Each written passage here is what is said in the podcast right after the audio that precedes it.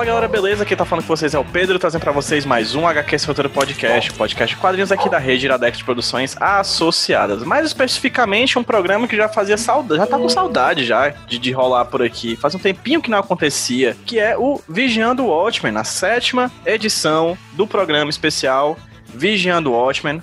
Gravações longas, gigantescas, maravilhosas e bastante aprofundadas sobre cada uma das edições desse quadrinho que a gente tanto ama, que faz parte da nossa vida como leitores de quadrinhos. Hoje tenho a honra de trazer novamente alguns dos convidados que já participaram, convidados não integrantes do podcast Vigiando Watchmen, desse programa Vigiando Watchmen, que estão aqui novamente para discutir sobre essa sétima edição, que é uma, sétima, é uma edição que eu confesso, fazia tempo que eu, que eu não tinha lido, que me surpreendeu positivamente, como tudo que está sendo nessa série do Vigiando Watchmen. Mas para falar um pouquinho com a gente, só se apresentar rapidão, antes da gente começar o nosso papo, vou querer falar com a Tati. A Tati que tá voltando aqui, a última gravação que ela fez foi, salvo engano, aqui, a quinta edição. Não foi, Tati? Enfim, seja bem-vinda de volta. Ah, obrigado. Como eu tinha dito, eu gostaria de participar das edições ímpares. Acho que é só mesmo por questão de sorte. Eu gosto de números ímpares. Então eu tô aqui de volta. Fantástico, fantástico. Sétima edição 7, que é o número que eu. Da minha sorte, o número que eu mais gosto do mundo. Não sei nem por que o motivo. E você, Lucas, tem algum número de sorte, querido? Uh, acho que não. Bom, bom. Mas é, todos, eu faço minha sorte. Mas enfim, é, pronto, eu tô aqui de volta. Meu nome é Lucas, sou professor. E desde junho eu virei cartunista também, tô botando uns desenhos no Instagram. Olha e aí. é sempre uma honra estar aqui. Interessante fazer o Vigiando Watchmen, porque a gente já tá acho que mais de um ano fazendo a série, consideravelmente atrasado, que nem o verdadeiro Watchmen, né? Que foi atrasado no original. mas a gente tá aqui demorando um tempinho a mais. É legal ver a mudança de vida das pessoas que fazem parte da, da equipe no decorrer desse tempo. É, aqui com a gente também tá o Egberto. Egberto, querido, seja bem-vindo novamente. Pronto, boa noite, Opa. Pedro. Boa noite, Tati. Boa noite, Lucas. Boa noite, convidado aí, o JP. Opa. Sempre um prazer se juntar aos bons para estar tá discutindo aí a, grande obra do velho mago. Show de bola. E o Egberto já adiantou o nosso convidado. Eu tô muito honrado, gente. É sério, eu tô, não tô nem tendo nem roupa para isso. Tô nem roupa pra essa ocasião. Um convidado que simplesmente se convidou, mas eu queria convidá-lo e ele se convidou, então o universo tem dessas, né? O, a gente tenta desejar as coisas que as coisas acontecem. Está aqui no Vigiando Watchmen número 7, nada mais nada menos do que o tradutor de Watchmen aqui hum. no Brasil. JP Martins, meu querido, é uma honra ter você aqui no Vigiando Watchmen. A honra é toda minha. E o universo conspira às vezes, né? Fantástico. O JP, diretamente de Terras Além Mar, né? Na Península Ibérica, lá em Portugal. Exato. Aqui papendo com a gente. Quatro horas de diferença. Então, se a gente tá gravando aqui começando às 18 horas, ele lá tá às 22. Então, já fica aqui o agradecimento também por essa por esse esforço insônia aí do JP diretamente para além do oceano. E JP, eu sempre me interesso muito quando eu faço essa pergunta para os convidados que a gente traz aqui pela primeira vez para HQ sem roteiro, pro Vigiando Ótimo especificamente. Mas pra ti, cara, eu acho especificamente que eu quero muito ouvir essa história. Hum. Toda vez que vem um primeiro convidado aqui pela primeira vez pro Vigiando Ótimo, eu pergunto a ele o seguinte: JP, qual foi a sensação de ler o Watchmen pela primeira vez? Ah, foi de descoberta, né?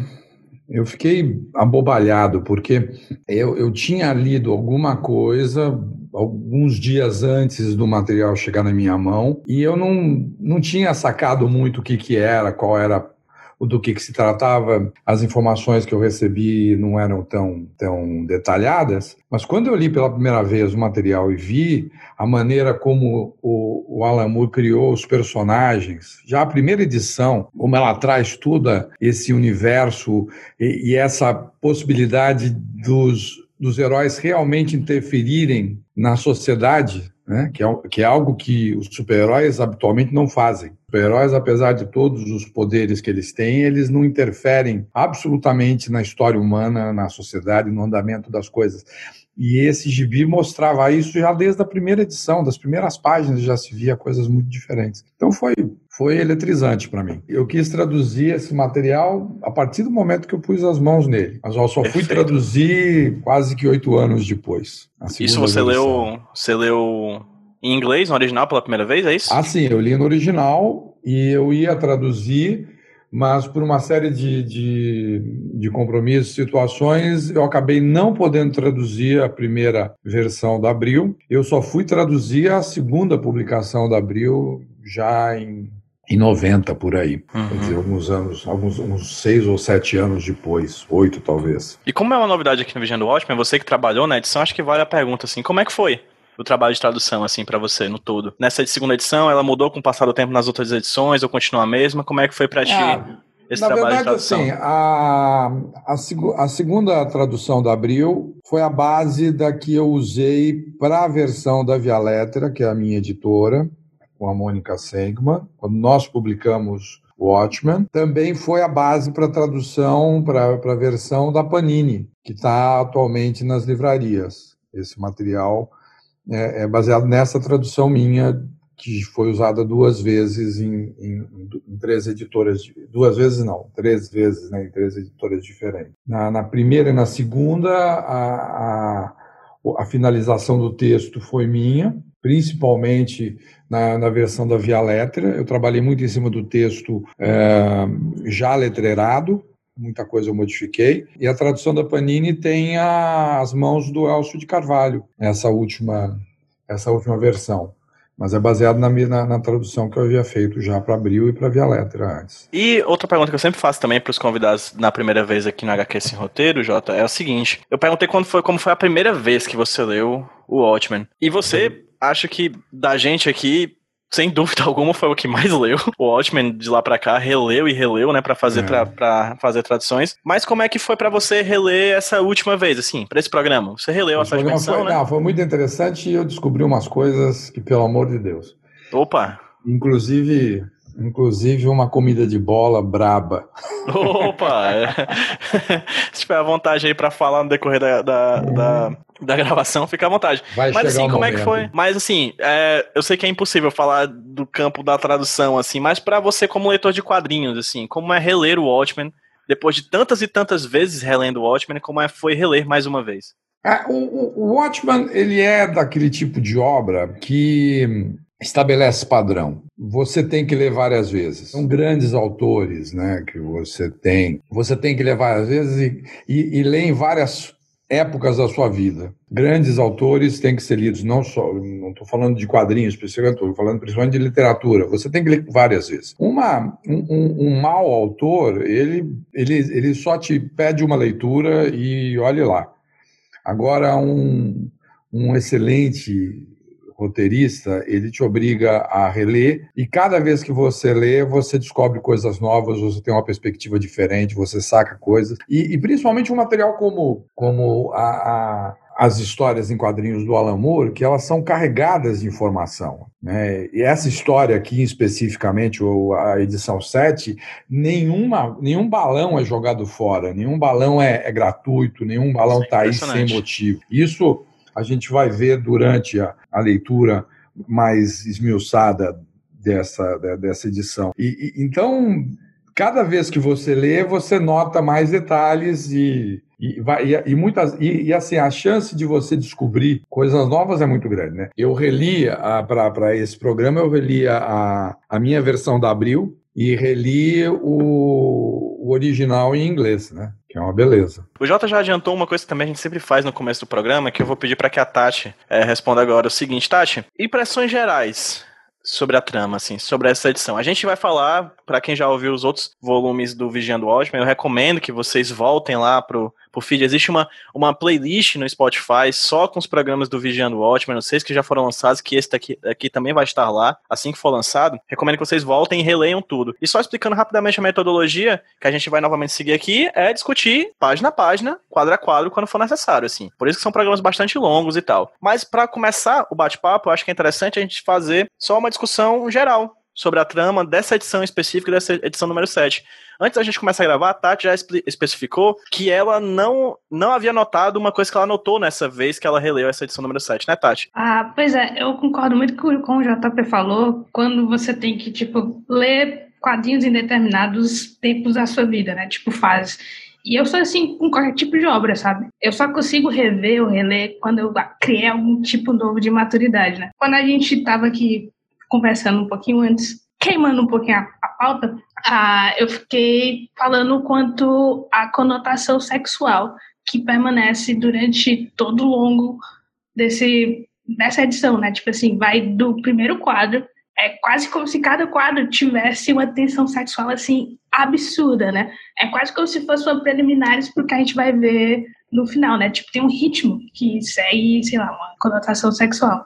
Então, foi basicamente o que eu vi nessa releitura. Fantástico. E pra ti, Lucas, como é que foi reler essa edição em específico? Pronto, é, nessa releitura é, eu pensei muito essa edição em relação à anterior, né? Porque o Rorschach é a edição anterior é dedicada ao Rorschach, né? E vai muito na, na questão de como uma vida de contato com violência urbana, vamos dizer, transforma e meio que corrompe o, o Rorschach, né? E essa edição aqui, eu acho que lida muito com o lance do fascínio infantil por super-heróis, sabe? Eu vejo muito essa edição lidando com a ideia da, da fantasia do escapismo de ser super-herói e de como algumas pessoas, né, esses personagens, né, eles a Laurie e o, e o Daniel, né, que são os personagens principais nessa edição, eles se investem tanto nessa fantasia, nesse escapismo, que acaba afetando outras áreas da vida deles, né, inclusive a sexualidade. E aí também é uma edição bem focada em sexo, né, mas também tem isso da fantasia, do escapismo, do ponto de vista, né, acho que a gente vai ver que vários quadros é, tem espelhos, né, lidam com reflexo, coisas assim. Eu não, eu quando eu peguei para reler, eu não esperava muito. Eu lembrava dessa edição como uma das mais mais fracas, mas eu acho que tem muita coisa aqui para se pensar e, e para discutir. Acho que vai ser bom. Bacana, fiquei muito surpreso também quando eu reli essa edição. Mas antes de falar sobre a minha surpresa, Egberto, como é que foi para ti reler especificamente a edição número 7? Essa edição é pro é puramente pro Coruja, né? A edição anterior a gente tem edição especial pro Rochart e essa a gente tem pro Daniel, né? E aí como como já foi dito, ela tem esses caráteres tanto de da, da tensão sexual permanente que tem a ver com o que o Alan Moore faz da crítica para o super-herói e mais especificamente para o vigilante, né? No, se a gente for fazer uma comparação mais simples, a gente vai ter o Dan como o Batman, né? E a gente vai ver várias conexões que o Moore faz com, com isso, né? com, com esse aspecto, com esse tipo de vigilante que é o, o Coruja e o Batman. E aí, como o Lucas falou, o Moore também vai colocar essa pontuação de como que os super-heróis eles têm esse papel infantil e aí é, eu tenho uma opinião muito específica sobre isso, sobre como o super-herói ele é um agente edificador, né? A gente consome o super-herói adulto, né? Vai passando a adolescência e fica adulto, tá? faz 30 anos e continua consumindo super-herói, mas ele é essencialmente um, um personagem para crianças, né? E ele tem essa, essa mecânica muito forte. E no Watchmen, o Moore ele vai dar essa desmontada, vai estar tá colocando essa questão de que você trazer esses personagens para o mundo de adultos, com os problemas adultos, eles não vão funcionar adequadamente. Tanto que o Moore vai tratar sobre é, perversão, sobre questões de alter ego, que é uma coisa que ele permeia, né? Mais para frente a gente vai ver como que essa questão da dualidade do alter ego e da, da fantasia é importante pro, pro Coruja, né? Sobre como isso funciona para ele de um modo que talvez não funcione para os outros, né? A gente vai Perfeito. ver o Coruja tendo todo, todas essas essas analogias, né, sobre dele mesmo, sobre como ele se reprime e aí esse escapismo não é só de fantasia, né, é um escapismo das amarras que ele sofre socialmente, né, ele é um cara que é muito ansioso, muito reprimido, né, e tem o problema dele com o pai e tal, e a gente vai ver como até o próprio uniforme dele tem uma atuação muito específica na trama, né, que o uniforme dele em vários momentos vai observá-lo significando uma coisa diferente. Já tá diante do que os meninos disseram aqui, você tem algo a acrescentar sobre essa sua perspectiva dessa edição ou vamos em frente? Não, vamos em frente. Essa, eu só posso confirmar isso. Essa é uma edição de sexo, né? Sim, sim. É uma que é uma edição, coisa. É a edição sexual Exato. de Watchmen. Exato. Apesar do tema estar presente em basicamente todas as edições, Sim. com todos os personagens, né? A dimensão sexual é sempre ela é muito bem explorada pelo Mas essa, na verdade, personagem. Essa, na verdade, é uma, é uma, é uma trepada de 28 páginas.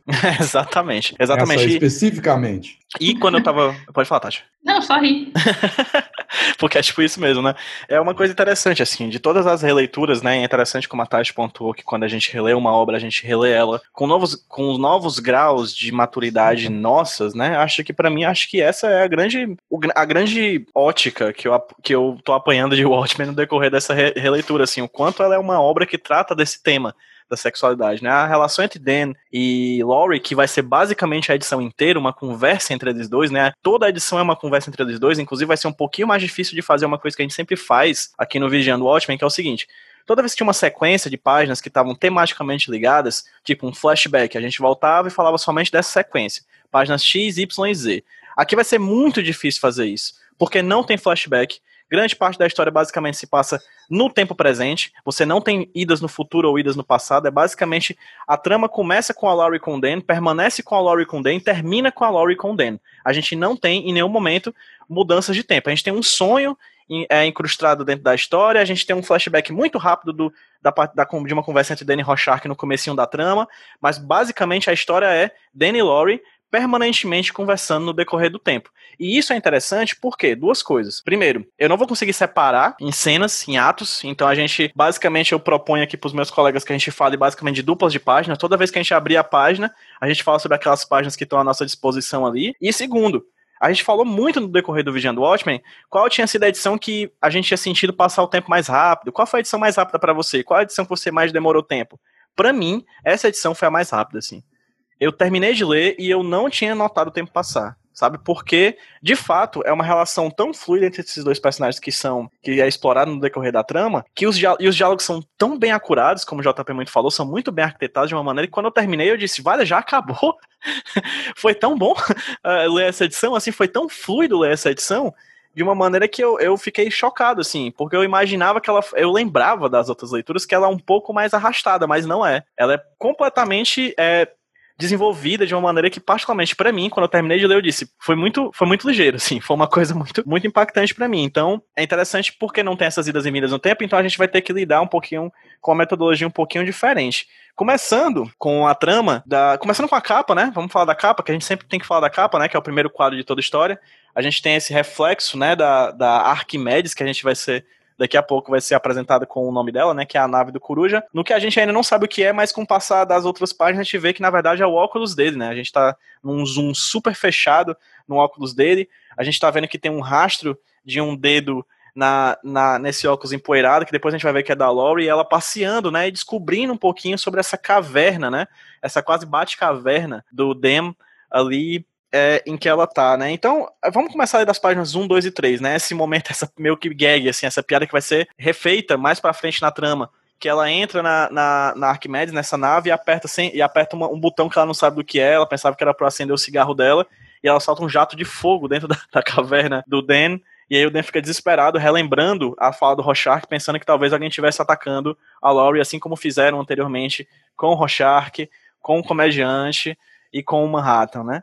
Esse assassino, entre aspas, de, de, de heróis que o Den tá com medo por causa da, das falas do Rorschach em edições anteriores, né? Lucas, você tem alguma coisa a falar dessas primeiras três páginas, cara? Alguma coisa que tenha saltado aos teus olhos e tal, que pra gente discutir aqui? Depois eu vou passar para cada um para falarem também sobre esse momento inicial da trama. Ok, vamos lá. Então, com a capa, assim, a página 1, é, eu acho massa o jogo de pontos de vista e de reflexos, né? Então, como o Pedro disse, é, o reflexo da nave Ark, né, a partir dos óculos do uniforme do Coruja, né, e eu acho que essa é uma muita edição sobre, sobre ponto de vista, né, sobre alter ego, como foi dito, a, o uniforme do Coruja vai ter uma, uma, uma participação importante, né, na, na, edição, é quase como um, um fã pra gente também, e olhando pro Daniel, né, e o Daniel se sentindo julgado pelo uniforme, vamos dizer. É, eu acho legal a página 1, porque, para mim, foi o que me trouxe essa, essa ideia de que aqui o Alan Moore queria falar dos super-heróis como uma fantasia de escapismo, uma fantasia de poder, porque você tem essa curta jornada assim da Lori para dentro da nave, né? E tem muito algo de misterioso, você vê assim ela sorrindo, ela, ela tá numa aventura, vamos dizer, infantil, sabe? Entrando num mundo fantástico assim, entrando na nave. Foi o que a imagem que me veio, né, assim. A ideia da lente manchada, né, para mim também é para remeter a mancha de sangue no, no botão do Smile, né, que é usado em outras edições. Na página 2 tem a piada com o lança-chamas, né, que fogo é um símbolo né, da, da, dessa edição também, né, que tem esse fogo inicial né, de, de piada, né, e mais tarde tem a imagem da explosão nuclear, né, e, mais, e depois disso tem o Sim. incêndio com que eles vão lidar, né? Então, fogo é uma edição, dessa, é uma, um símbolo dessa edição. É, começando com esse fogo assustador, né? Ou esse fogo engraçado também. Na página 3, eu acho legal do flashback do Daniel para a conversa dele com o Rorschach, porque os três quadros que são flash, os três quadros que são flashback são do ponto de vista dos olhos do Daniel, sabe? Se você reparar, até no no quarto quadro da página 3, se você ver, dá para ver o Rorschach se refletindo no espelho, né? E dá para ver que o rosto do Daniel que a gente está vendo é um reflexo também. Então, esses três quadros são realmente do ponto de vista do Daniel, né? Fisicamente, vamos dizer assim. Então tem muito isso sobre ponto de vista, sobre reflexos, sobre fantasia. Vai começando daqui. Então é, eu acho que essas três páginas vão trazendo esses temas iniciais assim. Fantástico. Na página 3 tem o Daniel recolocando o açúcar que o safado do, do Rorschach tinha comido, né? Nas edições anteriores. Ele comprou o bichinho e no meio que, no momento que ele tá colocando o açúcar de volta lá no, na, na, no potezinho de açúcar, a Laurie vai e queima tudo. É, o massa também do açúcar, agora que eu percebi falando aqui, porque o açúcar também explica por que, é que o Daniel tá com o Rorschach em mente, né? Tipo, ele tá uhum, repondo o açúcar que o Rorschach gastou. Então isso já é mais um motivo pra ele estar tá com o Rorschach em mente e lembrar da suspeita que é pesado. Eu acho que essas três páginas elas vão trabalhando um, um outro elemento que é a justaposição, né? O, a história inteira você vai ver como seriam cenas e até falas que tem uma segunda fazem meio que um segundo trabalho de unir tipo imagem e texto, né? Como a gente vai ver mais em frente. É basicamente o que o Lucas falou é o que resume essas três páginas assim.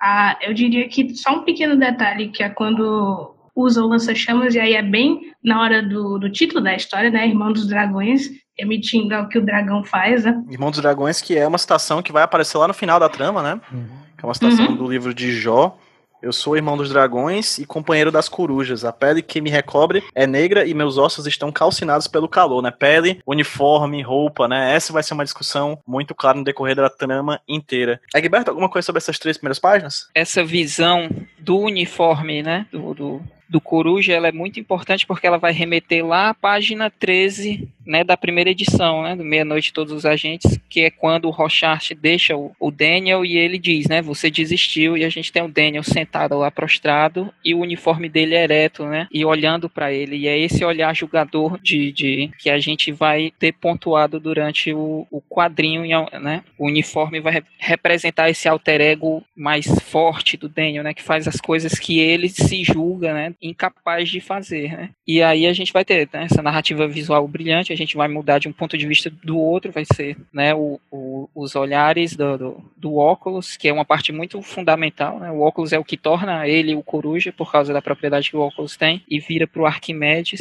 Né? Essa questão do, do Smile eu também acho né? bem, bem pontuado. E é isso, a gente vai ver a Laurie descobrindo, né? E é interessante como, até a página 3, né? A gente vai ter essa curiosidade dela pela, pelos adereços que ele tem, né? Porque ela, ela não tinha e esse, toda essa composição é o que ele faz faz o, o Daniel ser o que ele é, né? Que é o tudo isso que ele, que ele deixa para trás, ele deixa no ostracismo, assim, e ele se sente, de certa forma, culpado, ainda mais depois da, da visita do Rochard, né? E aí a gente já vai ter essa, essa construção. Ah, não, é porque na, lá no começo da fala, a falou sobre a questão do Dan com o pai dele.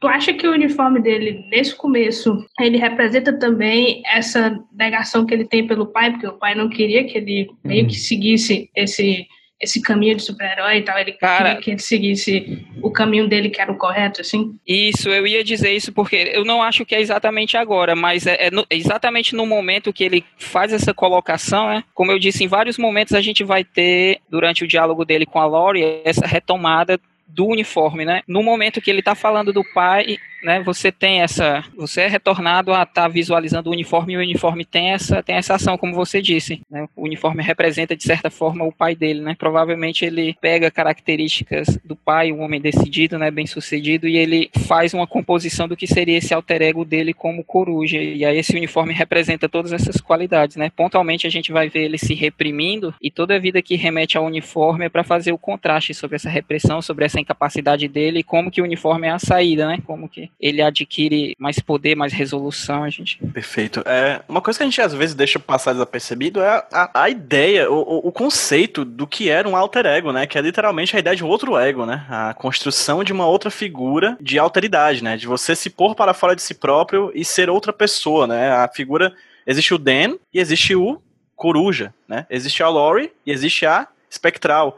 E nesse campo de super-heróis a gente discute muito sobre essas questões do alter ego, né? Clark Kent, Superman, Bruce Wayne, Batman, né? Diana Prince, é, Mulher Maravilha. A gente tem isso o tempo inteiro, Peter Parker, Homem-Aranha, né? E JP, você também tem um alter ego, né? Além de um tradutor de quadrinhos, você também é, trabalha com psiquiatria, né? Com questões relacionadas ao Sim. psicológico, né? E essa. É. E eu queria muito discutir contigo sobre essa edição específico, né? Porque ela trata de hum. questões que acho que devem ser muito comuns ao teu trabalho, né, o, o, que paga as suas contas, né, mas não, além de, do, do, do, seu trabalho como tradutor, que também paga, tenho certeza, algumas, né. É, então, JP, pra ti, sobre né, depois a gente fala mais depois da edição sobre essas questões relacionadas ao alter ego, mas pra ti, logo no comecinho dessa, dessa trama, o que é que te salta aos olhos nessas primeiras três páginas? É, olha, eu tenho, antes de falar sobre isso, eu queria dizer que eu gostaria muito de ter vocês do meu lado, ou nos meus ouvidos, como eu estou tendo agora, para poder ter traduzido essa história melhor.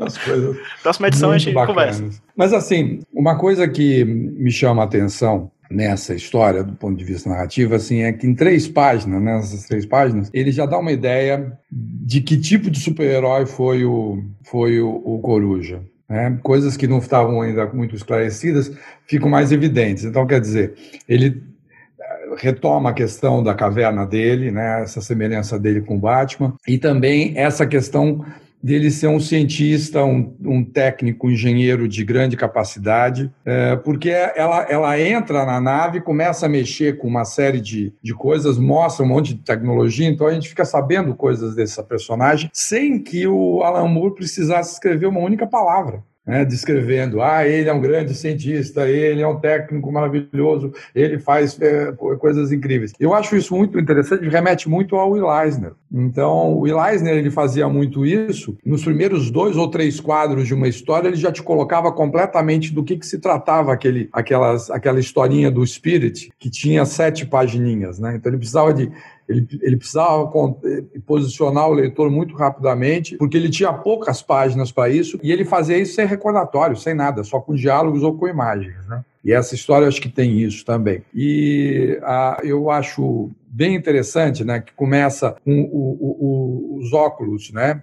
Eh, empoeirados e com um, um, risco do dedo da, da Lori, e ela repete o mesmo o mesmo movimento na, na lente da, do Art, né, da Arquimedes. Né? Ela faz exatamente a mesma coisa, né, que, que ela faz três quadrinhos acima. Da, na primeira página. É bem interessante essa questão do fogo, né, que realmente está premiando toda a história, e tem a, a conotação sexual do fogo, né? A ideia de que o sexo é uma coisa que nos esquenta, né? Eu estou muito quente, né? Eu estou fervendo, e ele está presente já desde as primeiras edições, mas essa primeira é, explosão de fogo, né? É quase como uma ejaculação precoce, né? Uma antecipação do que vem, né? E, e é uma coisa interessante também, porque quando eu, eu, eu fiz a tradução, a tradução do título varia de acordo com a, a versão da Bíblia que você pega. A, a, versão da Bíblia que o Alan Moore usou foi do Rei James, que é a mais habitual, é a mais usada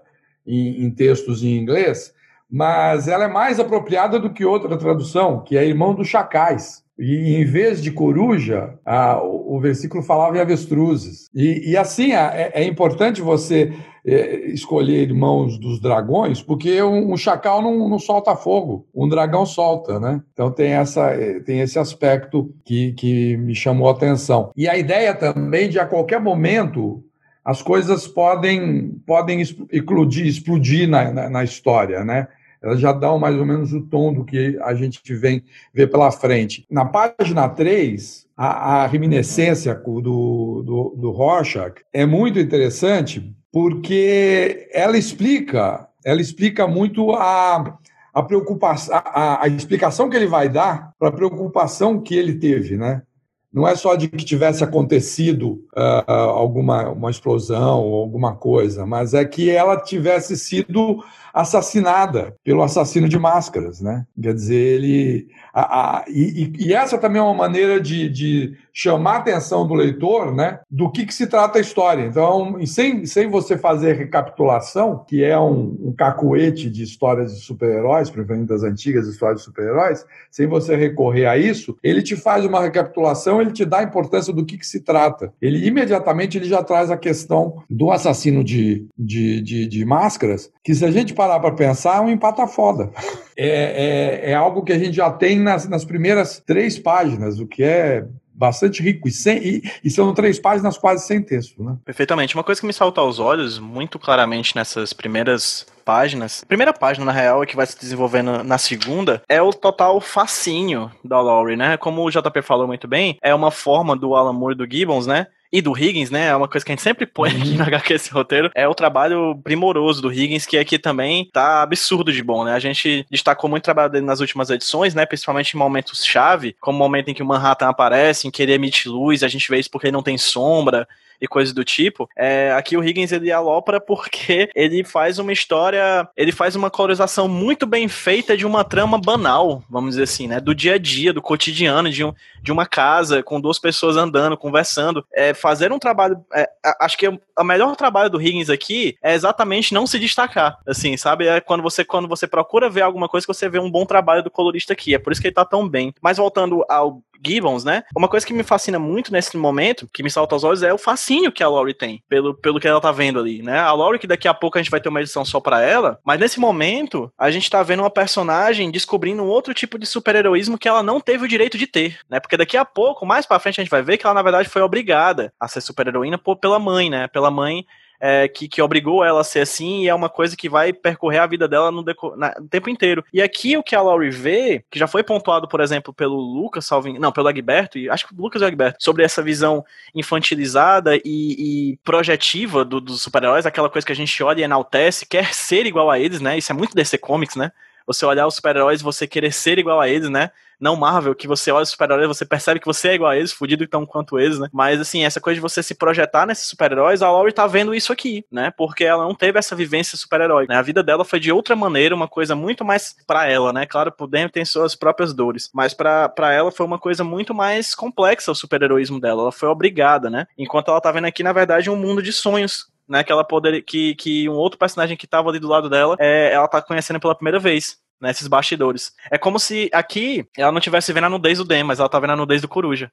Né? Ela tá vendo é, essa coisa que tá escondida, né? Essa intimidade do super-herói, né? Que tá dentro dessa caverna escondida tal qual a caverna de Platão. Uma outra coisa que eu gosto muito desse momento é essa coisa da poeira. No, no estudo de semiótica, vamos pensar assim, numa coisa do traço, né, do índice, é o que é a poeira se não o tempo decantado, né? O tempo depositado. E aqui, literalmente, o que a, a Laurie tá fazendo é tirar a poeira desse passado, né? Desse passado que foi esquecido, que foi deixado para trás, que o Rorschach disse pro Dem que ele desistiu, que é uma coisa que feriu. O Rorschach tem dessa, né? Ele, toda fala dele é uma, é, uma, é uma facada, né?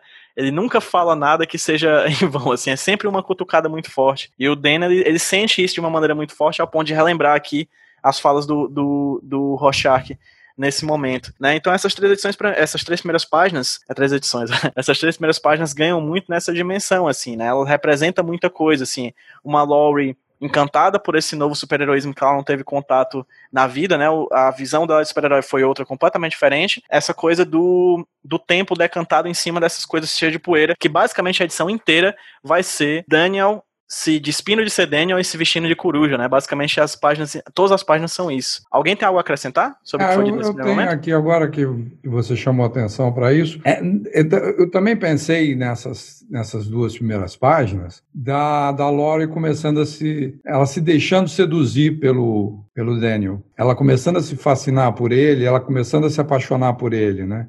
Então já é um primeiro momento, né? Como se fosse ela sendo alvo de um flerte, né? até mesmo até mesmo involuntário da parte dele, né? ela reconhecendo nele. A questão da, da, da poeira também é a falta de hábito dele, né? Ele não habituado mais a fazer o que ele fazia, a cuidar disso, e isso vai ter reflexo, né? Vai ter uma, uma um diálogo com, com o desempenho dele mais para frente ao longo da história, né? Então, também são umas coisas que, que me chamaram a atenção agora que você estava falando. A gente vai ter essa questão dele ser inventor e dela se deixar fascinar, né? Ela já tem esse. Talvez ela já tenha dado chance a isso nos primeiros contatos que ela teve com ele, né? Que eles se divertiram uhum. bastante e talvez ela tenha se valido disso para dar essa chance para ele. Mas é, é importante como que ela percebe que o Coruja também é brilhante, né? E ela vindo de conviver com Manhattan que podia fazer qualquer coisa, ela vê que um homem comum também é capaz de fazer hum. essas coisas maravilhosas, é, impacta ela forte, né? Talvez ela tenha se deixado empolgar por isso também. E todas essas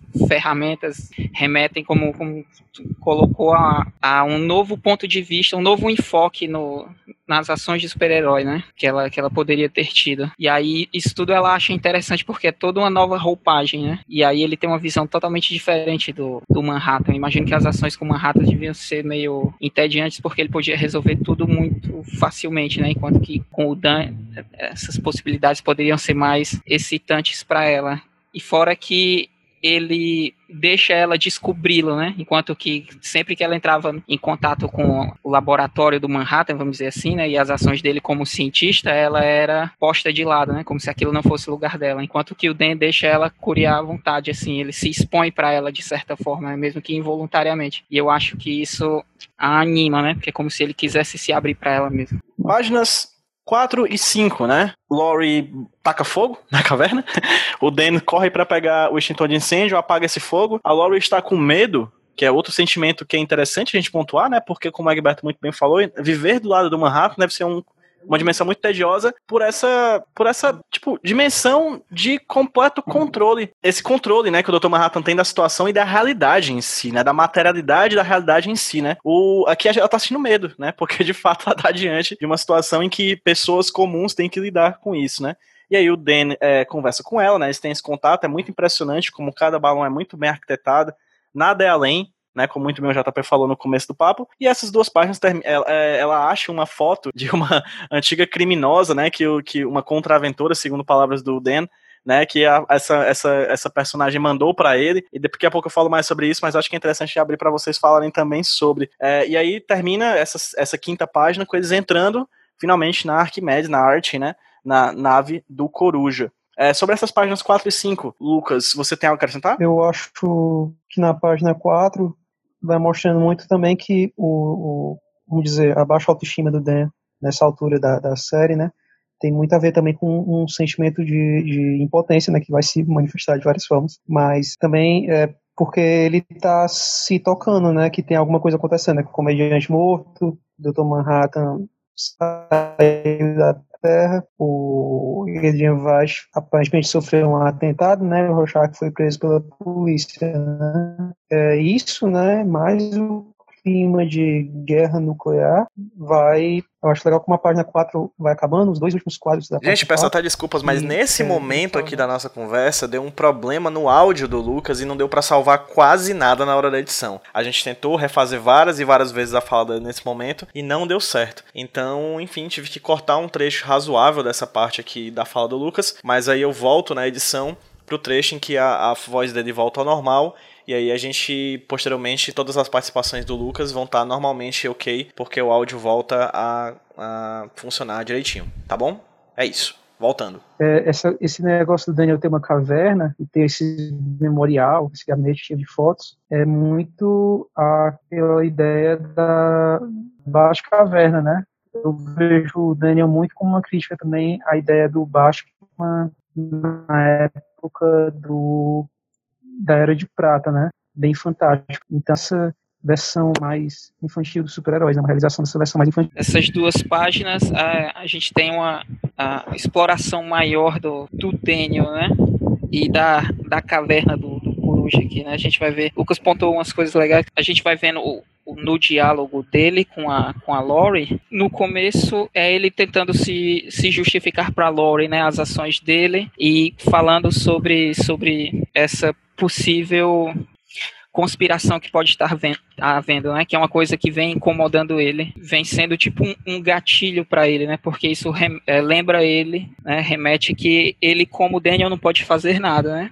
Que ele só poderia como coruja, que é algo que ele já abandonou. E aqui ele vai se expondo para para Lori, né? À medida que a Lori vai andando pela pelo depósito dele, vai pegando as coisas, ele vai falando da formação dele como homem, né? E a gente vê que tem muitos elementos de uma infância bem, bem forte, né? Ele teve e aí até pela questão de ele ter sido uma criança abastada, né? O pai dele tinha, tinha bastantes condições, ele tenha tido uma, uma formação muito cheia de cuidados, né? E isso é uma coisa que, que reprime o Dan, porque a gente vai ver ele se explicando e a gente vê como que ele reprime, ele condena todos os gostos dele, todas as coisas que são bases da personalidade que ele é agora, né? Ele não enxerga qualidade nenhuma, muito pelo contrário. E aí ele faz uma reflexão que é essa que o o Lucas aponta e eu acho importante porque eu também vejo, né? Aqui a gente vê muito esse comparação dele com o Batman. Né? Eu acho que até na escolha da vilã, eu acho que é bem forte, né? A gente vai ter o Batman como esse cara rico, até quando o Daniel fala, né? Por que que a Laurie pergunta por que que ele entrou nessa, ele diz que ele era rico e era entediado, né? É.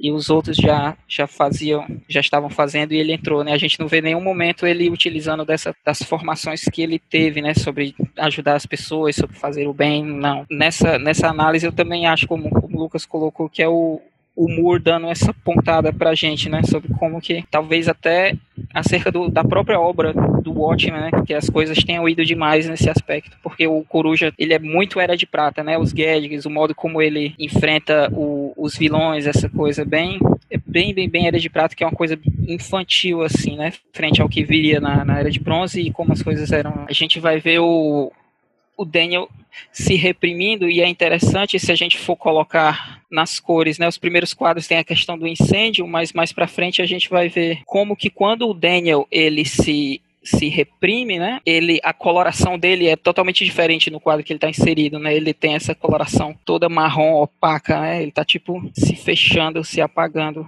Nessa parte aqui que nem a Tati falou, quando ele cita o pai, né, remete para o uniforme, e aí eu já acho que aqui o, o uniforme né, do, do Coruja tem esse, esse elemento de representar um, os traços do que seria o pai dele, né, desse julgamento de ele ser incapaz, de ele ser bobo, de ele ser infantil, e a gente vê como que essas coisas ficam remoendo na cabeça dele. Quando ele vai falando dos souvenirs, ele vai desmerecendo as coisas e até as produções dele, né, os artigos que ele escreve, que a gente vai ter mais para frente, e, os gostos. A gente vê que ele, que ele é formado formado em engenharia aeronáutica, né, coisa, um nível muito alto de formação, e ele trata com, com desdém, porque o que levou ele a formar, se formar em engenharia aeronáutica é o gosto, a apreciação que ele tem por, por pássaros e aviões, né, não faz o menor sentido. E aí eu acho que a parte mais forte é quando a Laurie encontra a foto da Dama do Crepúsculo, né, e aí a gente tem essa coisa bem, que é, é um levante sexual bem forte, né, a Laurie fica até com a mão no queixo, porque aqui o, o Daniel se reprime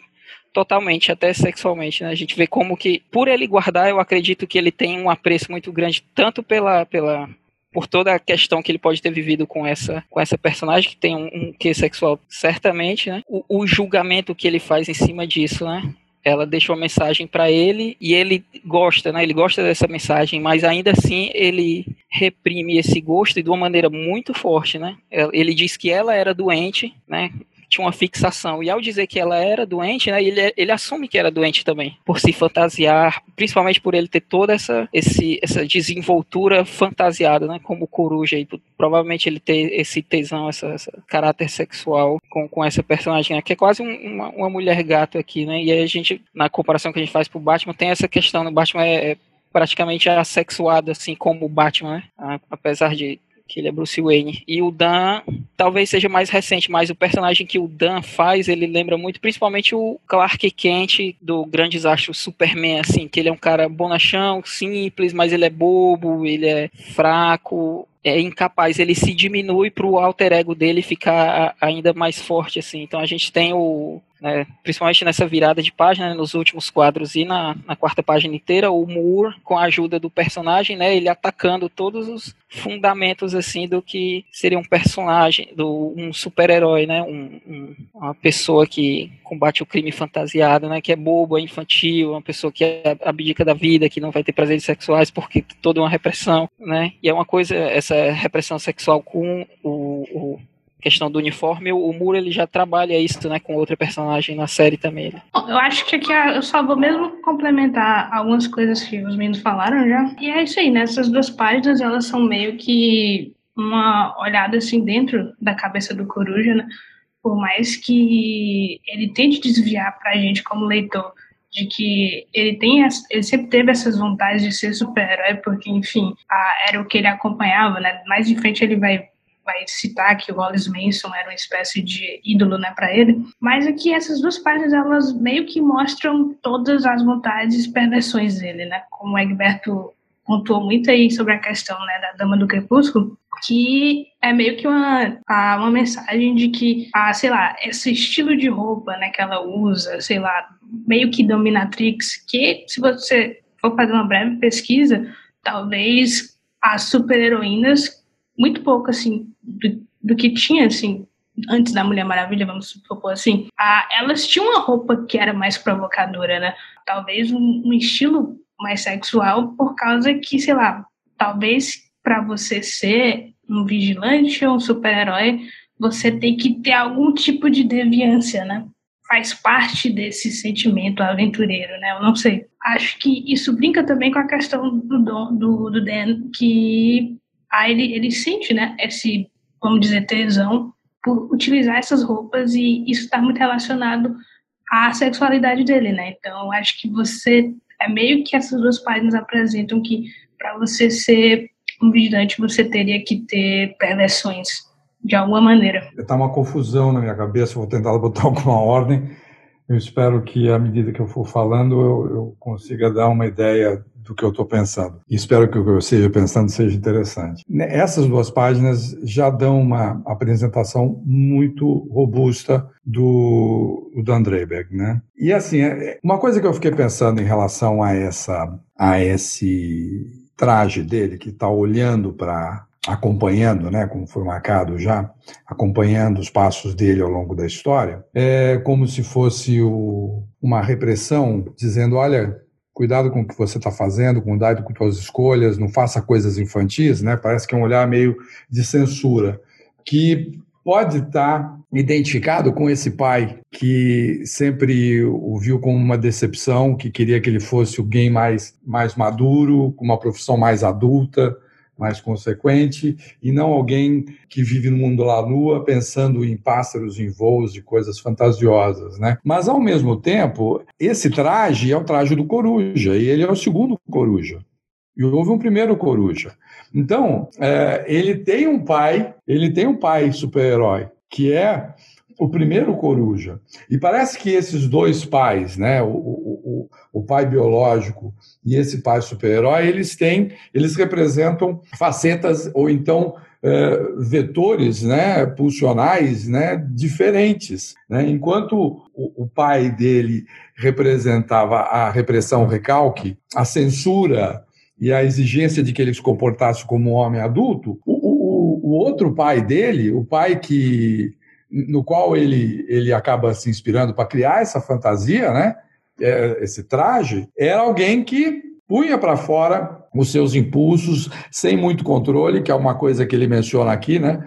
Essas fantasias perdendo o controle, que era exatamente isso que acontecia. O caso da Dama do Crepúsculo, que é a mulher gato, não há dúvida, é, ela também representa essas fantasias não contidas, né? E é interessante que o, o traje do, do Coruja, ao longo da história, ele vai ele vai mudando de, de posição, ele deixa de ser o, o, o pai repressor e, e, ao final da história, ele se torna. O traje passa a ser o traje do pai super-herói. E assim, a impressão que eu tenho é de que o, o, o, primeiro coruja é um pai que diz para ele, né? Faça o que você quiser, né? Bota o teu desejo em primeiro lugar, manifesta esse desejo. E que é uma coisa que o, o, Dreiberg, ao longo dessas duas páginas, descreve como algo infantil, sem importância, bobo, algo que deve ser esquecido, deixado de lado, quer dizer, é, replicando as, fa as, as falas do pai biológico dele. Né? Então, todas essas tralhas, elas representam esse desejo deixado de lado, né? escondido. E uma coisa bastante interessante é que o desejo dele se manifesta na, no, no concreto com algo também muito fantasioso, né? que é voar, que é um desejo que, que, que o ser humano tem desde os primórdios. Né? A gente, o tempo todo, né? É, é, é, difícil a gente passar um, pelo menos no meu caso, vou dizer aqui, passar um dia sem pensar, puxa, se eu pudesse voar, ou me imaginar voando quando eu vejo alguma coisa fora do alcance, quer dizer, é, não existe nada mais sinônimo de fantasia, né, do que a ideia da gente poder voar.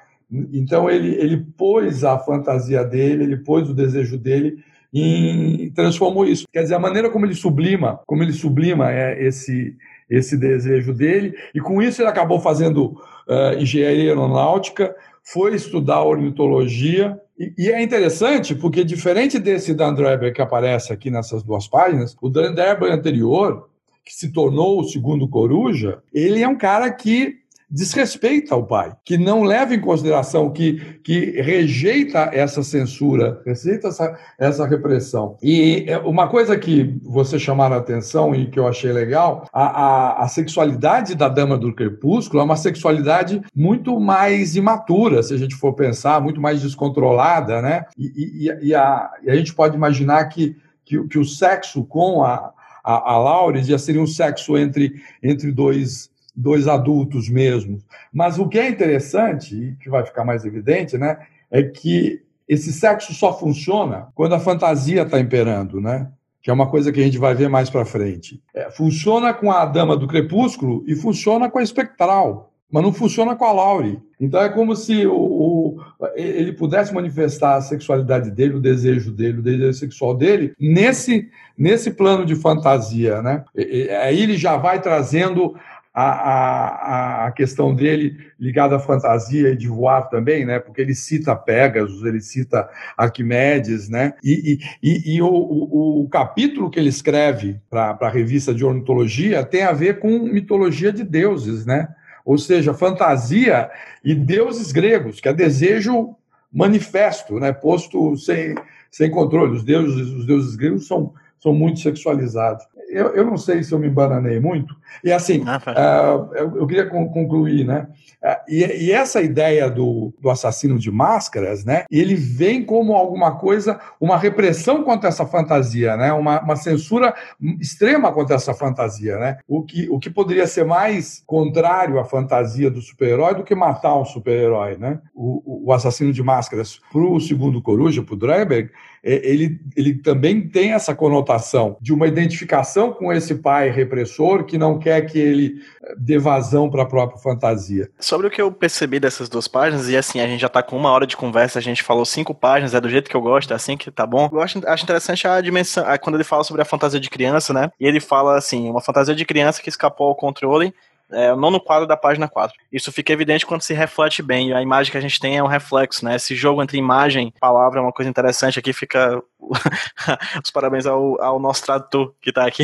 Né, ah, mas pra... sabe que você acabou de falar nisso, eu acabei de perceber aqui uma, uma pisadinha na bola que eu não Eita, quer falar? Mas a gente fala, não continua e depois eu Beleza. falo. E aí eu gostaria de falar, pontuar o que já foi muito bem pontuado, sobre a figura da dama do crepúsculo, né, que tem essa dimensão meio dominatrix, né, essa coisa da sexualidade exposta já nas roupas, né, na maneira como ela se propõe como personagem dentro da, da, da desse universo, se a gente pensar nessa realidade dentro da ficção do Watchmen, né, e eu gosto muito quando ele fala assim, é, acho que essa mulher tinha alguma fixação, ela era muito doente, fico pensando em jogar fora essa foto, mas sabe como é. Peraí, amigo, peraí. Como assim sabe como é? O que é que você tá querendo dizer com isso? Né? Isso é uma coisa que me saltou muito, assim, quando eu, eu li que eu fiquei, pera, o que é esse sabe como é? E esse sabe como é, a gente vai ver mais na frente a resposta. Esse sabe como é, é a memória, né? É a nostalgia. A gente vai ter um comercial do perfume Nostalgia mais pra frente, né? Tocando inclusive Nat King Cole, né? A gente fala mais quando estiver na página. É, é, esse sabe como é? É tudo isso que ele recalcou, assim, do passado dele, que fazia ele se excitar, né? Que fazia ele se sentir poderoso, né? Que fazia ele se sentir homem, no final das contas, mais homem, né? figura desse homem que ele põe na cabeça dele. Essa figura desse homem que vai ser o tempo inteiro posta em dimensão com o Alter, com o outro, com a alteridade, né? Porque é ele com o pai, é ele com o Mason, é ele com o Ozymandias, é ele com o Rorschach, é ele com vários tipos de masculinidade que ele estava à disposição dele, na vivência dele, na vida dele, que vão ser o tempo inteiro fruto de comparação, que vão mexer positivo e negativamente com a sexualidade dele, assim. Isso a gente vai ver muito claramente no decorrer dessa edição. E esse esse sabe como é, foi uma coisa que me pegou muito, assim, essas reticências, né? Ele sabe como é o quê? O que é que você está querendo dizer com isso? E aí, no decorrer dessa página, a gente vai entender o que é que ele quer dizer com esse. Sabe como é? Por que, que eu não joguei fora essa foto? Né? Sabe como é? Né? Isso a gente vai ver no decorrer da trama. Tem, tem, tem o último quadro da página 4 que tem uma tradução infeliz. Opa! Depois de tudo que foi dito, fica muito evidente. Porque em inglês ele fala that you know with a hindsight on reflection. E aí, na, na tradução que eu tenho, não sei se eu na, na, nas outras traduções eu modifiquei isso. Isso está tão evidente para mim perde tudo, porque hindsight, visto na retrospectiva, né? olhando para trás e vendo que é o que ele está fazendo, que é o que a gente está apontando, que vocês deixaram claro em várias da, da, da, das falas de vocês, e termina com, com uma, uma expressão on reflection, né? refletindo, né? Na, numa reflexão, que é exatamente o que mostra o, o reflexo da imagem dele diante do coruja na lente dos óculos, né? Então foi uma, uma tradição muito infeliz. que é isso, pelo amor de Deus. e é uma coisa que eu já falei anteriormente em outras edições do Vigiando Watchmen, que todo espelho é uma máquina do tempo, né? A gente falou sobre isso nas outras edições. Quando você percebe o seu reflexo no espelho, a sua luz já foi, já bateu no espelho e já voltou para si. Então toda vez que você olha pro espelho, você olha pro seu passado, por minúsculo que seja essa diferença, né? Porque é, luz é partícula e energia, ela viaja no tempo, então ela dedica um certo tempo nessa viagem. Então toda vez que você olha pro espelho, você já vê uma reflexão de si próprio. Você não vê a si, você vê você a milésimo de segundo do passado. Então a gente, o espelho tem muito essa dimensão, né, de uma virtualidade, né, de você se projetar num outro, num outro espaço, né, dessa outro lado do espelho, né, Alice no país, Alice através do espelho está aí para para demonstrar essa dimensão, mas outra coisa que a Alice também pontuou é a dimensão do tempo, né, no Alice no Pai das Maravilhas, e aí o espelho também não deixa de ser uma máquina do tempo. Página 6 e 7, a gente já tá dentro da arte, da Arquimedes, e aí Coruja dá aquele grau na, no espaço, né, no, na, na nave, vai fazer suas, suas revisões e tudo mais, ver se tá tudo ok, e a Laura aproveita ainda mais para poder dar um passeio ali, um mitiezinho dentro da nave, né, para ver outras coisas da outros alguns outros detalhes da nave. E aqui nessa página 6, o quadrinho joga na sua cara era de prata, né? O cara tem roupas do coruja com cores diferentes, meu amigo. Eu acho que, sei lá, tem coisas menos, uh, tem coisas mais era de prata do que isso, assim, o Batman com sua roupa de arco-íris, né? Uh, enfim, as suas, as suas, as roupas coloridas é, é, é extrapola a hora de prata. E a, a, a, própria história do quadrinho é uma coisa interessante, que acho que tem que ser pontuada, que eu acho perspicaz como é, é, os autores da Era de Prata, ou seja, uma, uma era anterior, posterior à Era Primeira, que é a Era de Ouro, né, ali do, do, funda, do começo, do começo de tudo, eles caem pro romantismo. Não é no primeiro momento dos super-heróis que a gente tem um romantismo. É quando os super-heróis estão estabelecidos pós-Segunda Guerra Mundial, macartismo, capital, conservadorismo, que eles trazem de volta a figura do herói como essa figura romântica, que num primeiro momento não era assim, ele foi criado meio aos trancos e barrancos, né? Não foi uma coisa planejada a ideia do super-herói, ela foi sendo criada no decorrer dos anos, mas na década, né, pós década de 50, né, pós Segunda Guerra Mundial, a gente tem essa visão retrospectiva desse passado do super-herói. As pessoas vão beber nesse passado do super-herói com uma visão romântica, como ideário americano como a possibilidade desse super-herói ocupar esse espaço de idealismo que aparentemente pós Segunda Guerra Mundial estava em perca, estava em decadência, estava é, em, plena, em, plena, em plena queda. É interessante como romantismo é uma palavra muito forte que é trazida aqui nesse momento, né? Eles falam de romantismo o tempo inteiro nessas páginas. Como, de certa maneira, essa visão do super-herói desse período é uma visão romântica, né? É, roupas coloridas me remetem a, essa, a esse período da Era de Prata, né? Aí ele cita o Art, né, que é uma corruptela de uma diminuição do termo Arquimedes, né, que é a coruja do Espada e a Lei da Disney, né, o desenho da Disney, né, que tem o Merlin, etc. Filmaço, e, clássico. E aí é isso, né? E no final ele tem uma frase que eu gosto muito, mas que não vou falar agora, eu vou deixar, é, na verdade nem no final dessas páginas, na página seguinte, mas vou deixar o, a Tatiana falar. Tati, tem alguma coisa dessas páginas 6 e 7 que te saltam aos olhos que tu acha interessante ser pontuado? Eu achei bacana o quanto o uso, né, do, da questão do hábito perigoso, que eu acho que a Lloyd está repetindo isso desde o começo lá da edição, e tem justamente nessa página 6, né, em que ela tenta, meio que ela fala que vai abandonar, vai parar de fumar, fumar de vez, né? E aí ela tá logo de frente de uma espécie de roupa antinuclear, sabe? E aí me faz tem meio que o contraponto, né, da questão total da história, né, de que tem pessoas que têm o hábito perigoso da, de pessoas que estão lá quase para viver uma bomba nuclear e tal, e tem a em menor escala, né, que seria a Lori com seu problema com o tabaco e tal. Então, nessa página 6, me lembra muito isso. E, tipo assim, eu, eu tava aqui pensando se essas cores, sabe, dos uniformes, elas remetem também a pássaros, sabe? Agora eu fiquei com isso por causa que Ok, talvez um pouquinho de brincadeira, mas a verde lembra muito o Louro José, cara. Desculpa. Mas. e aí eu fiquei pensando. É, pois é, eu fiquei pensando, será que tem, né? Sei lá.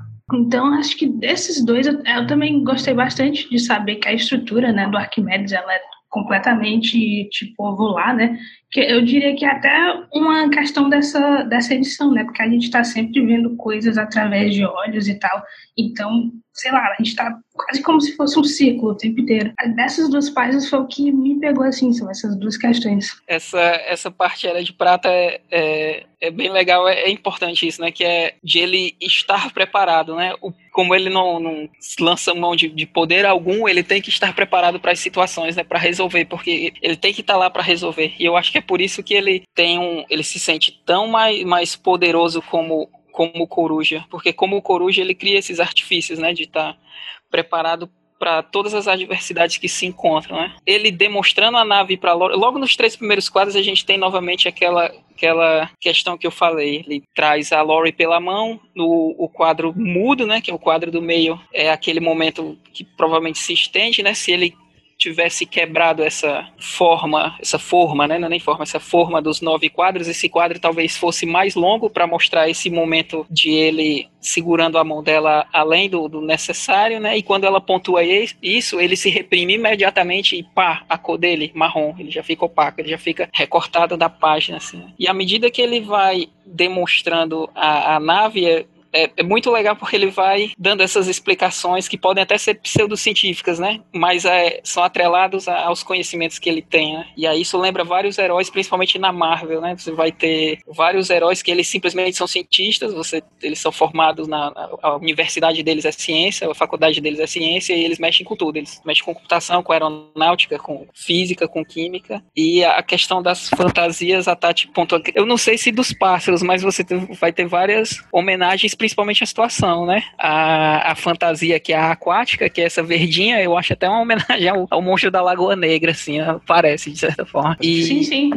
E a outra é a laranja, que é a Radioativa. Radioativa, né? Como a Tati, Tati colocou, eles estão falando dos hábitos perigosos, né? E aí hábito até para vai remeter a, a uniforme, a, a, indumentária, né? Que eles vão usar para a situação, esse tipo da freira, né? O hábito da freira. E como que ela vai ter noção disso, né? Quando ele fala também é uma série de pontos, né? Essa, esse uniforme radioativo, né? os perigos que eles vão lembrando, quando ele fala dos mísseis AR, né? Que é míssil para derrubar outras aeronaves, que ela tem toda uma outra dimensão, né? E aí ela associa tudo, que é você estar tá subitamente se mantendo em perigos, né? Quando vira a página, a gente tem uma visão externa, né? Que é provavelmente o, provavelmente não, que é o uniforme e aqui já eu já tenho uma outra perspectiva, né? Se quando no primeiro nessa primeira aparição, né, no, primeira não, mas nessa aparição mais forte dele aqui na página 4, a gente tem o, o uniforme, tipo, censurando o, o Dreidberg nessa, nessa cruzada que ele tem de se desmerecer, né? Como se o uniforme estivesse dizendo, olha, isso é, não é besteira, eu tô aqui, como é que você tá falando que, que tudo isso é besteira na minha frente? Aqui eu acho que a visão do uniforme já passa essa questão mais positiva, assim, né? Porque toda essa viagem que a gente vai ter aqui pelo, por dentro do Arquimedes é mais, mais positiva, assim, porque a Lori se impressiona bastante eu acho que o Den ele sai menos reprimido, assim. A, a fantasia da coruja tá sempre empolerada, né? Acho que é uma coisa uhum. interessante. Né? Ela tá sempre nessa figura, nessa função de estar observando, né? Ela tá sempre ali na periferia de olho no que tá acontecendo. E aí ele percebe que tá tudo funcionando, fala da decoração, quando ele cita que a espadela aí é muito legal, e aí é, forma novamente né, toda essa questão de, de como que essas obras para o público infantil tem esse caráter edificador, né? A gente vê como que impactou ele, ainda que ele não demonstre claramente, né? Quando ele diz que o que motivou ele foi o ostracismo, né? A virar super-herói. Mas já no, no, no sexto quadro da segunda página, ele já dá um vislumbre, né? Como essa nobreza afloresceu nele que talvez esse seja um catalisador, né? Que ele curtir essa, essas histórias romantizadas do, do combatente do crime, né? do, do, cavaleiro de armadura branca, do herói dessa narrativa. E aí a gente vê como que a, a Lori fortalecer essas narrativas e a, é, apontar como algo positivo vai meio que mudando a perspectiva dele, né? É, essas são duas páginas muito bonitas, né? Essa, esse segundo quadro, ele é, ele é brilhante uma simplicidade e uma eficiência extrema. Com esse segundo quadro, com o, ba com o balão anterior da, da Laurie, fica evidente que ele está interessado nela. Uhum. E, e, a resposta que ela dá, ela sabe muito bem que ele está segurando a mão dela mais tempo do que devia, não por não para apoiá-la para entrando, mas também com reconhecendo o desejo dele, né? O, subtexto aqui ele, ele ele transporta bastante, eu acho isso fenomenal no, no Alan. E, e coisinhas detalhezinhos pequenos, né? Por exemplo, ela fala que ela gosta do, do design cheio de curvas, sem cantos, e ele explica que é interessante por causa das, da ventilação, das turbinas e que ajuda a, a nave ser invisível ao radar, e isso vai ser importante mais para frente. Quer dizer, é um roteirista que está bem atento em, em, detalhes, né? Uma coisa que me chamou a atenção também, eu fico me perguntando, mas que, que na época eu achei, né, que cigarro esquisito, né? Isso é cigarro de Watchman, né? É coisa que nem os carros de Watchman, que não tinham cara dos carros que, que eu dirigia em 85, 86, e alguma coisa já modificada. Então, esse, é, essa piteira, né? Mas hoje eu acho, acho engraçado porque hoje, quando eu olhei, eu falei, mas ela tá, ela tá, ela tá com VAP na mão, ela tá com um cigarro eletrônico, né? Quer dizer, uma ideia que não existia naquela época, mas para mostrar como essa, é, essa imagem do, da, da, piteira, dessa piteira especial, já era uma coisa feita para mostrar, olha, nós estamos numa realidade diferente. E, e, isso, com certeza, é coisa do Alan Moore. Não é um detalhezinho que o, o, o, o Gibbons é, resolveu acrescentar, porque o Alan Moore ele não dava espaço para o desenhista acrescentar detalhezinho algum.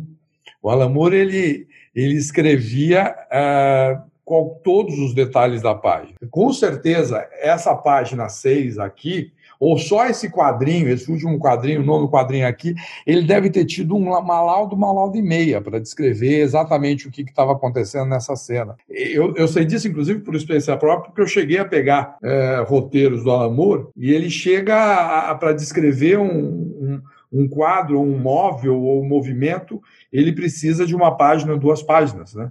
Ele fazia isso porque ele queria ter um controle muito grande, não queria não, ele quer ter um controle muito grande sobre o, o resultado final do desenho. E, é engraçado ele fazer isso, porque é um cara que, mesmo fazendo isso, ele dá uma vazão para o desenhista participar, porque ah, se você olha para essa, para o design, para as imagens do, do, do, do, do Watchmen é puro Gibbons. Você reconhece o Gibbons e percebe o Gibbons fazendo um monte de coisas que ele fez também em outros em outras histórias que ele, que ele escreveu, que ele desenhou, sem o, sem o Alan Moore. Então, quer dizer, mesmo fazendo esse controle absoluto, ele também consegue, ele também consegue permitir. É como se ele reconhecesse o que o desenhista pode oferecer e escrevesse para o desenhista, para o desenhista fazer alguma coisa que é natural para ele, né? Bom, eu estou divagando. O, o, na, na, na, página seguinte, retoma essa questão dele, dele preocupado com o passado e desmerecendo esse passado, né, como uma coisa infantil. Tem, eu acho que complementa muito do que a gente falou nas páginas anteriores, né, desse passado que ele ainda, que, que ele ainda venera, mas que ao mesmo tempo ele deprecia, mas também é quase como se fosse um comentário a respeito do fã de quadrinhos, que, que não quer abandonar, principalmente o fã de quadrinho mais velho, que, que não quer abandonar a fantasia, a fantasia dos super-heróis, a fantasia dos homens que voam. E, e, ele fala, né, como se fosse um romance que acabou, um, um relacionamento que acabou, com esse lado mais, mais fantasioso, e, e, ele não quer jogar fora os presentes do noivado, né? É, quer dizer, já, o casal já se separou, ele está na, na, na, vida adulta, ele não está não tá mais, mas ele ainda continua, né? E eu fico pensando na minha coleção, né? Que eu tenho, eu tenho um, uma câmara inteira cheia de gibis e, e, muitos deles, infelizmente, eu não vou ler nunca mais, mas eu não quero me desfazer deles, né? Exatamente como esse é, esse monte de tralhas que ele tem, né? É, eu acho que esse é um comentário para o leitor, dizendo, olha, o, você não quer abrir mão desse super-herói, mas esse super-herói ele é inviável e, e, ele é uma fantasia infantil, mas ao mesmo tempo é, remete à, história do, do Dran Draper, né? Ele, ele, não quer, ele não quer abandonar, por mais que ele deprecie esse passado, ele não quer abandonar esse passado, ele não quer deixar de tê-lo por perto, mesmo que ele não visite, mesmo que ele não visite essa caverna. Porque provavelmente ele deve ter visitado essa, essa caverna em 10 anos duas vezes, uma com o Rocha e agora com ela.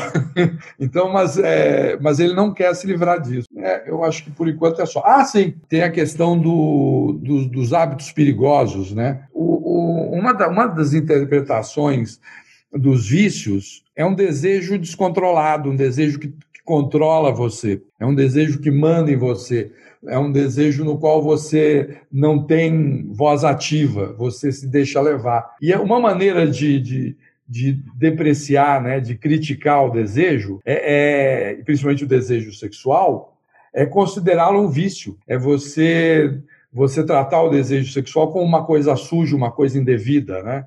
Então, é, na fala dele, é como se fosse o pai dele, o pai biológico dele, o Sr. Draven, dizendo que os, o, o, desejo dele não é virtuoso, o desejo dele é um vício, né? O, e o sexo dele não é um sexo virtuoso, o sexo dele é um, é, é, é um vício, é pecaminoso, ele é, é desviante, né? como aquela, como a imagem da dama do crepúsculo nos faz pensar. É, é, são outros pontos que eu vi também. É interessante como o Alan Moore articula isso tudo numa referência à época dos quadrinhos mais, das épocas mais, abre aspas, pudicas, né, dos quadrinhos, né, que é a época conservadora da Era de Prata. Muito interessante isso. Ah, mas é, não, existe, não existe mais sexo do que numa, numa, numa era ou numa, num ambiente pudico. Com, é, a gente se vê, vê, se, tá, vê se no tá governo, né? presente, né? Ele, ele, ele, ele sai pelos poros, é uma coisa. Vê-se assim. no governo, né? A boca do governo conservador é falar de sexo, né? Lucas, algo a acrescentar? Sobre essas páginas 6 e 7? Ok, é, na página 6 eu acho muito legal quando a Lorde tá vendo os uniformes alternativos, que ela fala de bonecos de I. Joe, né? Que ela viu quando criança, com vários uniformes extras. E eu acho massa esse comentário porque o lance dos uniformes alternativos, tanto em quadrinhos quanto em desenhos animados ou filmes de super-heróis, tem muito a ver com vender boneco, né? Sim, sim. Então eu acho que rola uma, uma, uma, uma, vamos dizer, uma críticazinha do, do Alan Moore a essa coisa, né, do uniforme alternativo. E logo depois, o Dan falando das vários equipamentos avançados que o Archimedes tem, né? Que para mim é meio que ele mostrando, né, tanto essa coisa infantil, né, a, comparando os uniformes extras com bonecos, que é o que a indústria de brinquedos faz realmente com super-heróis. E logo depois vem essa descrição de equipamentos super avançados para assustar a Lori, né? Então, para mim, essas duas coisas estarem tão próximas é meio que a ideia de uma fantasia infantil saindo de controle. E na página 7, além do que os outros já falaram, eu queria chamar a atenção para movimento de câmera, vamos dizer, né? Que do primeiro ao terceiro quadro você tem meio que movimento de zoom out, né? E do quarto até o sexto quadro você tem, tipo, a câmera se movendo para a direita, né? Acompanhando o movimento dos né? personagens. Né? Pois é, então é algo assim bem natural é, que acontece perfeitinho, né? Até para atingir coisa, pontos dramáticos, né, como a sombra do uniforme do Coruja no terceiro quadro, né, da página 7. No último quadro da página 7, eu acho legal que tem veículos, tem vários veículos, né, é, essa releitura foi a primeira vez que eu percebi um helicóptero bem no cantinho alto direito do último quadro da página 7. Caramba, é mesmo. Eu nunca tinha reparado hum, esse helicóptero é antes. Também tipo, já tem. Tipo um planador, um, um, também uma espécie de patinete planador aqui na esquerda, canto é. Que é o que ele de... vai usar no. Um scooter, né? sei lá.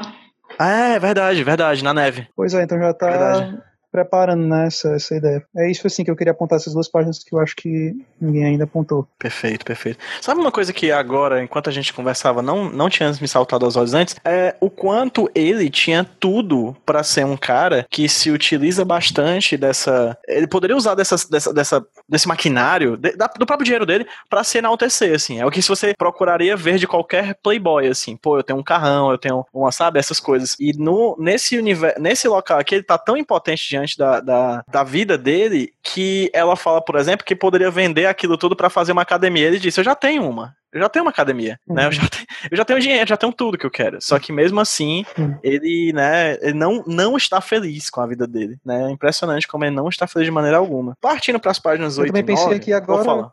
Desculpa, Lucas, manda. Eu também pensei aqui agora que tem uma, uma posição entre o Ozymandias e o Daniel, né? Porque o Daniel é genial, ele tá criando aqui várias máquinas espetaculares Mas ele não faz nada com isso, né? Se não for para alimentar a fantasia de super-herói, ele não vê propósito, né? Enquanto hum. o Adrian acumula uma quantidade absurda de poder financeiro, né? Assim, poder de influência. O Daniel não faz nada, né? Vamos dizer do que compete a parte de super-herói. Ele é um super-herói mesmo.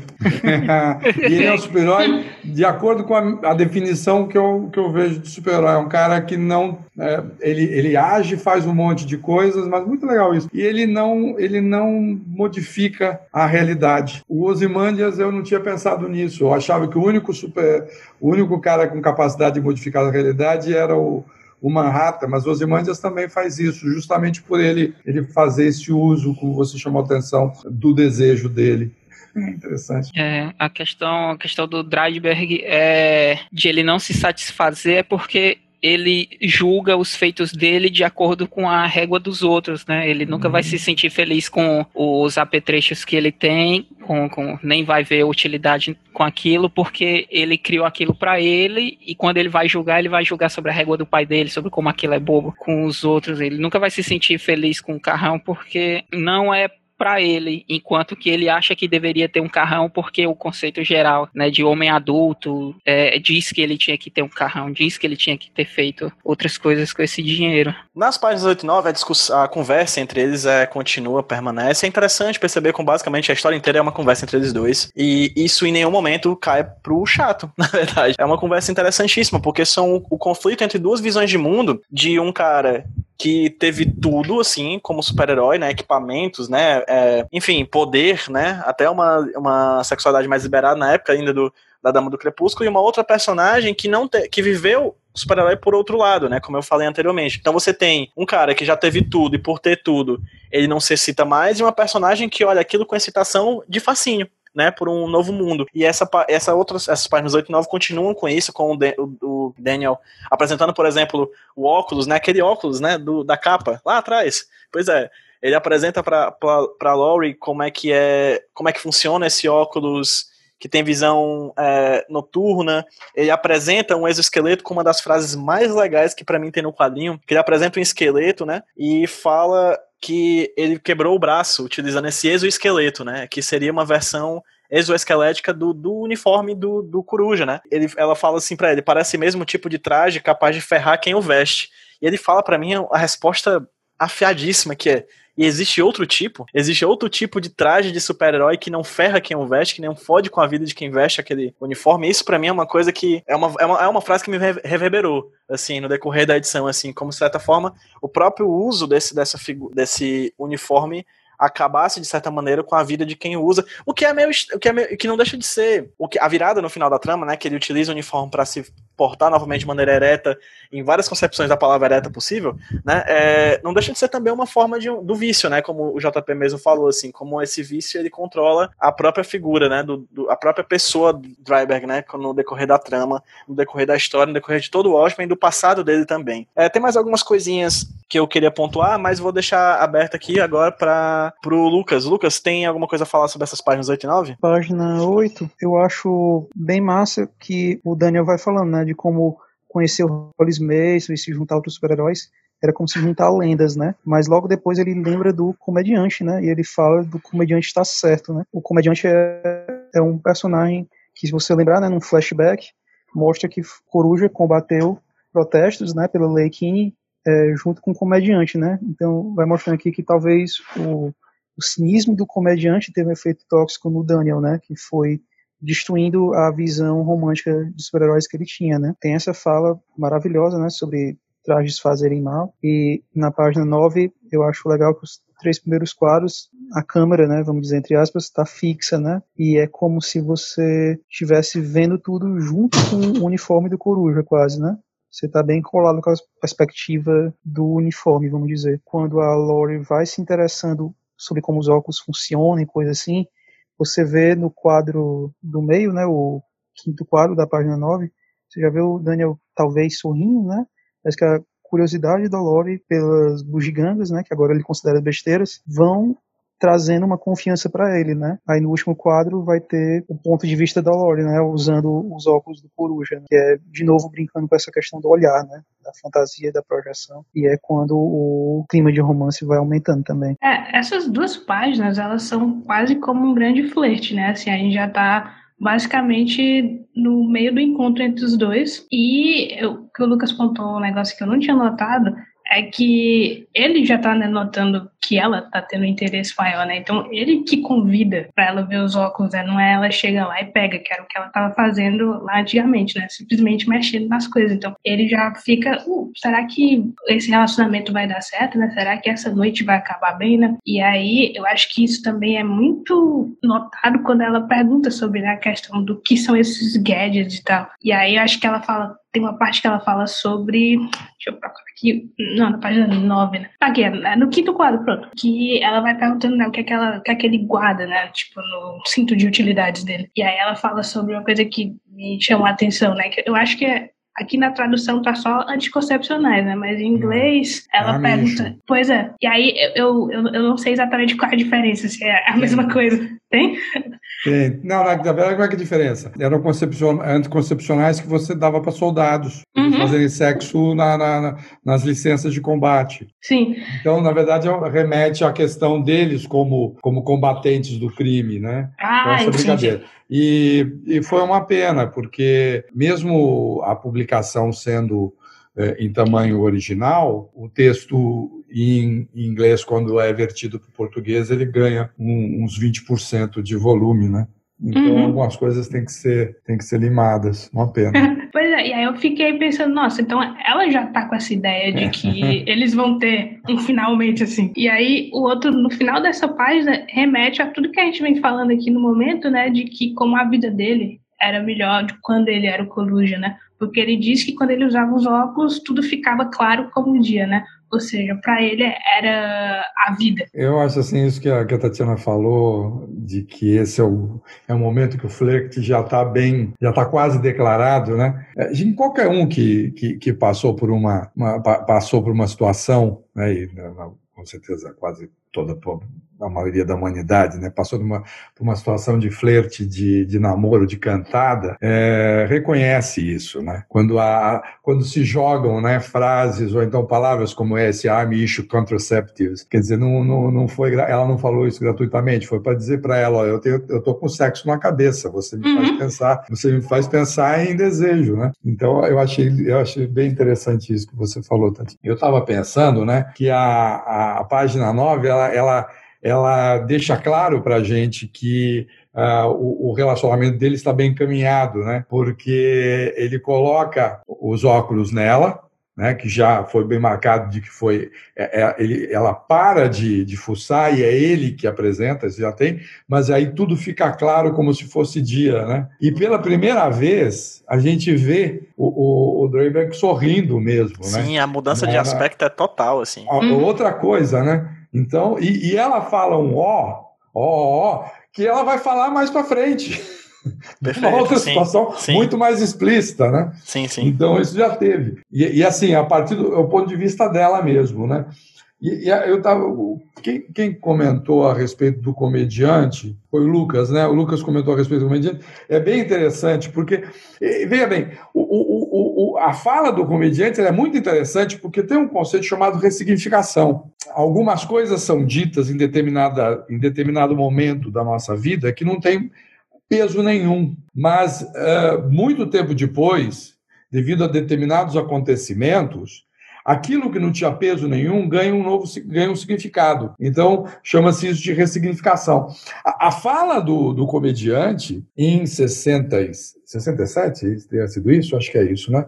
É, na, quando eles tentam fazer o Crime Busters, né, aquele grupo do, do Capitão Metrópolis, é, ela não é considerada por ninguém. Ela, ela é vista como um cara enchendo o saco e empatando uma foda muito legal que ia ter naquele momento dos super-heróis se juntando e fazendo aquilo que o Drape está dizendo que poderia ter sido, né? O encontro de lendas e assim por diante. E, e, mas não é visto como algo real, algo que tem peso, mas mais um cara enchendo o saco. O que acontece a partir de, da, da, daquilo até 85 dá um novo significado. E a própria morte do comediante ressignifica essa fala dele de 15 anos antes. Eu, eu não acho que a partir do momento que ele ouviu essa frase, ele se desencanta. Mas no momento que ele se, se desencanta, essa frase ganha, ganha uma conotação maior e dá um significado mais sombrio para a vida dele. É nisso que eu estou falando do, da ressignificação. É Perfeito. Isso. Essas duas últimas páginas, é,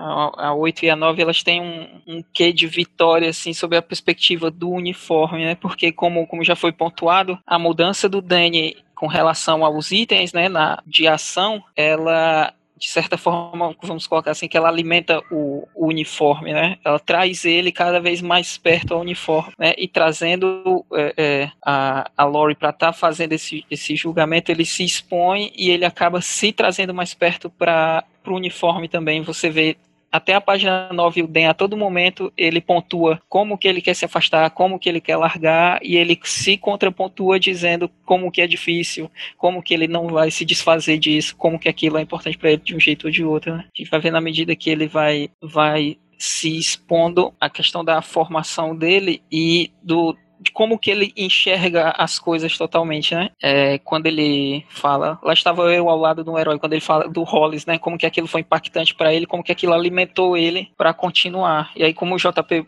falou, o Hollis é uma das contrapartes, né? Um do, dos elementos que compõe o significado do uniforme aqui, né? Um outro pai, um pai positivo, né? O pai do, do use suas asas para voar, né? Ele vai expondo as condições e ele contrapõe e aqui ele faz uma crítica ao, ao super-heroísmo mesmo, né? Como o JP falou, a gente tem essa, essa, esse problema da ação dos heróis ser não alterar a realidade tal qual, né? Os problemas eles se repetem e aí no nível que o Dan se coloca, que é o super-herói urbano, a gente vai ter isso muito mais problematizado, né? Com as outras comparações dele, né? Batman, Demolidor, esses outros heróis, a gente vai ter que o, o a área de ação deles é bem mais problemática, né? E aí o Dan ele vai colocar a reunião do grupo dos combatentes do crime, como o, o JP falou, e pra gente vendo, né, pelo menos a impressão que eu tenho, é, foi muito mais importante o Dan não fazer parte daquilo porque ele não cabia ali, né? Aquelas pessoas não mereciam ele de certa forma, né? A gente vai ter o Capitão Metrópole é um, um louco, né? Quase um nazista nas perspectivas que ele fala, o, o comediante nem se fala, a gente tem o Manhattan que já naquela época era pouco afeiçoado às questões, ele só agia né, quase que sem pensar praticamente, e, e o Rochard que ele já estava descambando, que era o parceiro de atuação do. Então, de certa forma, ele estava sendo levado para um lado que não era o lado que ele via, né? O Dan vê as coisas de uma maneira muito positiva, muito.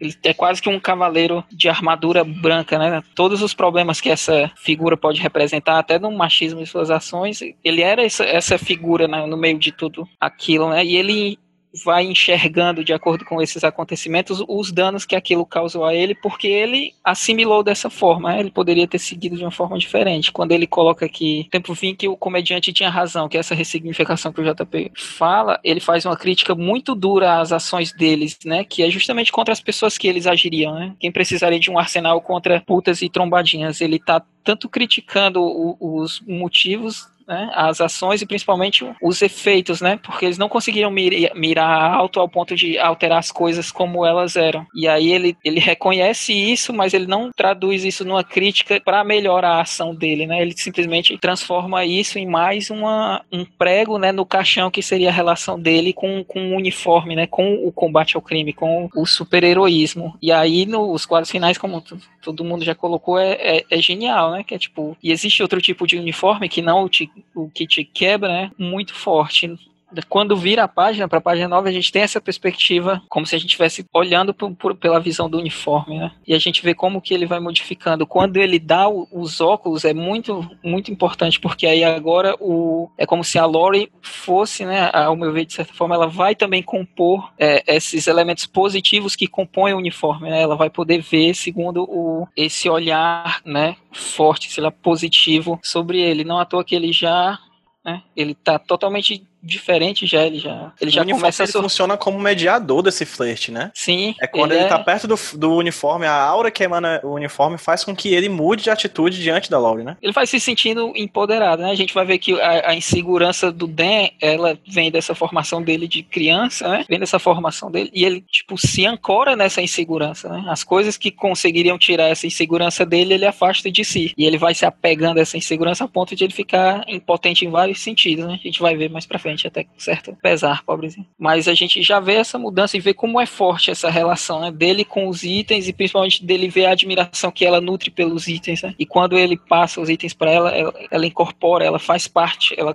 passa a fazer parte de como aquilo é importante para ele, né? O Egbert chamou a atenção, né, para a parte em que ele fala que o Daniel lamenta, né, assim, construir tantos equipamentos só para enfrentar criminosos, e é algo que eu acho assim que é uma crítica que ao longo do tempo foi se instalando muito sobre super-heróis, né, o fato de que eles vão bater em criminosos muitas vezes classes menos favorecidas da sociedade, né, que são obrigadas a recorrer ao crime, e isso começou a ser questionado, né, é, aqui no mundo real, né, com o passar do tempo. É um problema até hoje em dia, né, para os e, e meio que eu percebo que Hoje em dia, as editoras evitam esse problema, fazendo os super-heróis sempre enfrentarem ETs, seres extradimensionais ou algo assim, né? Então, a ideia de combate ao crime urbano fica cada vez mais complicado de lidar né, na mídia dos super-heróis por causa de críticas, talvez como essa que o Watchmen traz. Né? Páginas 9 e 10 a gente tem o resultado desse flirt do Dan, né? Desse, ele colocando esse óculos na Laurie, o diálogo continua, ele desliga a luz, desliga a luz, e aí aqui novamente eu enalteço o trabalho do John Higgins como colorista. A gente tem um momento em que ele vai chegando ali com a mãozinha dele na cintura da Laurie, a Laurie, o que é que você tá fazendo, menina? Ele vai mexe aí. Na verdade, nem é a, a, a, a, noção de que a Laurie é, notou ele colocando a mão no, na, na, cintura, mas quando ele vira, ela vira o rosto, ele mesmo, né? Se tira essa, essa atitude, né? Ele tira dele próprio essa atitude de colocar a mão na cintura dela e, não, tô só ajeitando meu cabelo e tudo mais, é, como se ele mesmo se, se, se privasse dessa atitude e tal. É, mais pra frente elas vão, eles sobem as escadas, chegam na frente da TV, ela liga a TV e vê a matéria falando sobre o aprisionamento do Rorschach, né? E aí eu queria só, a gente vai, vai discutir mais sobre essas páginas, mas eu queria só pontuar o, os detalhes muito que eu acho muito interessante das páginas da página 11, os quadros 5 e 7 vocês estão dando uma olhadinha aí. Os balões, eles são. eles é, A Laurie entra na sala e o, e o Dan fala da cozinha, né? Ele tá preparando um café para ela. E aí o balão do Dan vem de fora da sala, né? O apêndice, né? Que é essa perninha do balão que, que vai até o personagem, que liga discurso ao emissor do discurso o balão sai de, de cena. Eu fui rapidinho ver, dar uma olhadinha aqui para saber quem foi o letrista é, original, e o, o, letrista original é o próprio Dave Gibbons, né? Então, isso aqui é interessante porque demonstra, de certa maneira, uma capacidade do desenhista, do letrista, do balonista, enfim, da pessoa que trabalha com esse meio termo entre palavra e imagem, de criar um aspecto de, de, de tridimensionalidade, espacialidade, na mais banal das maneiras, assim, no mais banal dos quadros. No mais banal dos quadros, a gente ainda tem essa ideia de que esse discurso está vindo lá de fora, né? Que talvez se a gente for elaborar de uma maneira mais é, absurda, assim, a gente vai conseguir, inclusive, ouvir de uma maneira um pouco mais diferente, porque sabe como é que se emite o som fora do ambiente fechado que você tá. Esse mesmo esquema também foi utilizado anteriormente quando o Dan fala de dentro da, da Arquimedes. Ele entra na Arquimedes, na nave, e ele fala e o balão dele vem de dentro da nave, assim, o apêndice ele entra na nave junto com a fala dele, assim. É só pontuando isso de uma maneira bem por cima, assim, para mostrar que, mesmo nos mínimos detalhes, a gente já tá mostrando há seis episódios, sete agora, mesmo nos mínimos detalhes, o Watchmen é bem, bem genial. JP, tem algo a pontuar de cara, assim, sobre as páginas 10 e 11? Eu acho, assim, bem interessante, né, seguindo na, né, nessa toada do flerte, da cantada, do, do, do, namoro. Em determinado momento, ela fala do, do ex, que é o que abre o, o, o balão 10, a, a, página 10, né? Ela fala do ex e aí dá uma brochada nele. E quebra, quebra o clima. Quebra o clima. E ele, não, tô ficando tarde, né? Quer dizer, e, e, e, já foi levantado aqui a questão dele de, de se contrapor a, a, seus pares, né? Ele com diversos homens e diversas figuras de masculinidade, né? E é difícil, difícil se manter intacto diante de uma figura tão potente como a do, do Dr. Manhattan, né? Exato. E aí depois ele até pede mais né, informações, ele, ele pergunta se ela ainda sente falta do, do, do John, e eu acho que, de certa forma, ela faz o que, o que muitos, muitas pessoas fazem quando vão falar do ex diante de um novo pretendente, né? Dá uma diminuída, dá uma, uma maneira de, de dizer, olha, ele foi importante, mas assim não é tão grande coisa. Quer dizer, abrir, como, como se abrindo um espaço para isso, né? E tem a questão, ela faz isso, né, numa fala em que ela fala não havia verdadeiro contato humano, né? não, não, não contato físico. Primeiro dizendo para ela, olha, eu tenho interesse na, na, na, na fisicalidade do sexo e, e uma rata não é humano, você é humano, você tem algo que me interessa, né? Então, uma maneira de, de colocar. E, e, muito bonito também é a como ela define a, a, a, solidão dela, que tinha todos os, a, os pontos negativos né, do isolamento, sem as, a, compensação da, da privacidade. E, e, essa, e esses três últimos quadros da página 10 trazem de novo essa questão da observação. E que é muito interessante a gente frisar que eu, eu, eu não, tinha, não tinha pensado nisso e, e trazido nisso até agora, mas o que um ornitólogo faz é observar. É observar criaturas que voam. Ele é um ornitólogo, a, a história a gente está vendo aqui na página 10, ela continua trazendo essa questão de observação, e, e dessa vez aqui termina com um balão que é, que, que para quem não entendeu até agora, fica muito claro, né?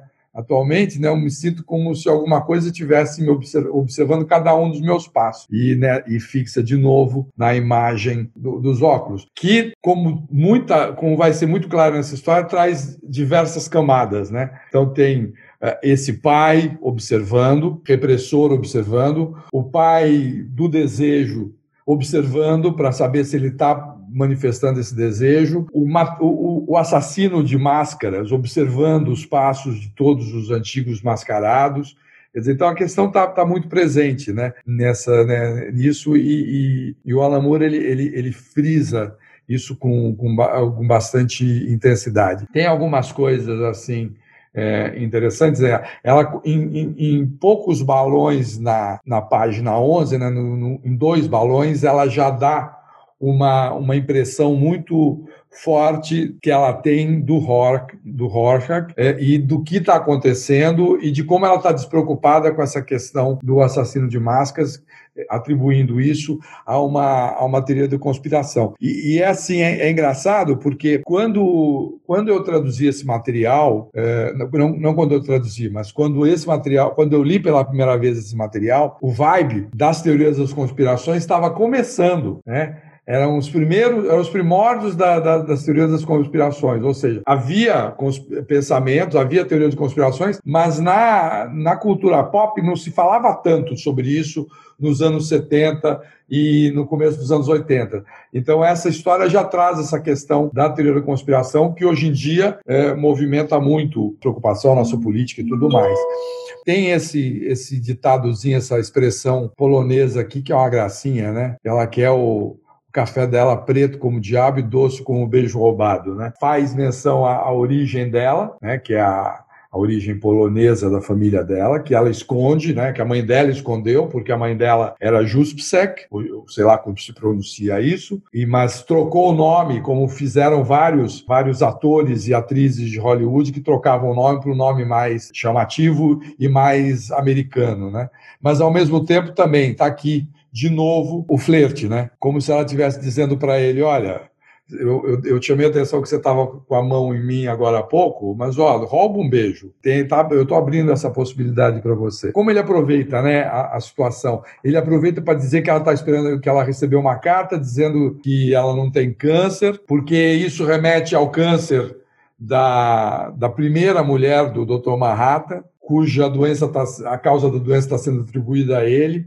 Quer dizer, isso nos faz lembrar de que pé estão as outras personagens na história. E a partir daqui, no momento que ela liga a televisão, os, a televisão passa a fazer comentários sobre eles. Nessa página, nem tanto, nessa página, a televisão ela está mais informativa do que comentarista. Mas ao longo das próximas páginas, é, essas falas na televisão vão passar a comentar, vão passar a comentar o que está acontecendo na sala onde os dois estão. Né? Mas nesse momento aqui, é, é, essa televisão faz aquilo que a, a, as televisões do Cavaleiro das Trevas faziam. Lá eu acho que as soluções foram artisticamente, né, a ilustração foi melhor, mas aqui faz muito, né? Vai te substituindo o que seria um narrador que vai informando a situação e dando o panorama, o pano de fundo, né? Então traz a questão de que está havendo incêndios provocados por, por senhorios de, de cortiços que querem expulsar os moradores, e isso vai ser importante mais para frente na história. Depois relembra a gente da questão do, do, do Rocha, que está sendo, é, que tá sendo preso, informações a respeito, né, a maneira como como é, vão se trazendo mais informações e a maneira como o Rocha é visto, né? Termina na, com a, a senhoria, né? De, do quarto onde o Rocha mora. Bem interessante o fato da televisão ligada. A partir desse momento, ela passa a ser um personagem mais mais é, ciente do que está acontecendo fora no mundo e dentro da sala. Sim, o que eu tinha dito antes, que nessa edição a gente não tem flashbacks, nem viagens no tempo, acho que a televisão ela compra esse papel, né? De, de jogar a gente para outros campos da narrativa, para mostrar que não é somente a história de um casal que está se passando dentro de uma casa, mas a história de um casal que está se passando dentro de uma casa, esse casal é perfeitamente envolvido em todas as outras tramas da narrativa. Inclusive indo ao ponto de falar de guerra, né? Paquistão, uhum. Afeganistão, outro país lá. A gente fala mais disso daqui a pouquinho. Agberto, ao acrescentar? Sobre as páginas 10 e 11, com certeza tem. Foi, é importante essa narrativa aqui do flerte, né? E como que é forte. A gente vê como que o, o Dan corta na hora, né? Ele já se sente inseguro quando ela toca no Manhattan, ele, ele já se desmonta totalmente, né? Sob a visão dela, e eu acho que ela percebe isso, né? Como o JP vai pontuando, ela já tá lançando mão da, da, das ferramentas e talvez ela já tenha percebido. Eh, talvez não, mas mais pra frente ela vai perceber que o Dan é, é um pouquinho, tem que pegar no tranco. Ele é um pouquinho mais devagar. Mas a gente vê como que ela vai. A partir de agora, a Laura ela vai fazer uma breve apresentação de si né? Se ela estava explorando o, o Den até agora, ao sair da, da, da Bate-Caverna dele, né, da Coruja Caverna dele, a gente vai ter a Lori fazendo um breve apanhado de si, né, ela vai recompensar ele por toda essa atenção que, que ele teve em si, se abrir para ela. E ela vai notar esses pequenos movimentos dele, né, eu acho que até essa censura que ele faz, como vocês pontuaram, é nesse sentido. É, é ela dizendo para ele que tá prestando atenção no que ele tá fazendo e ele interpreta de outra forma, por, pela insegurança, assim, né, talvez ele, aqui ele esteja vendo ela como um, um objetivo muito inalcançável, né? Ele tá como ornitólogo, ele está observando um pássaro muito raro, muito nobre. Né? A gente vai ter essa, essa referência que ela faz, que é, é engraçado porque meio que joga ele para uma pessoa muito fechada, né? Que ela diz que parte dessa indumentária dele parece da, dessa banda do, do Devo, né? E aí eu recomendo, né? tem uma música deles que é, é, bem a ver com essa, com essa edição, que é um Controllable Urges, né? É, vejam a versão ao vivo, Live on Fridays, é um Controllable Urges Live on Fridays, que é essa indumentária, a questão dos óculos, né? E aí eles têm um, um lance técnico futurista e tal, bem, bem interessante. E como que ele, ele desconhece, né? E aí já é outro ponto do Dradberg, né? Ele tem essa indumentária de homenzinho adulto, sempre de terno, ajeitadinho, super, é super almofadinha, né? E como que ele é desligado de, dessas coisas, assim. Era uma banda que, que ele devia ter notado em, em algum ponto, assim. Ela vai se abrindo para ele, né? E nos últimos quadros a gente tem essa questão novamente trazer esse lance da, da observação, como que é um ponto importante na história, né? E na história dos dois que, que se, se toca agora, né? Tem essa interseção agora de ela ter como, como foi colocado passado por toda essa questão do isola, é, isolamento, né, com todos os ônus e sem bônus algum, e agora a gente tem o, o Dradberg tendo essa paranoia dele desde a visita no Rochard. Talvez não desde a visita do Rochard, talvez desde sempre, mas com certeza a visita do Rochard colocou esse lance na cabeça dele, né? E aí o, o, agente observador é o uniforme com como tudo que ele representa, né? E ao sair, ele retoma esse lance da, da conspiração, porque é como se ele saísse de um ponto de segurança, que é a, a caverna, e ele está voltando para casa. Então ele está largando tudo que, que, de certa forma, serviria para protegê-lo. Né? Quando ele volta para casa dele, que onde ele é full Dan, né, full Dan Drasberg, ele retoma com, com essa questão, com esses medos, e a gente vê tipo assim, essa, esse lance do com o Rochart, né? Foi pontuado, foi, foi, o JP também. Que como que ela pontua as questões do, do Rochart, né? Tipo, o Dan, ele não vai ter a mesma visão dela como homem, né? E aí você vivendo num... num só, só os homens, você não vai ter essa, essa visão negativa desses elementos, né? De masculinidade tóxica, de todos esses machismos, essas outras coisas. E ela, como mulher, ela pontua essas questões que ele não, não interpreta, né? O Rochart como amigo dele e eles terem vivido nessa coisinha de, de só homens, só homens. Quando chega essas encomendas encomendas do. Eu lembro que, que relendo, né, chegando essas encomendas do, do, dela do Instituto Rockefeller, eu fiquei pensando se era conhecido do governo a questão do DEN, né? que aí agora o, o governo tem o endereço dele. Eu fiquei pensando, será que o governo sabia que o, o era o Coruja? Se não sabe, agora é uma possibilidade, né? Ela pontuando essa questão do, do isolacionismo dele, né? Em contraponto com o dela.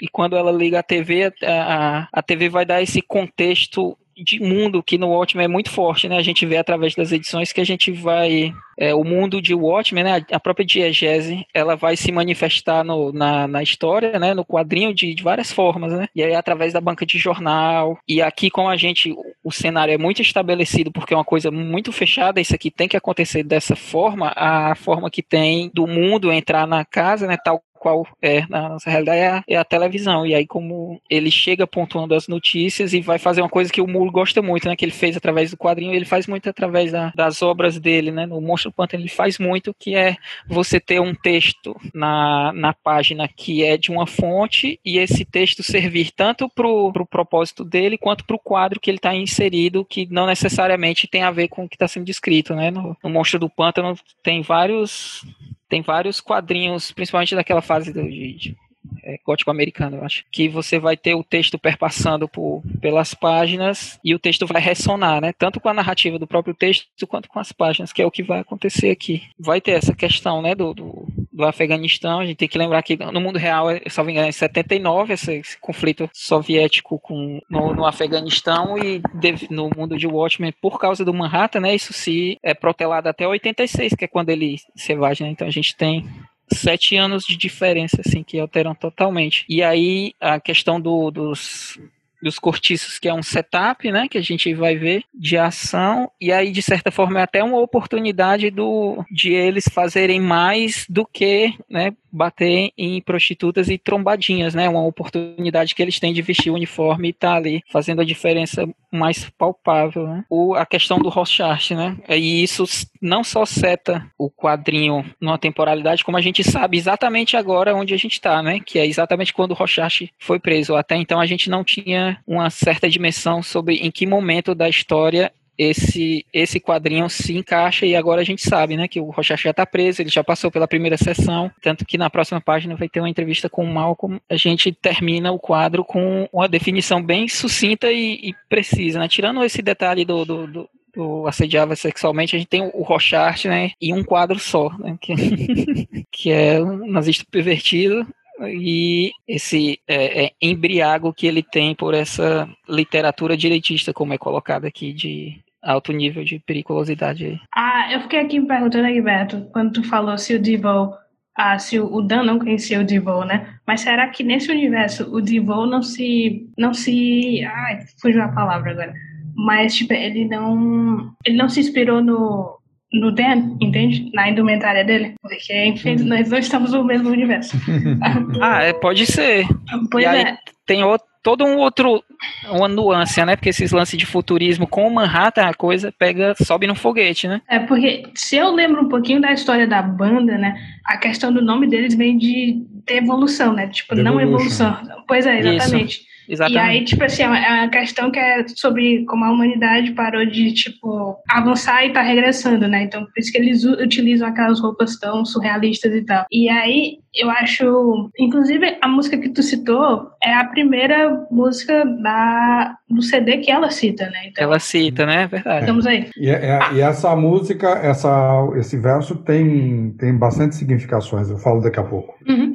Aí eu só queria trazer mesmo por causa que eu acho que quando você apresenta esse nível de conhecimento dos personagens, né? Porque, tipo assim, música é uma coisa que se eu falar aqui para vocês cinco bandas minhas, vocês conseguem montar a minha personalidade completa a partir disso, né? Uhum. Então você tem a Lori, que, digamos, seria uma garota mais hippie, assim, e ela ouça de voz, ou seja, ela ouça de wave, ela tá mais ligada para as coisas de agora, e você tem o Dan, que, sei lá, ouça um soul mais clássico, um jazz, né? Ouça Billie Holiday.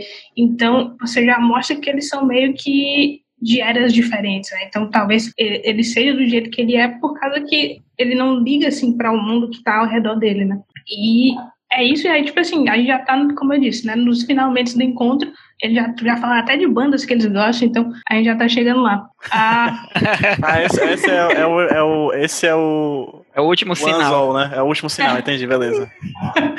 Ah, e aí tem, tem a questão, né, que a gente volta, é meio que fisgado de novo para a narrativa total da história, né, que foi o que me pegou foi justamente quando ela recebe, né, tanto as roupas quanto a carta do Rockefeller, né, que ela diz que não tem câncer, né, e aí traz pra gente a pergunta, poxa, mas se ela que era a pessoa mais próxima do Manhattan Não tem. não tem câncer, então o que é que todas aquelas pessoas têm câncer, cara? Uhum, Então, sim. ele, ele já te posiciona de volta para a história, que é o que a televisão vai meio que atualizar a gente, né? Enquanto a gente tá nesse mundinho de amor aqui dos dois, né? E eu acho bastante interessante quando ele começa a falar que ele escreve artigos, né?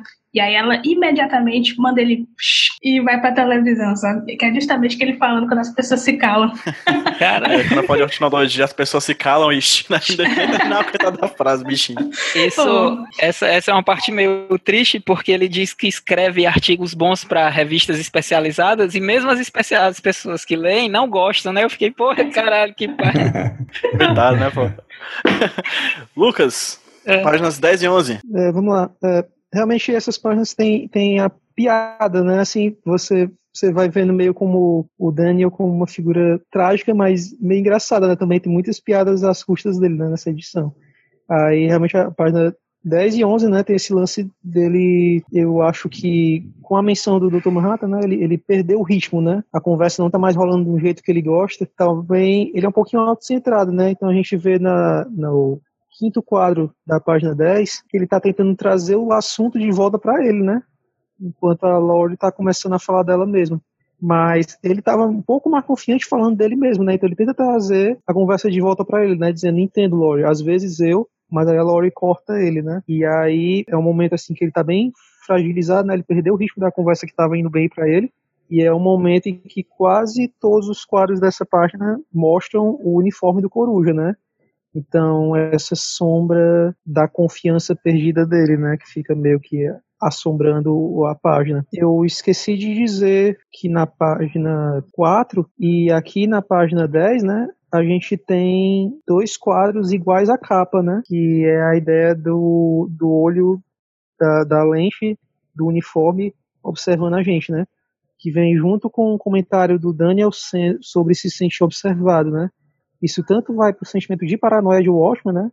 O fato de que eles estão sendo manipulados por um, por um, inimigo que eles ainda não entendem, e também é uma implicação meio quebra de quarta parede, né? Porque a gente está observando eles. Então, ele tem razão em se sentir observado. E aí, na página 11, eu acho legal o detalhe para a continuidade né, dos cubos de açúcar caídos, do jeito que o Daniel largou assustado, né, lá no início da edição. Hum, e é. aí, né, tem tipo a tem a segunda piada, né, dele sendo calado, que é bem massa, e aí a trama volta pro, pro Rorschach, né?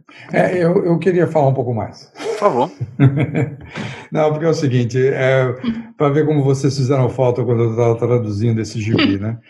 Porque eu vou ter que fazer uma correção no que eu falei, né? Eu disse aqui que né, quando, quando ela liga a televisão, esses quatro quadros onde tem comentários da televisão, eles são mais fatuais e, e nem não estão comentando a, a, a, o que se passa na sala. Mas agora eu estou percebendo, eu estava enganadíssimo, né? Porque os assuntos que começam a brotar na televisão são extremamente broxantes e tem tudo a ver com esse chu, ela pedindo para ele fazer silêncio e ele falando de uma coisa que ele considera chata e, e, e, a, e a televisão trazendo assuntos desagradáveis, né, estragando o clima completamente, né, empatando completamente o que eles estavam vivendo. Foi uma das coisas que que eu, eu, eu, eu, tenho que rever do que eu tinha falado. O, que uma, uma, coisa que eu queria falar era a respeito do Divo, né? O Alan Moore, ele é, ele é do capeta, esse cara. Porque vocês sabem que essa, essa música que ela cita, a, a Are We Not Men, não é a, o verso não é do, do o verso que dá nome à música não é da banda Divo, é da H.G. Wells, do, da Ilha do Todo Morro. Era uma era uma, uma poesia, um canto que os homens animais falavam, né? É, não somos homens. E aí eles diziam o que, que eles iam fazer, quer dizer, animais tentando se convencer que são homens, né? E, e eu, eu duvido que, que o Alan Moore tenha a, trazido essa, esse verso à toa sem saber que ele estava trazendo um texto do H.G. Wells. Ele, ele trouxe de propósito. Né? Não, Não foi à toa. E, e outra coisa, assim, embora ele, ele tenha um, um, gosto musical mais tradicional comparado com o, o, o da, da, da, da, da, da Sally, é, da Laurie, quer dizer, não da mãe dela, olha aí, que alto falho. Mas ele tem um gosto mais tradicional do que a Laurie, ele gosta de jazz. E assim, existem poucos gêneros musicais mais sensuais do que do que o jazz, né? Então, uhum. tem uma atenção disso. E, e foi falado a respeito dela, né? A Tatiana falou a respeito dela ser mais hippie, mais voltada.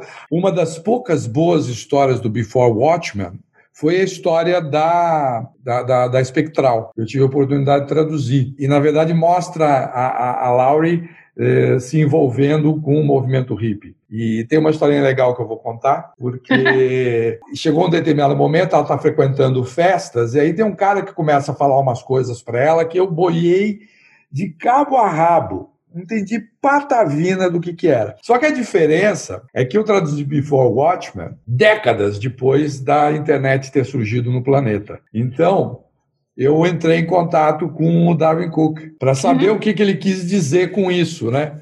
Aí eu falei, ah, não faço a menor ideia, porque isso aí não é texto meu. Eu falei, como assim, né?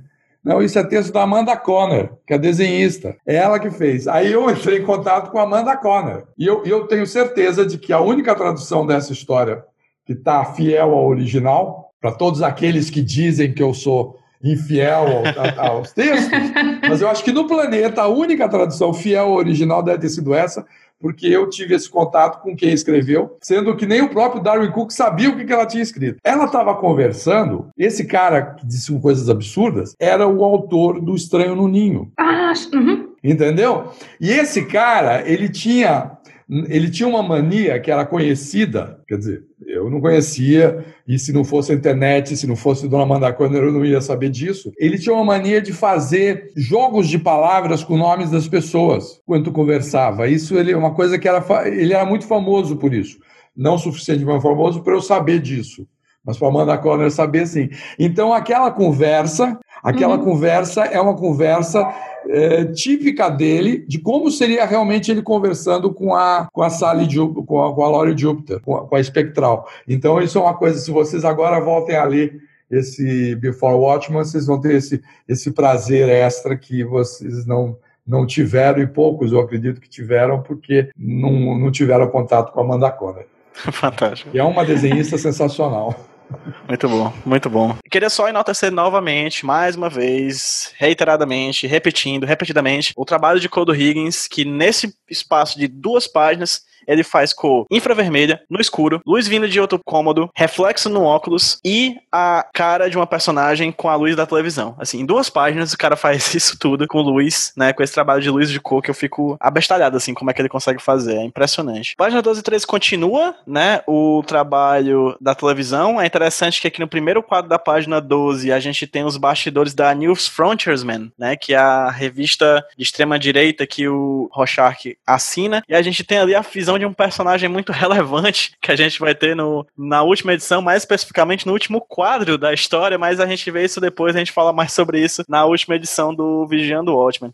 E aí o John, o Dan, traz pra, pra Laurie bandejinha com café quente, né, pra ela tomar, enquanto a gente tem várias figuras que a gente já viu anteriormente, né, a gente já vê o mapa aqui do Afeganistão e do Paquistão, né, o Egberto falou uma coisa muito boa, assim, que na vida real, nessa vida material que a gente vive aqui, que a gente compactua, a invasão do, do Afeganistão acontece em 79, aqui já é 85, então foram seis, sete anos de uma potência guardada, assim, né? Uma, uma energia é, geopolítica muito guardada que é só o John sair de cena que acontece. Olha só como parece um certo personagem, que é só tá, quando o John sai de cena que de fato a sexualidade dele aflora, né? Hum. É interessante perceber isso, esses paralelos da geopolítica internacional e da micropolítica de um casal, né? E a gente tem o Malcolm Long aqui, que aparece, o que denota de certa maneira que a gente tá vendo aqui na sala o Dan e a Laurie estão em um momento que é simultâneo as entrevistas que o Malcolm Lomo tá fazendo lá, os testes de, de, da, com as placas de Rorschach lá na prisão, né? Então meio que é uma coisa que tá temporalmente acontecendo ao mesmo tempo. A gente tem, é impressionante aqui, a TV ela mostra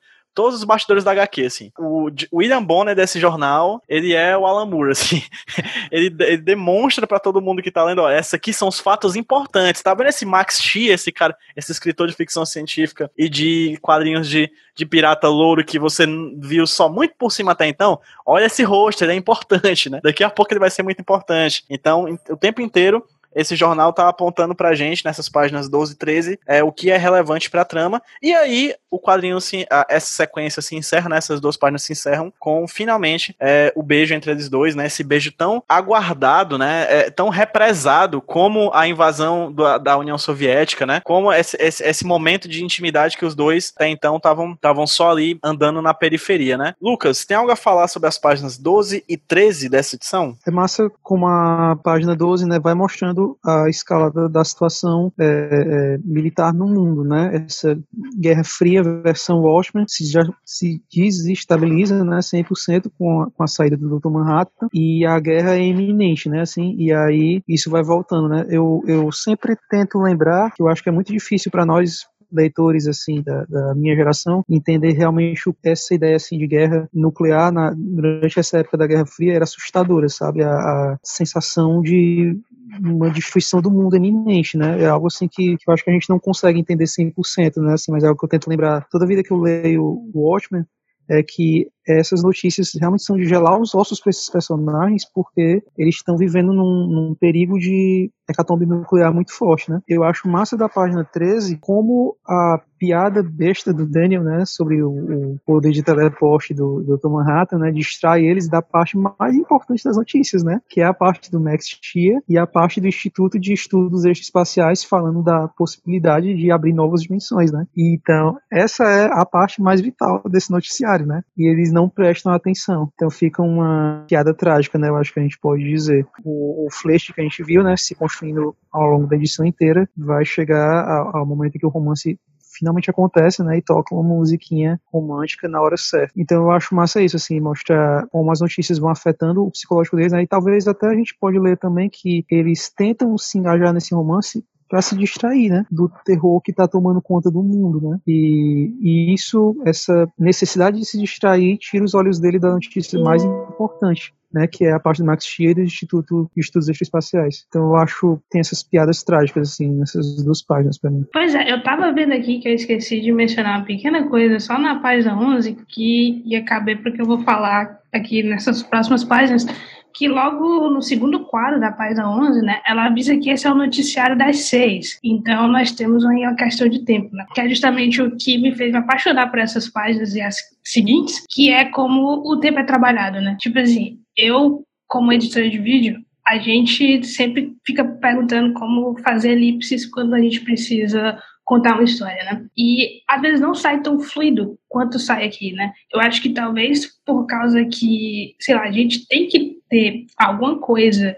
que relate essa passagem de tempo de maneira mais óbvia, né? Tipo assim, quando eu tô falando do audiovisual, do que aqui que é bastante demarcado, né? Tipo assim, tá passando momentos específicos desse noticiário, a, eu acho que deve, e aí chega a, a propaganda, que é a coisa que a gente meio que perde no, no audiovisual, né? Porque a gente teria que fazer, digamos, cortes muito rápidos que talvez acabasse não criando, né? Tinha que criar outro tipo de elipse, né? E aqui funciona muito bem, né? E aí, aquele questão da justaposição que eu falei logo no começo, né? Que é tipo utilizar de imagens e palavras para meio que contar essa história, a, acontece muito né, nessas duas páginas. Né? Você vê assim, logo no, no primeiro quadro da página 13, você vê a, o que está passando na TV e a tensão aumenta. Então, você, os dois, eles estão ali nesse, nesse quase preliminar de que vai acontecer alguma coisa, então a tensão aumenta. Aí, quando eles já estão nessa brincadeira, né, ela tá ajeitando o cabelo dele, já corta pro cientista falando, nós estamos muito empolgados. Então, vira esse jogo de palavras e imagens que define o tempo e é, uma, é maravilhoso como o ritmo funciona. É lindo. Eu queria poder fazer um negócio desse na, na, na audiovisual que desse certo. Essas páginas são divinas. Primeiro, começa com um, um proto-fake news, né? que é o pessoal da New Frontiersman. A gente não fazia ideia do quanto essa maluquice era real, era, era possível, era factível. Precisamos de 30 anos para perceber coisas absurdas, né? Então, na verdade, esse pessoal da New Frontiersman, o Hector Godfrey, na verdade, ele é o, a versão 85 de, de tudo que a gente está vendo hoje, né, sem internet. E, e, essa questão do essa inversão completa de valores, né, o, um cara violento, estúpido como o Rocha, que merecendo, sendo considerado por esse sujeito alguém de, de grande estatura, né? Por mais interessante que a personagem seja, o Rocha, que é um cara problemático, né? Tem coisas que ah, me interessa bastante, porque aparece o psiquiatra aqui, o Dr. Malcolm Long, e psiquiatra em quadrinhos sempre se ferra, né? E ou, ou ele é um idiota, ou ele é um inocente, ou ele é um bandido. E aí a gente tem, esse, vale a pena, esse personagem aqui chama atenção bastante. Depois ele já ele nos lembra que a gente tem que ficar atento com o que vai acontecer com Rorschach, né? Ele fala que ele vai, ele vai ser morto, né, pelos outros prisioneiros e na verdade a gente vai ver que a coisa é bem diferente. Essa parada do, do Afeganistão, ela é muito interessante e, e, é uma coisa que eu sempre falei, falei aqui em vários locais. Isso mostra que a história do Afeganistão mostra que Watchmen não é uma história de super-heróis, não é do gênero de super-heróis. Eu não defino o gênero de super-heróis por, por superpoderes, por uniformes, por trajes, por identidade secreta. Nada disso, porque várias outras outra, outros gêneros literários é, têm esses elementos. O que histórias de super-heróis têm que outros gêneros literários não têm e que delimita o campo do qual você saindo disso você você não está fazendo histórias de super-heróis é super-heróis não modificam a realidade. Super-heróis, apesar dos superpoderes deles, não têm ação nenhuma sobre a política e a diplomacia e a geopolítica mundial. E é exatamente isso que está mostrando. Quer dizer, a invasão do Afeganistão acontecendo quase que oito anos depois do que ela aconteceu. E assim, eu tinha, nessa época, eu tinha 26 anos. Então, a invasão do Afeganistão era uma coisa que nos preocupava muito, porque eu estava o tempo todo é aquele tipo de assunto que ocupa as páginas dos jornais e vira e mexe, volta para a primeira página, mas se não está na primeira página, está em destaque nas páginas políticas durante vários anos, né? até acabar. E, e, o, e o Alan Moore ter escolhido o, a invasão do Afeganistão como uma demonstração é, de que esse mundo de, de, de Watchmen é diferente e que o Manhattan ele tem uma importância muito grande para essa conformação, é, ele, nos, ele escolheu muito bem, porque era um assunto que na época estava muito na cabeça da gente. E aí continua, né? Um clima muito ruim, o clima sendo estragado, uh, mostrando as manifestações na Inglaterra, a invasão, e ele ainda faz uma coisa extremamente broxante, que ele traz aí a imagem da, da, das crianças, né, os corpos das crianças estampados, né, na, na, durante a semana da Hiroshima, que é o, o que aconteceu com algumas pessoas, né, que tiveram, que foram desintegradas e, e, acabaram manchando as paredes de Hiroshima com a bomba atômica, né? Não existe nada mais broxante do que numa do que numa cantada você trazer esse assunto, né? E, e, e assim, isso cumpre duas funções, né? Primeiro, para dizer que o clima deu uma piorada braba entre os dois, né? E que talvez periga de não rolar absolutamente nada, e ao mesmo tempo remete para o sonho que ele vai ter né, daqui a algumas páginas. O, o, o sonho que ele vai ter remete a essa imagem dos corpos queimados e, e na parede. Isso é uma coisa é, em sonhos, né, a gente chama de, de, restos diurnos. A gente, a gente vai montando os nossos sonhos com, com eles têm eles têm sentidos.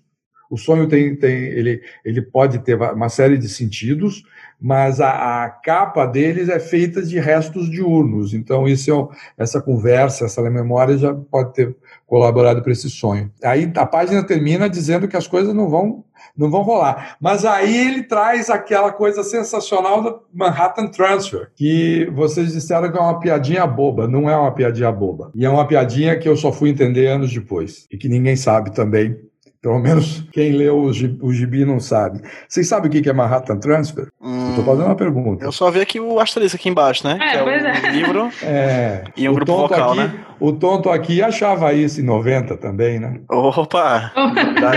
Primeira mão! Ah, é óbvio, porque na época que eu traduzi isso, eu estranhei. Falei, por que, que ela, ela morre de rir com uma piada boba dessa? É que não é uma piada boba, é engraçadíssima e é escatológica pra cacete. É escatológica pra cacete. Eu tô nervoso.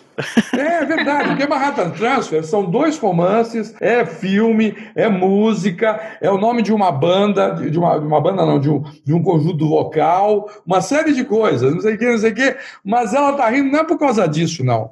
Manhattan Transfer é o seguinte: você pega um tubo plástico e enfia no rabo de alguém. Oh. Macho, No outro extremo, você enfia no rabo do outro cara. Meu Deus. E aí você defeca no, no, Ah, Oh. no cabo, e um cabo, e aí o- a- as fezes de um vão Deus. para o ânus do outro. cara, Isso é Manhattan Transfer. eu tava com fome. Fica passando. Pois é, cara, mas agora. Engraçadíssimo, não? Agora sacou. Quer dizer, toda uma, uma- ninguém. Eu não tinha sacado isso.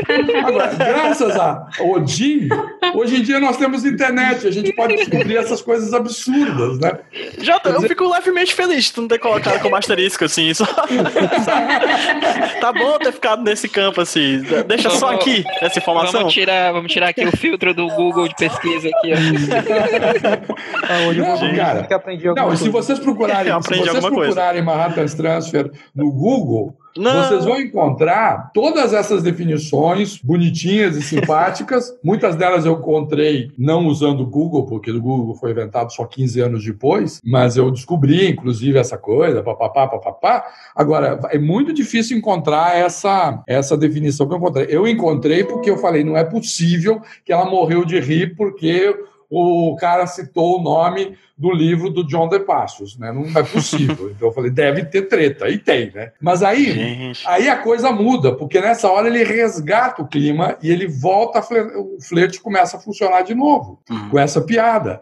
E aí ela ri. E é nesse momento que começa a falar do Maxia. Olha que coisa linda. O Dona Moura é tão sensacional esse cara. E aí ele fala que o que, que o Maxias faz? Ele escrevia gibis de pirata para crianças. E ainda escreveu isso, ou seja, escreveu histórias de aventura e assim por diante. Ou seja, é um cara que trabalha com fantasia. E o que, que, o que, que dava tesão para o Dreber? É fantasia. Entendeu? Nessa hora, ela dá uma risada, tá fisgada, e aí o que, que ela fala para ele? A minha tradução não foi muito feliz também. Ela fala: Why, Mr. Driver, you are ravishing? Eu traduzi como encantador, que é uma tradução possível, mas não é tão interessante quanto a que devia ter sido, mesmo que eu. Nossa, Sr. Driver, você é arrebatador. Porque dessa vez ela.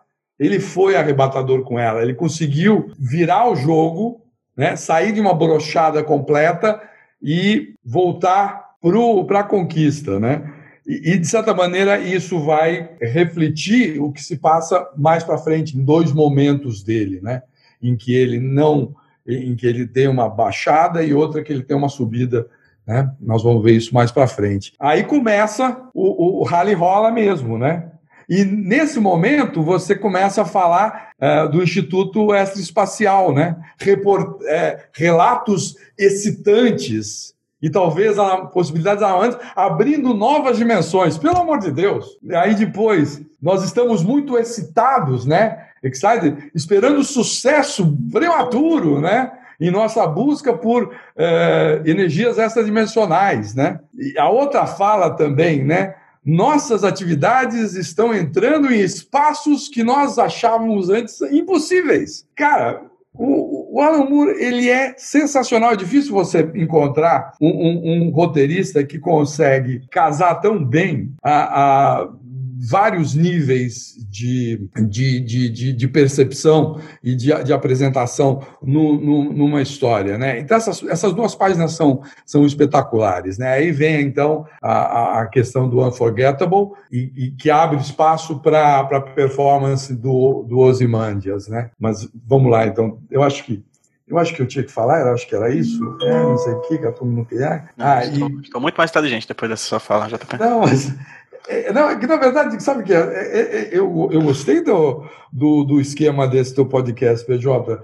A gente vai, a gente vai abrindo alguns, algumas coisas. bom, então é isso. Acho que tá. Eu acho que por enquanto tá bom.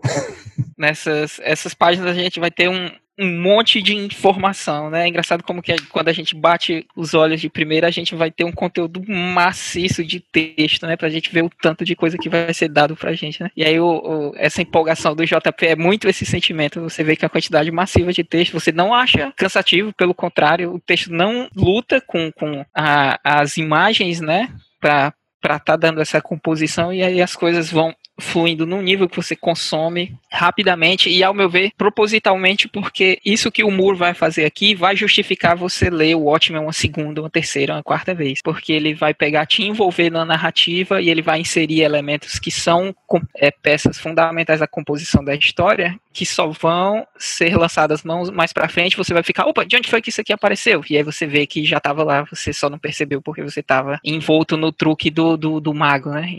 Truque do ilusionista, você estava olhando para o lado errado. Logo no, no primeiro quadro, a gente tem toda a justificativa para a série de Watchmen, né? Eu não gosto muito de falar do audiovisual, porque o Watchmen para mim é isso aqui pronto, mas toda a série de Watchmen, ela é basicamente um fruto desse primeiro quadro aqui, né? A gente tem, como o JP colocou, eu também tive esse sentimento de, tipo, porra, olha aqui todo esse olavismo cultural, toda essa loucura né, racionalista de alt-right alt maluca que desemboca na nossa, nossa realidade e já estava aqui. O cara, eu imagino que se ele ouvisse o episódio passado de Rochard, seria insultante aqui pro, pro Hector Godfrey, quando ele coloca que o Rochard tinha que ser restituído como um herói patriótico, né? Uma pessoa completamente de desembestado, assim, porque é um, uma pessoa. Você tá trazendo à, luz um indivíduo totalmente alquebrado, totalmente problemático para ele representar os valores de uma nação totalmente controversos, né? Que é engraçado como eles não enxergam, né?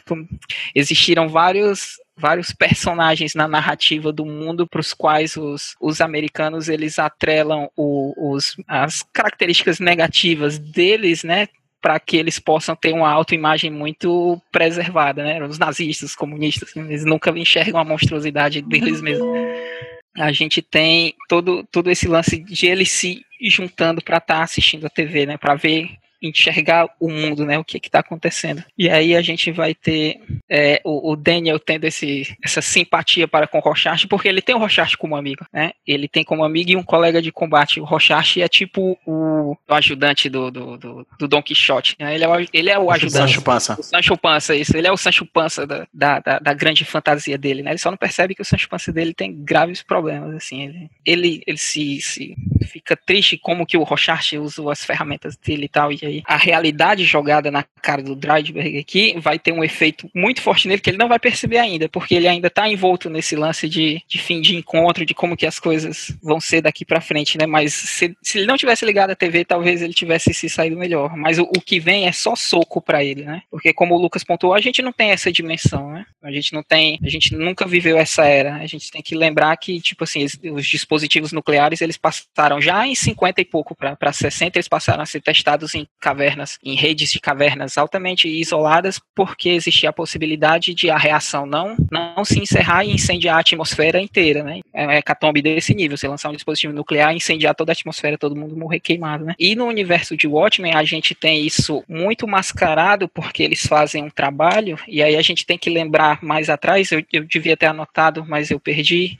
eu fui procurar agora, não achei, mas vai ter uma edição de uma revista Time, que é uma contraparte, eu acho que é na, na, no na volume 3, 4, sei lá, que é uma contraparte de uma revista Time nossa, que é o aniversário da bomba de Hiroshima, a edição de julho, de agosto, e na, na, em Watchmen, né, isso vai ser ressignificado, que é basicamente uma visão que os japoneses têm mais ou menos ali do, do que foi a bomba para eles, né, que foi libertador, que meio que conteve um pouco o, os, as ambições expansionistas e imperialistas que eles tinham ali, né, junto com o, o imperador dele, aquela visão bem que norteou as ações dele, eles saíram tomando e atacando várias nações, a China, a Rússia, né, todas a, aquela parte insular ali do, do Oriente, e essa, essa revista, no, no mundo de Watchmen, ela traz esses pontos positivos, né? Ela coloca uma, a bomba como algo positivo, edificador, e eu acho que acredito que até a atuação do Manhattan, né, como um dispositivo atômico vivo, assim, ele dá toda uma nova visão sobre esse, esse medo do holocausto nuclear, né? Então esses indivíduos eles vivem com isso aqui, ó, a energia é o milagre e o crime absoluto, né? O pecado absoluto, assim. A gente vai vendo quando o, o Dan faz essa colocação. Essa é a revista que o Dan disse que leu aqui, que ele viu Semana de Hiroshima e tal, na revista Time, essa revista que eu tô citando. E aí ele fala da, das fotos né, das pessoas impressas na parede, né? Que aí remete ao casal de Hiroshima, que é uma força poderosa na edição anterior, né? Que a gente pontuou bastante. E aí toda essa realidade jogada com o John faz com que jogada no Den faz com que ele rumine isso, né? Só que aí ele tá tão envolto que ele faz uma coisa que ele não devia ter feito, né? Ele meio que joga pro subconsciente, né? Ele tá ali conscientemente vendo como que ele vai interagir com a Lori e aí inconscientemente ele tá ruminando tudo isso e vai culminar no, no que acontece, né? Mas a princípio a gente vai ter essa piada e aí do Manhattan Transfer é uma coisa no outro nível, no outro nível, no outro nível. Tô muito impactado muito impactado, muito impactado. Figurinhas aí. Too, too much information, não? demais, demais. A gente pode continuar amanhã, assim, porque até o momento. E aí, na, no segundo quadro, eu acho que né, o Moore ele vai fazer uma coisa aqui com o Max Shea, que é de certa forma ele vai. Eu não sei se exatamente ele vai se colocar na, na na história como um autor com o poder que ele tem de narrativa de impactar a realidade. Eu não sei se ele vai se colocar exatamente, mas ele vai colocar o autor como um agente alterador da realidade a esse ponto que é o que vai servir ao propósito. E aí eu acho que ele vai trazer esses elementos, né? Ele vai pegar pontos dele e vai compor essa descrição do, do Max Xia aqui, né? E aí essa imagem vai ficar aqui perdido no meio dessa coisa, mas vai ser muito importante para o que virá, porque é, é, esses setups é novamente o Moore ele trabalhando num nível muito alto e a partir de agora a gente vai ter essa composição, né? Que é como o JP colocou mais atrás, a gente vai ter a televisão e aí o noticiário ele vai agir, né, como um enriquecedor, né? Ele vai enriquecer o que está acontecendo uma narrativa, né? Ele, as notícias que vão, vão estar dando vão estar enriquecendo os quadros do que está acontecendo acontecendo na casa do Dryberg, né? É, atingindo novas dimensões, né? E aí a minha parte favorita também, que é estamos entrando em espaços que julgávamos impossíveis, né? Que é a, você assumir que pro Dan era muito, tipo assim, ele via a Lori num, num pedestal, assim, aquilo tá ali para ele, agora ele pode pegar, ainda que ele seja muito inibido, né? E aí a, a gente vê a Lori passando pra uma ofensiva, porque ela já cansou de esperar a as ações do Dan. E aí talvez ela queira saber como é que é ele reagindo, né? E não agindo. E aí você tem toda essa narrativa bem forte. São páginas muito fortes, muito ricas, e você vê como que o muro ele vai pôr de maneira né, macro e micro, né? Ele vai controlar o que está acontecendo nessa edição, assim como ele vai controlar o que está acontecendo na história toda, e ele vai mover as coisas ali, ó, andando juntinhas ao mesmo tempo. É muito forte, gente. É, e tem todo um, um trabalho de cores, né? A gente vai vendo como a alternância da da coloração, ainda que esteja mais ou menos ali no, no, mesmo tom, você vai ver a virada, principalmente no último quadro, que ele vai deixar esse tom de rosa com o fundo opaco escuro, que é para acentuar bastante o, o, beijo, né? Aquilo. É porque uma coisa que o Alberto falou que talvez tenha passado desapercebido por nós é porque, como a gente tá tendo um ambiente sala, televisão, sala, televisão, sala, televisão, nessas duas páginas a gente tem esse movimento também, né? O, uhum. Um quadro mostra a televisão, no outro quadro mostra o personagem na sala. No outro quadro, a televisão. No outro quadro, os personagens. Aí tem esse movimento que a gente já viu várias vezes no Watchmen, de idas e vindas, né? De um revezamento entre diferentes tipos de enquadramento temáticos, né? E coloridos também, né? É, é um vai vem. É, um, é o famoso vai e vem que vai acontecer daqui a pouco, inclusive. Tá aí. Pô, é. Várias metáforas hoje, hein? A gente tá aqui nas metáforas, ó. Vai e vem, Manhattan, Transfer, tá. Hoje tá. e aí, inclusive, o momento em que, em que a Laurie se vê arrebatada pelo, pelo pelo Dem, é o momento em que ele tira os óculos, né? É o momento em que ele desnuda o próprio rosto, assim. Né? Isso. Na minha edição aqui, tá, o senhor é muito bonito, o senhor Dryberg, né? Exatamente, meu também. Ela é arrebatada no momento em que ele fica com o rosto desnudo, né? Sem a máscara, sem os óculos de coruja, uhum. sem os próprios óculos de Dan. Que né? talvez seja uma máscara também. Que também seja, talvez seja uma máscara, né? O Superman tá aí pra comprovar isso. Então, meio que é o momento em que ela, ela de fato se sente impactada pela beleza do Sr. Dan. Unforgettable. That's what you are. Unforgettable, though near or far. like a song of love that clings to me. How the thought of you does things to me. Never before has someone been more. Páginas 14 e 15, a gente tem um momento em que a gente tem um comercial, né, do perfume Nostalgia, com a música Unforgettable do Nat King Cole, né? Ele, ele, toca nesse, nesse comercial. E aí meio que serve como uma trilha sonora do ato amoroso, né? Do primeiro contato deles dois, do primeiro beijo e do momento que eles vão se encaminhando no fato para relação sexual que começa a acontecer, mas que é frustrada porque o coitado do, do, do Coruja brocha, né? E é muito evidente o motivo, assim, é muito visível o motivo, né? A gente teve um momento anterior em que ele foi posto diante da, do Manhattan e há essa comparação dessas figuras masculinas dentro da cabeça dele, a gente falou disso anteriormente, né? E aí no momento em que ela cita o Dr. Manhattan, no momento do flash, ele esfria completamente e muda de, de, de ação. Aqui tem outra figura masculina que entra em jogo. O show beneficente, a apresentação beneficente do Adrian, do Adrian Veitch, né? O Ozymandias, né? O, a epítome do ser humano, né? Se o Dr. Manhattan é pós-humana, né? É um deus na Terra, o Ozymandias é um homem e é o máximo do homem, né? O, o, máximo que o homem pode atingir. Enquanto o Dryberg está lá tentando é, se excitar, né? Tentando ter uma ereção para poder transar com a, com a Lori, simultaneamente na televisão a gente tem a figura do Ozymandias fazendo as maiores estripulias que um homem perfeito consegue fazer, com o corpo perfeito, com esse ideal, ideário grego que o Ozymandias tanto deseja, né? Tanto, tanto ama. Diante disso, dessa, dessa comparação que tá acontecendo ali simultaneamente em um segundo plano, o Dryberg não consegue consumar, né? A, o sexo e a Laurie muito, muito lindamente, assim. É, é realmente uma maneira muito emocionante, assim, de, de lidar com a, com a situação. Ela simplesmente abraça ele e diz que tá tudo bem, tem todo o tempo do mundo, né? Isso é uma coisa muito bonita, assim. Ela fala: a gente tem todo o tempo do mundo, a gente pode fazer quando, quando for para acontecer. Ele embala ele num lençol e dorme junto dele no sofá, assim, realmente. E a, essa sequência das páginas 14 e 15 terminam com o reflexo da TV, que acaba de acabar a, a programação, se refletindo nos óculos, novamente, nas lentes, se refletindo nas lentes, do, no caso do óculos do Dryberg, né? Não do óculos do Coruja. Tati, algo a falar sobre essa sequência dos páginas 14 e 15? Ah, eu só tenho a dizer que eu fiquei bastante triste, né? Porque como eu disse, tipo, eles começaram às 6 horas da tarde, né? E vai terminar quase depois das 11, né? Então, Tipo assim, eu fiquei, sei lá, é uma parte que me comoveu dos personagens, sabe? Tipo, eles ficaram nessa durante todo esse tempo, né? Que, tipo assim, se a gente fosse trazer para uma coisa que talvez fosse bem mais, assim, sexual, assim, mais pesada, né? Algo mais hardcore, assim, sei lá, acho que os, os dois acabariam, sei lá, numa briga ou até mesmo numa violência, né?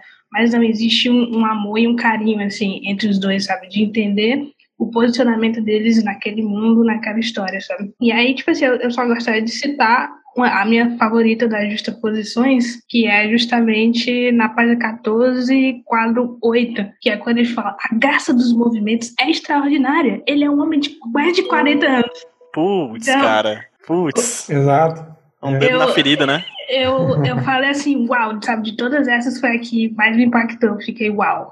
Foi, resumiu toda a cena nessa, nesse pequeno quadro. Esses dois quadros, assim, eu acho massa, né, que aqui é lotado de, de insinuações, né, entre as que está sendo dito pela TV e pelo que está acontecendo na casa do Daniel, né, aí da tentativa malfadada dele, mas aí é, vai ter várias frases de duplo sentido, né? É, é, o, o Osman Dias diz no quarto quadro da página 14, né? Ele diz, não faço isso há muito tempo. Aí tem no quinto quadro, né? Veja a confiança com que ele salta e agarra a bala, iniciando as manobras, né? Que fica contraposto com, como é dizer, a, falta de jeito, né? Aqui do, do casal, né?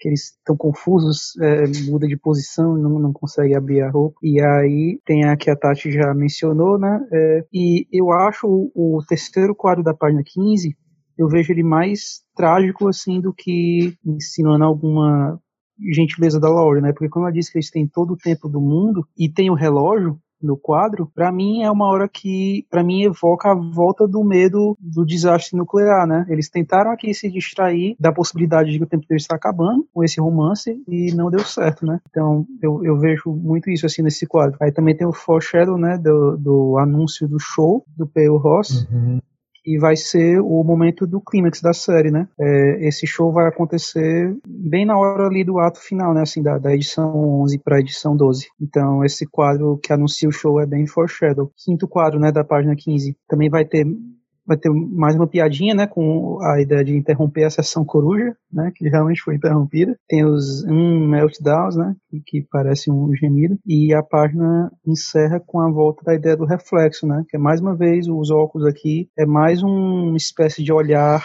julgando o Daniel, né?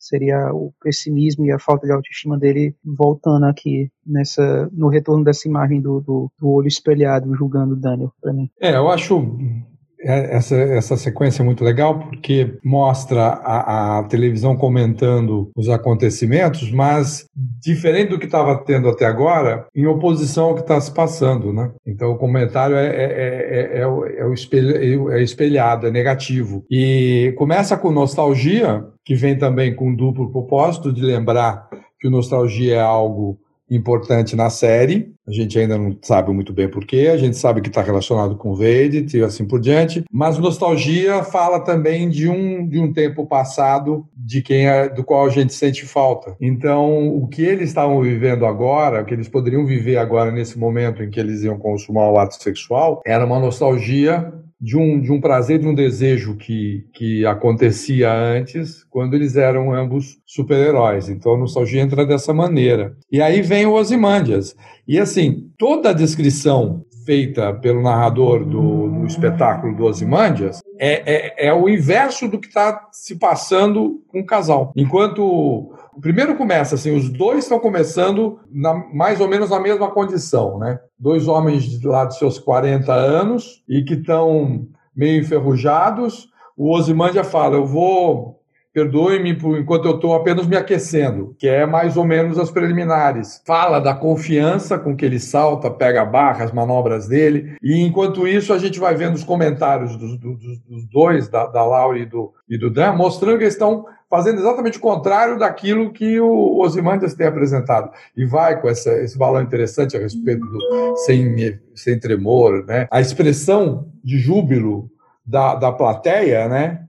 É como se fosse um orgasmo que não aconteceu na sala, né? E aqui o, o, uma coisa assim interessante é essa questão deles quebrando, né? Ele desistindo, ele dormindo e a, e a, e a ideia de, de alguma coisa sem graça, né? Como, isso, como esse esse, essa bala que está sendo, sendo descrita pela publicidade, né? Alguma coisa meio, meio mole, sem, sem consistência. O que eu, eu, o que eu acho, o que eu gosto muito dessa, de toda essa, essa sequência, inclusive, e esse momento mostra isso, é assim, isso é sexo de verdade. É, assim, na verdade, sexo de verdade passa por isso. E, e, a, e a cena também serve para mostrar a Laure está se interessando por ele em vários outros níveis não só como alguém que possa satisfazê-la sexualmente, porque ela demonstra um carinho, uma compreensão com ele, e ela reconhece também a inadequação dela nesse momento. Eu acho que os dois estão, estão uh, se sentindo uh, insuficientes e, e desajeitados, e, e ela está reconhecendo isso nele e está, de certa maneira, oferecendo para ele um carinho que é de alguém que tem, que tem algo mais além de um, de um, de um interesse momentâneo. Isso é uma, uma coisa muito bonita. Que é o, o, o que a gente vê. Né? O sexo entre seres humanos não é uma coisa é, impecável, né? No, no, nos filmes pornô, né? em que tudo corre muito bem, está tudo certo, exatamente como Ozymandias dando saltos e pulando. Não, as coisas elas são altos e baixos, é justamente isso que torna interessante na, o conjunto da obra sexual. Então, essa essa, essa cena mostra isso, essa, esse, esse desenrolar mostra bem isso. E assim também a maneira como eles não, não foram explícitos com as cenas sexuais também, deixando quase como se para preservar a intimidade dos dois. É, é, diferente da cena da cena final, em que é, esse olhar mais mais reservado não está presente. Essas páginas elas vão, vão encerrar esse primeiro momento deles, né? E aí vai ter toda uma composição, como já foi dito, para sustentar o que acontece, né? E, ao meu ver, também, além disso, tem uma, uma questão que, não pelo lado dela, né? Ela como foi dito, ela tem uma atitude muito, uma atitude excelente, né? Uma coisa muito, muito mágica da parte dela, assim, porque ela entende o que acontece, ela dá uma outra dimensão de tempo, e aí ela fala uma frase que eu acho muito, muito legal, que é tipo, você está indo bem. Então ela tá, tipo, ela tá curtindo essa, essa aproximação deles, né? E aí ela, ela tá curtindo essa, essa aproximação deles, ela tá entendendo que o processo vai ser mais duradouro. Né? Talvez porque ela já tenha percebido com, com o que acontece na, na garagem que ele tipo tem que se reconstruir, né? Eu acho que foi importante o que acontece porque ele ele tá incompleto, né? Ele não é o Dan completo aqui. E aí talvez eu acho que ela tenha percebido isso, né? Que falta alguma coisa nele ainda para ele. A gente vai ter o primeiro quadro vai ter esse lance da nostalgia que vai ser uma, uma construção. A gente vê como que o comercial do perfume ele na narrativa ele é bem forte, né? Porque tanto ele pontua o que está acontecendo e o poder do Vade no mundo, como ele é usado para estar tá trazendo todos esses momentos, né? O JP faz várias colocações interessantes e no quadro 2 a gente vê que ela tá beijando ele e ele tá tipo largado, como se ele não, como se o que tivesse acontecendo é demais, né? A gente não vê nenhuma mão dele nela, né? A gente vê uma mão para baixo, tal como se ele tivesse entregue surpresa e tal. E aí começa o show do Ozymandias e aí, como foi colocado, a, a partir de agora a gente tem uma contranarrativa, né? O Ozymandias ele começa a atrapalhar ele, como se não fosse tudo que já já está no subconsciente dele ali trabalhando contra ele, ele ainda vai ter essa comparação final, que é um indivíduo que teve ali ao lado dele, que ele provavelmente já se pareou e ele se, se julgou insuficiente, né? E esse cara está sendo jogado na cara dele no momento que, que ele não precisava, né? E ele é, ele é o infeliz ainda está se gabando. No quadro 4 a gente já vê uma inversão. A Laurie estava em cima agora a Lori está por baixo, então a gente já vê que o Dan ele teve um acesso de ação, né? Ele está reagindo à, investida dela e é quando ele começa a despir e falta um pouco de destreza dele por causa do nervosismo e de tudo que está acontecendo, né? Ah, talvez se eles tivessem tido mais tempo em, um, um, em alguns dos outros momentos que não dessa parte da televisão, ele as coisas tivessem acontecido diferente, né? Mas como as coisas aconteceram tal qual, o final não, talvez não fosse outro. E aí a gente vê da Lori um, um, interesse muito grande que isso aconteça. E aí isso não é só o sexo, né? É eles dois. Ela, ela vê nisso é, é algo que pode ser importante para ela e a gente vê que a, a, ação que ela tem é uma coisa muito louvável, é uma coisa muito nobre.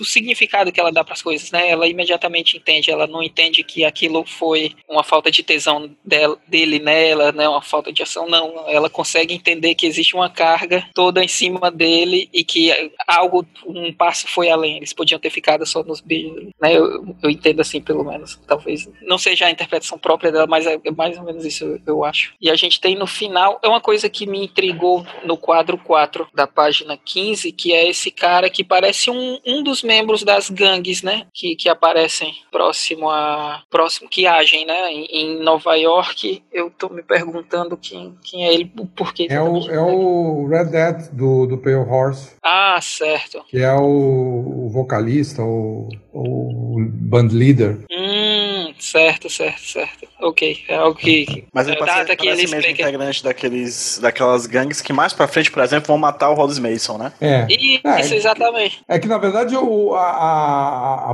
o Pale Horse é a banda da, de, de, de, dessa, dessa comunidade, né? Uhum, sim. Ah, é, faltou um pouco de atenção minha, perdão. E aí, a gente tem esse cuidado que a Laurie tem, né? Que ela enxerga que aquilo o que aconteceu provavelmente foi muito mais forte pro Dan do que para ela. E aí ela o envolve. E aí a gente tem toda a, a, a, narrativa do sexto quadro que é muito forte, né? Isto é tudo que a ABC tem a lhes oferecer. é, tipo, encerramos por aqui, isso é tudo, pessoal. E aí ela pede um pouco de espaço, né, que faltou um pouco de atenção do Dan quanto a isso, de eles dormirem juntos no sofá pela primeira vez, né? E aí os dois últimos quadros para mim são muito fortes, porque a televisão encerrando a programação fica na, na as formiguinhas ali, e a gente tem o óculos no final, né? O óculos fica de frente para a TV e ele vira um. E aí é mais, eh, com, como o Lucas pontuou, tem todo, todos os signos relacionados a isso são, do, do quadrinho até agora, eles estão jogados né, nesse único quadro, né? Que é o óculos, a máscara, o observar, o, o poder ver, né? O ver com, com outros olhos, tudo isso é jogado nessa última página com esse símbolo. Eu, eu queria comentar uma coisa que eu acho que o Lucas ou o Alberto falou tinham comentado, né, que ele tira os óculos. A foi a Tatiana comentou isso, né? Ele tira os óculos, né? E na hora que ele tira os óculos é o movimento do super-homem, né? De tirar os óculos, né? Ele deixa de ser Clark Kent, passa a ser super-homem, e aí é quando ele vai tentar fazer os malabarismos que ele não consegue. E quem olha para ele, nesse caso aqui, a lente dessa vez é a lente dos óculos, as lentes dos óculos do Dryberg, do Clark Kent, né? Contemplando a, a, a pequenez desse, de, de, desse homem, né? Que é a característica do Clark Kent, né? A característica do, da identidade secreta. Foi, foi legal isso que, que vocês ressaltaram. Indo aqui, acho que no primeiro, acho que eu vou fazer aqui uma inovação nesse, nesse programa específico, não vou fazer de, falar de duplas de páginas, não. Eu vou falar das páginas 16, 17, 18, 19, 20 e 21, que eu acho que é uma boa sequência de, de ações que começam com o Dryback tendo um sonho, um sonho com quem? Com a Dama do Crepúsculo, olha só. E nesse sonho ele tira a pele da Dama do Crepúsculo e encontra. Ele tira a roupa dela, ele tira a roupa dele, a Dama do Crepúsculo tira a pele do Dryberg e acha o Coruja, e por sua vez o Coruja tira a pele da, da Dama do Crepúsculo e encontra a Laurie, ambos vestidos como super-heróis, enquanto no segundo plano acontece uma grande explosão e os corpos dos dois são des desintegrados como daqui a pouco a gente vai ver, inclusive, nessa edição, em um outro aspecto, em um outro momento, né? Acho interessantíssimo como o Moore e o Gibbons articulam a diagramação dessa página, diferente das outras diagramações de página, para dar a ideia de que aqui é no ambiente do ambiente lúdico, né? Do sonho, outro ambiente, né? E aí na página 17 a gente tem o Drabex levantando, ele vai até a cozinha, ele olha para fora, tá chovendo, ele desce até a caverna do Coruja. A Laurie o acompanha e lá eles têm uma conversa em que o Dryback propõe, né, que eles saiam para fazer uma vigília como nos velhos tempos e a Laurie topa, porque é isso, ela topa. Ela disse, já sai muitas vezes de madrugada para fazer coisas é, absurdas, então essa aqui só vai ser mais uma delas, né? E aí você tem esse momento, esse, essas seis páginas que se articulam de forma bem interessante, que tem muitas coisas a serem pontuadas. E, por favor, JP, comece. O que, é que você acha interessante dessa sequência? Olha, eu acho muito legal a sequência do sonho, que primeiro traz ele, a, a paixão dele, o interesse, né, esse desejo aflorado, descontrolado dele pela Dama do Crepúsculo, ele se despindo. Então, para deixar claro que nós estamos falando de sexo também, no momento em que ela, em que ela rasga a, a pele dele e, e, de dentro sai o coruja, né? Da pele do Drybeck sai o coruja e ele faz o mesmo. Ele vai despindo a, a, a dama do crepúsculo e debaixo da pele dela tem a, a Laurie. e a Laurie está vestindo a roupa de, de espectral. Para mim fica claro, né? O tesão dele em qualquer aspecto, vital, sexual, passa pela inserção dele como, como super-herói. E ele faz essa, essa ligação essa ligação, essa linha direta entre a Dama do Crepúsculo e a Espectral. Ambas são, são do mundo do super-heroísmo, do, do, dos super-seres. Né? A bomba e a impressão do casal na parede é muito legal porque, primeiro, dá a sensação de brochada, conta mais ou menos que a coisa tinha, prometia e não deu certo, mas também nos remete ao problema, à, à, vivência que essas personagens estão tendo. De um mundo à beira do apocalipse, com o relógio do juízo final se aproximando cada vez mais da meia-noite. Né? Então tem essa essa sobreposição de, de mais. E uma coisa que eu acho legal, que você chamou bastante atenção, PJ, que eu achei interessante, é que é, é uma página com uma grade de,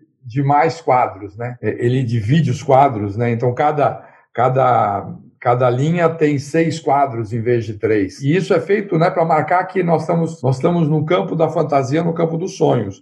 Tanto que quando ele desperta, é um quadro inteiro, né? No final da página 16. É um aspecto E no legal. meio da página 17, quando ele vai beijar o rosto ele, dela, lembrar do sonho, novamente volta a bifurcação. É, isso, para remeter bem essa, essa imagem. E aqui acontece algo também que eu acho que complementa muito a, a cena final da, da, da página anterior, que é ele tomando a mão da Laura e dormindo e dando um beijo. É uma coisa muito bonita, porque assim, ela também demonstra carinho pra, por ele quando ele está dormindo ou quase dormindo. E assim, existem poucos momentos mais vulneráveis na nossa vida do que quando nós estamos dormindo. Então é, é quando a gente necessita de mais proteção. E, e é quando o, o, outro na sociedade, a sociedade ela é mais importante para nós, porque a gente vai poder dormir tranquilo se nós tivermos um, um, grupo ou alguém que cuide de nós. Então ela fez isso no primeiro momento e ele faz isso agora. Ele toma a mão dela, ele beija a mão dela, mostrando que na verdade o que, que ele,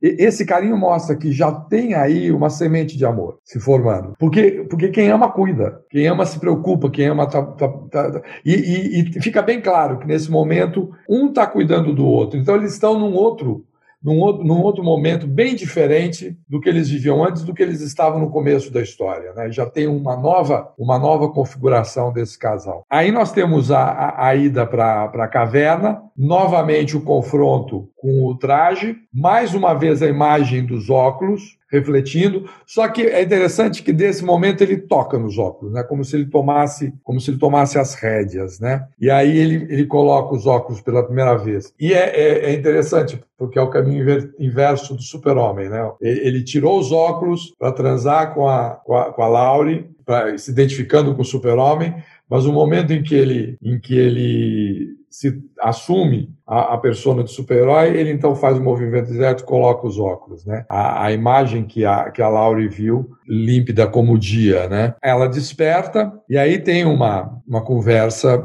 bem breve em que é, ele, ele se reconhece impotente diante de toda a situação. E, evidentemente, é, essa impotência também é, é coeunde, né? ela é uma impotência sexual também, quer dizer, tá, é, é uma impotência que está tomando todos os aspectos da vida dele e é, é, é, o que, é o que tira esses, é o que liga a intimidade desses person dessas duas personagens à, à questão principal da história. O, o, o pesadelo nuclear que pode estar tá para acontecer então, eles com os seres humanos como impotentes diante dessa, dessas forças, faz a relação né, dele, é, é, é, a ponte que leva, tira os dois da intimidade do quarto deles, da relação entre eles, e leva para a questão maior dentro da história. Né? E, e também o que dá sequência na narrativa. É, é, muito, é muito bacana aí. É, é, é como a gente, tá, a gente tem de volta esses dois personagens para o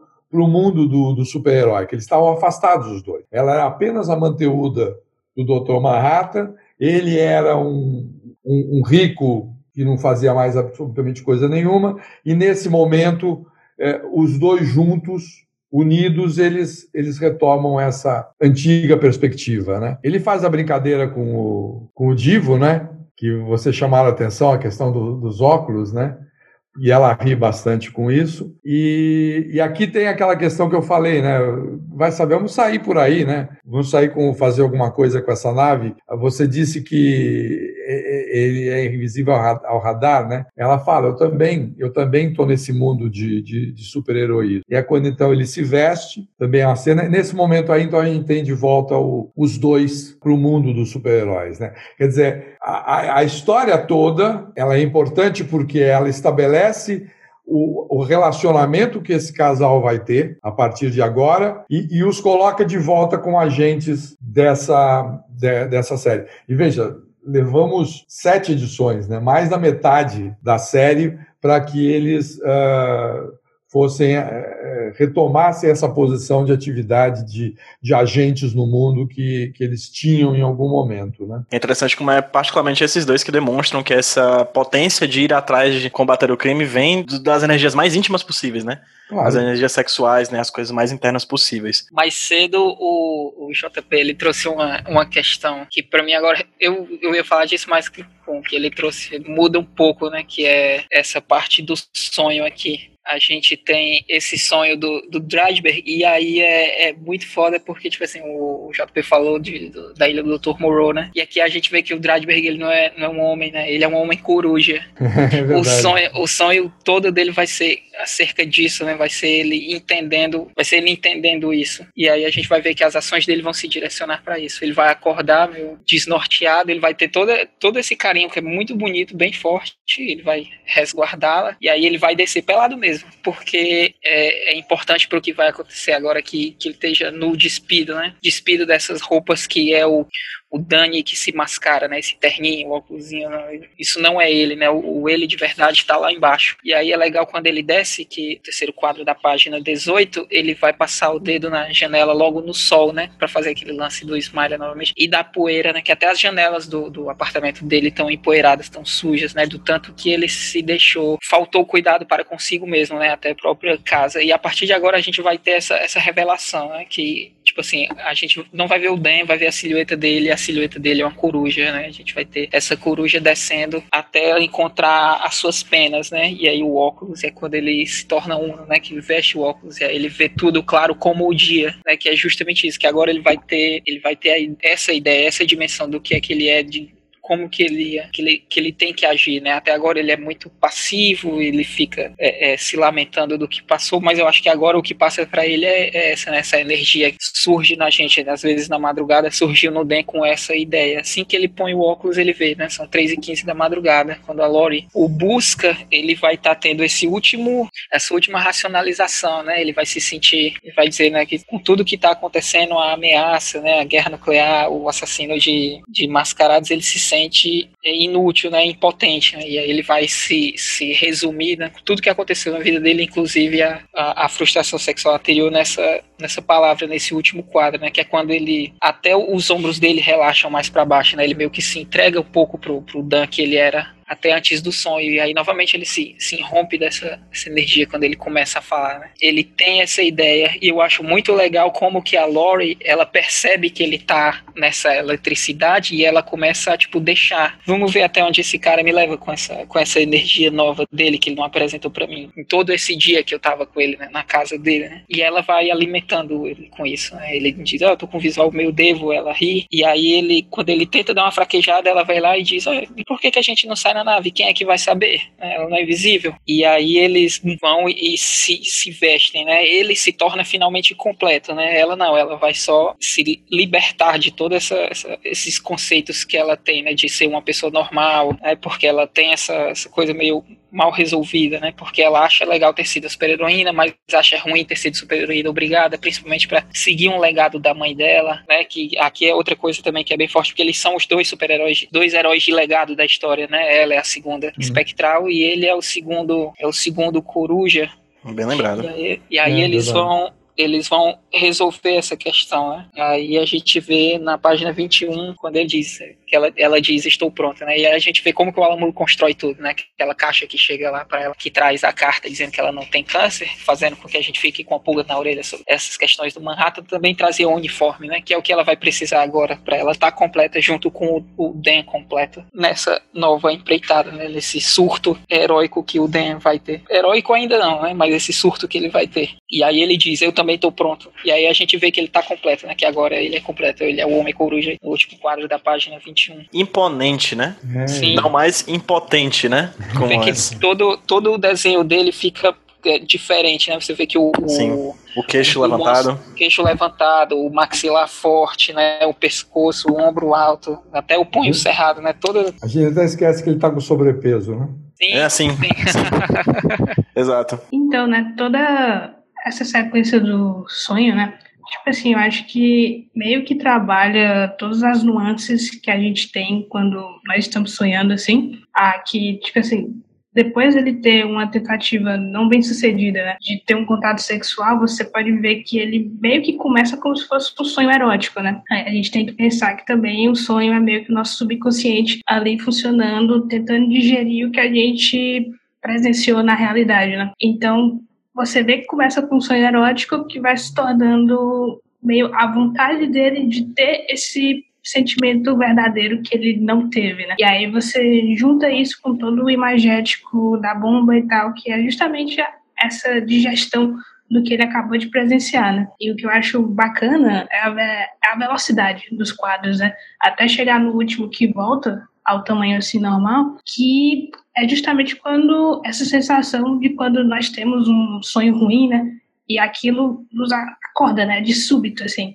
Eu acho que como leitor funciona muito bem porque você passa por essas imagens muito rápido e chega na última e é aquele stop, né? E aí você volta a ver essas imagens agora com cuidado, que é basicamente a mesma coisa que nós fazemos quando a gente tem um sonho ruim, que a gente tenta compreender o que foi aquilo, né? O que é que aquela mensagem lúdica que eu acabei de sonhar, né? O que é que aquilo relaciona com o que eu vivi, com o que eu vou viver, o que é que eu tô pensando, né? Então, como leitor, esse efeito é, é muito pertinente, sabe? É, é uma coisa que faz você ficar voltando na página. Eu, pelo menos, voltei nela várias vezes, assim, poder ter, essa, ter esse impacto, né? E aí, toda essa coisa dele acordar e beijar a mão da Lori, tendo intercalando, né? Principalmente a, a parte mais negativa, assim, do sonho, a, me lembra a questão, tipo, do heroísmo, sabe? Ele pega a mão dela, ele beija a mão, a mão dela como se fosse aquelas histórias de romance em que o herói tem que deixar a sua querida para poder o cavaleiro. resolver a situação. Isso. O cavaleiro. Exatamente. E aí, como vocês já falaram, né, todo o conflito entre o Dan, digamos, pessoa civil, e o Dan coruja, né, se dá da página 18 até a 21, né, que basicamente a sombra dele é uma coruja, né, então você já tá vendo que ele tá se transformando, né? Ou tem aquele conflito entre os dois personagens. Então, ele é claro que ele ia pro óculos primeiro, porque como a gente voltou lá, né? Ah, é o que, digamos, abre a mente dele para esse mundo de super-heroísmo, né? E aí você tem um conflito, assim, entre os, os dois personagens, né? Eu sempre, assim, quando eu leio Watchmen, tal, também por ser mulher, eu tento sempre entender a Lauren, né? Por causa que, digamos, ela é a mais nova ali de tudinho, né? Então, eu acho que toda a experiência dela que ela tem é como se fosse algo muito energético, sabe? Para ela, eu acho que a ideia de super-heroísmo é mais uma diversão do que para os que os outros foram, sabe? Então você tem esse choque assim de dualidade entre os dois e que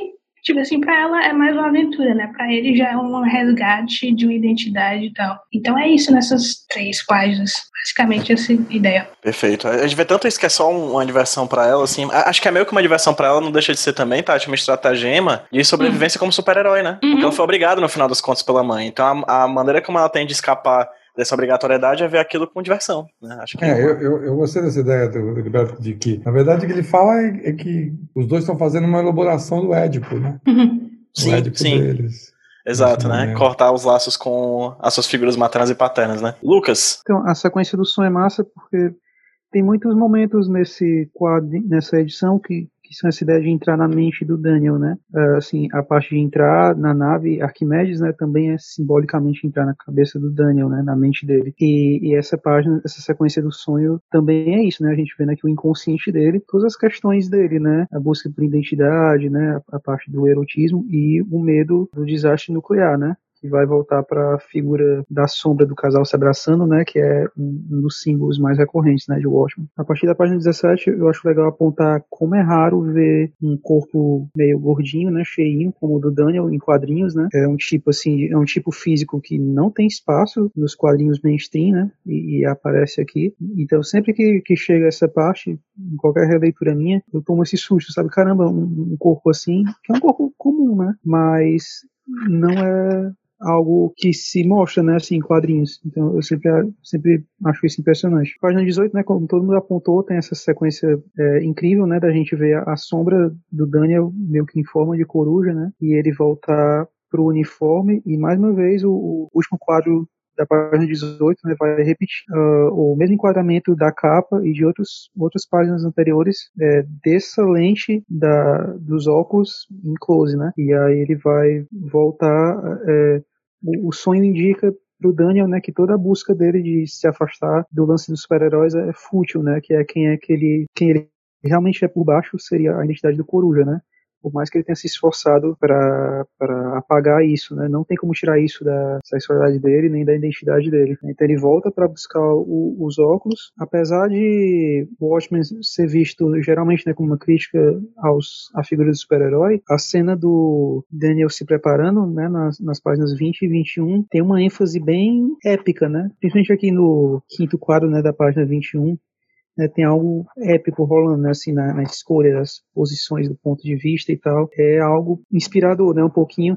É, por mais que a edição mostre, e o Watchmen como tudo, né, mostre os problemas do super-herói num mundo mais realista, a, assim, o fato da gente estar no ponto de vista do Daniel, né, e, e do Daniel ser escrito como um personagem tão simpático, fazem esse momento né, em que ele assume que ele realmente é, realmente em aspas, né, o Coruja, é um momento de, de catarse, né, assim, um momento heróico. E aí tem uma mudança imediata na postura dele, né, na linguagem corporal dele. E é um momento foda, né? É. Por mais que, que às vezes a gente só veja o Watchmen apontando defeitos para a ideia do super-herói, assim, a ideia de você poder botar uma máscara e ser outra pessoa, assim, alguém melhor, ainda tem um, uma atração, né, assim, sobre a gente. E eu acho que a maneira como a vestimenta do Daniel é retratada mostra isso. Ele alterna, né, entre um momento simples e um momento épico, um momento simples e um momento épico. Aí você vê o, o Daniel pegando o uniforme, aí depois ele tá, tipo, vestindo a calça e se embananando pra vestir a camisa, e logo depois ele tá vestindo a luva e colocando os adereços do cinto e tudo. É, é tudo uma escala over, né? Ah, e esse é um paralelo que pode ser feito mais pra frente, Gilberto, com a cena da Laurie o despindo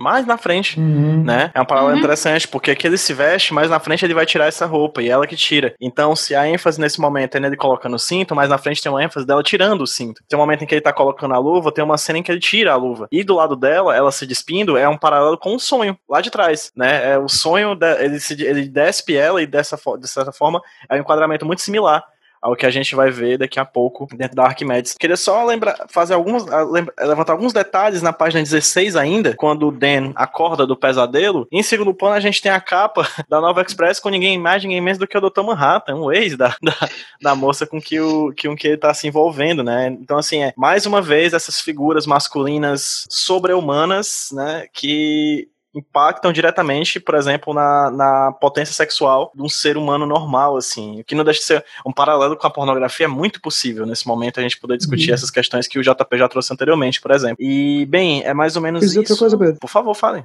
É que eu também pensei aqui que o, a facilidade com que a Lori aceita né, a ideia deles pegarem a nave e saírem voando, pra mim mostra que o, o Daniel também já entrou tão fundo assim na ideia de ser super-herói que talvez eu penso assim que ele não conseguiria um relacionamento com ninguém que não fosse super-heroína também, Faz sentido. porque né, porque ele só ganha autoconfiança quando ele volta a assumir a identidade, né? E só a Lori com, com a experiência de super-heroína dela que vai achar uma boa ideia pegar uma nave de ficção científica e sair voando, né? É, então, só ela que Tanto entende que, esse tanto que a outra dele, né? figura de desejo dele, Lucas, é a Dama do Crepúsculo. Pois é, que também é do mundo né? É outra fantasiada. Da coisa, pode crer. Então, só outra fantasiada que entenderia o lance dele, né? Assim, então, ele já se perdeu tanto nessa identidade, vamos dizer, já é tanto dele, assim, de uma forma indivisível, que eu não acho que ele conseguiria um relacionamento com outro tipo de pessoa. É, ele nessa essa cena aí mostra também a questão de que ele ele rompe mais uma vez com os desígnios do pai dele.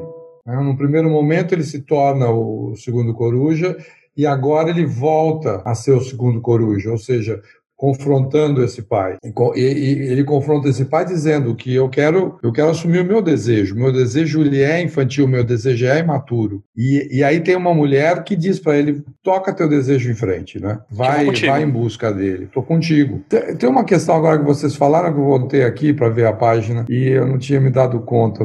É- Ela quando está entre dormindo e acordada, ele está saindo da sala, ela Chama John. faz- chama John. É e, a- mesmo. e assim, e ele ainda está na sala, porque Uhum. se você vê, a mão dele está na porta ainda. né? Isso, sim, Então ainda caramba. E passou aí, desapercebido. É, foi agora que você falou da, da, da revista. Faz Eu sentido, nossa, total. Na página 18, tem a figura do primeiro plano, né? A gente vê a sombra dele todo, todo como coruja, mas tem uma ênfase muito grande na mão, né? O braço, né? É, o que demonstra, de certa forma, um poder de agência, né? Ele abre a porta no primeiro quadro, ele coloca as mãos na pia no segundo, ele mexe com o dedo na janela, depois ele mexe com o dedo novamente no quadro 4, depois a mãozinha ali dele abre na porta, a mãozinha abre na outra porta, enfim, a mão está presente o tempo inteiro, né? Essa mão que no, no final da página 21 se fecha em um punho cerrado, desse momento de é isso, agora, vamos pro mundo, vamos ser super-herói. E aí a gente chega nas páginas, vou fazer outro sprint aqui, galera, já tá chegando no, no final da edição, a gente tá um pouquinho cansado, acho que vale a pena já fazer esses, esses pequenos saltos, mas esse salto é bem temático, assim, a gente vai da página 22, 23, 24, 25, e aí eu vou parar na página 26, certo? A gente não vai falar ainda da página 27 e 28, que eu acho que a gente pode dedicar um pouquinho de tempo só para elas duas.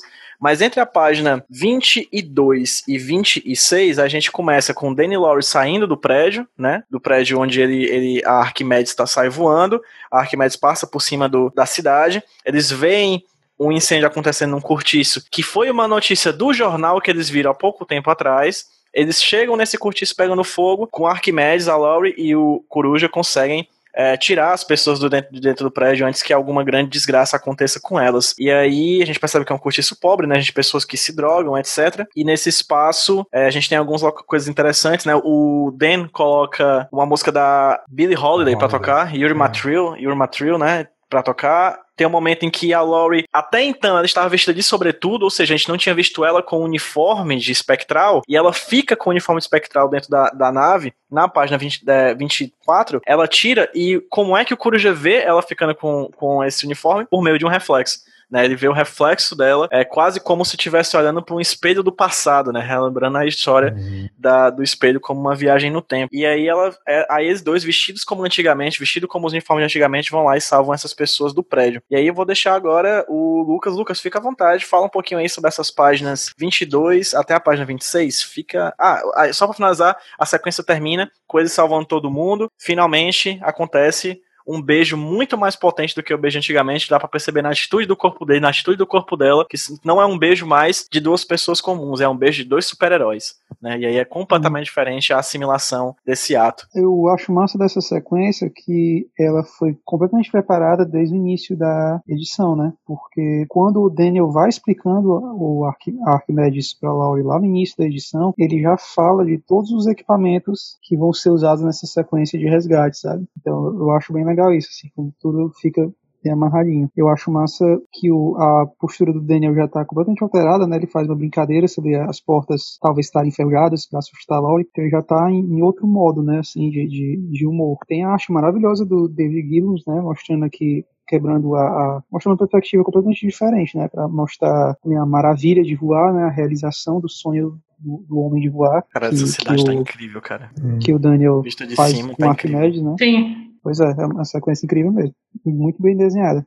O desenho do Gibbons é espetacular, né? Eu falei mais cedo, né, de como é cada vez mais problemático essa questão dos super-heróis baterem em bandidos, né? E aí a indústria foi evitando isso usando alienígenas, né? Aqui até o Alan Moore é, evita essa coisa do herói batendo em bandido com algo mais neutro, né? Que é salvar inocentes, né? Não tem um vilão. Eles só estão salvando inocentes aqui. Então não tem nada da coisa de, de classe ou nenhum estereótipo de vilão, né? É, é mais algo só salvar inocentes mesmo. Então é bem mais fácil de ficar do lado deles, né? Assim, não, não é nada que traga nenhuma implicação problemática. Eu acho massa que a Laurie é meio brutal com, com os civis, Uhum. né? Ela aqui no sexto quadro da página 25, né? Ela, ela fica meio gritando cara. com os caras, reclamando. E, então, eu acho que isso talvez já seja um foreshadow de coisas que a gente vai descobrir sobre ela mais tarde, né? Sobre, sobre as origens dela. E é isso, né? É uma, é uma sequência, eu acho, bem de super-herói básico, né? Até na página 26 você tem o Coruja dando tchauzinho, né? Então algo bem, é, é, sei lá, remete ao Superman dando tchauzinho pros civis também. É algo bem idealizado, né? Quase. Você vê que agora o Daniel tá completamente no, no elemento dele, né? Aí na- nessa página 26 também tem outra vez que a Laurie briga com um dos civis, né? então ela não tem muito tato com a galera. E eu acho que, eu acho mesmo assim que isso é pra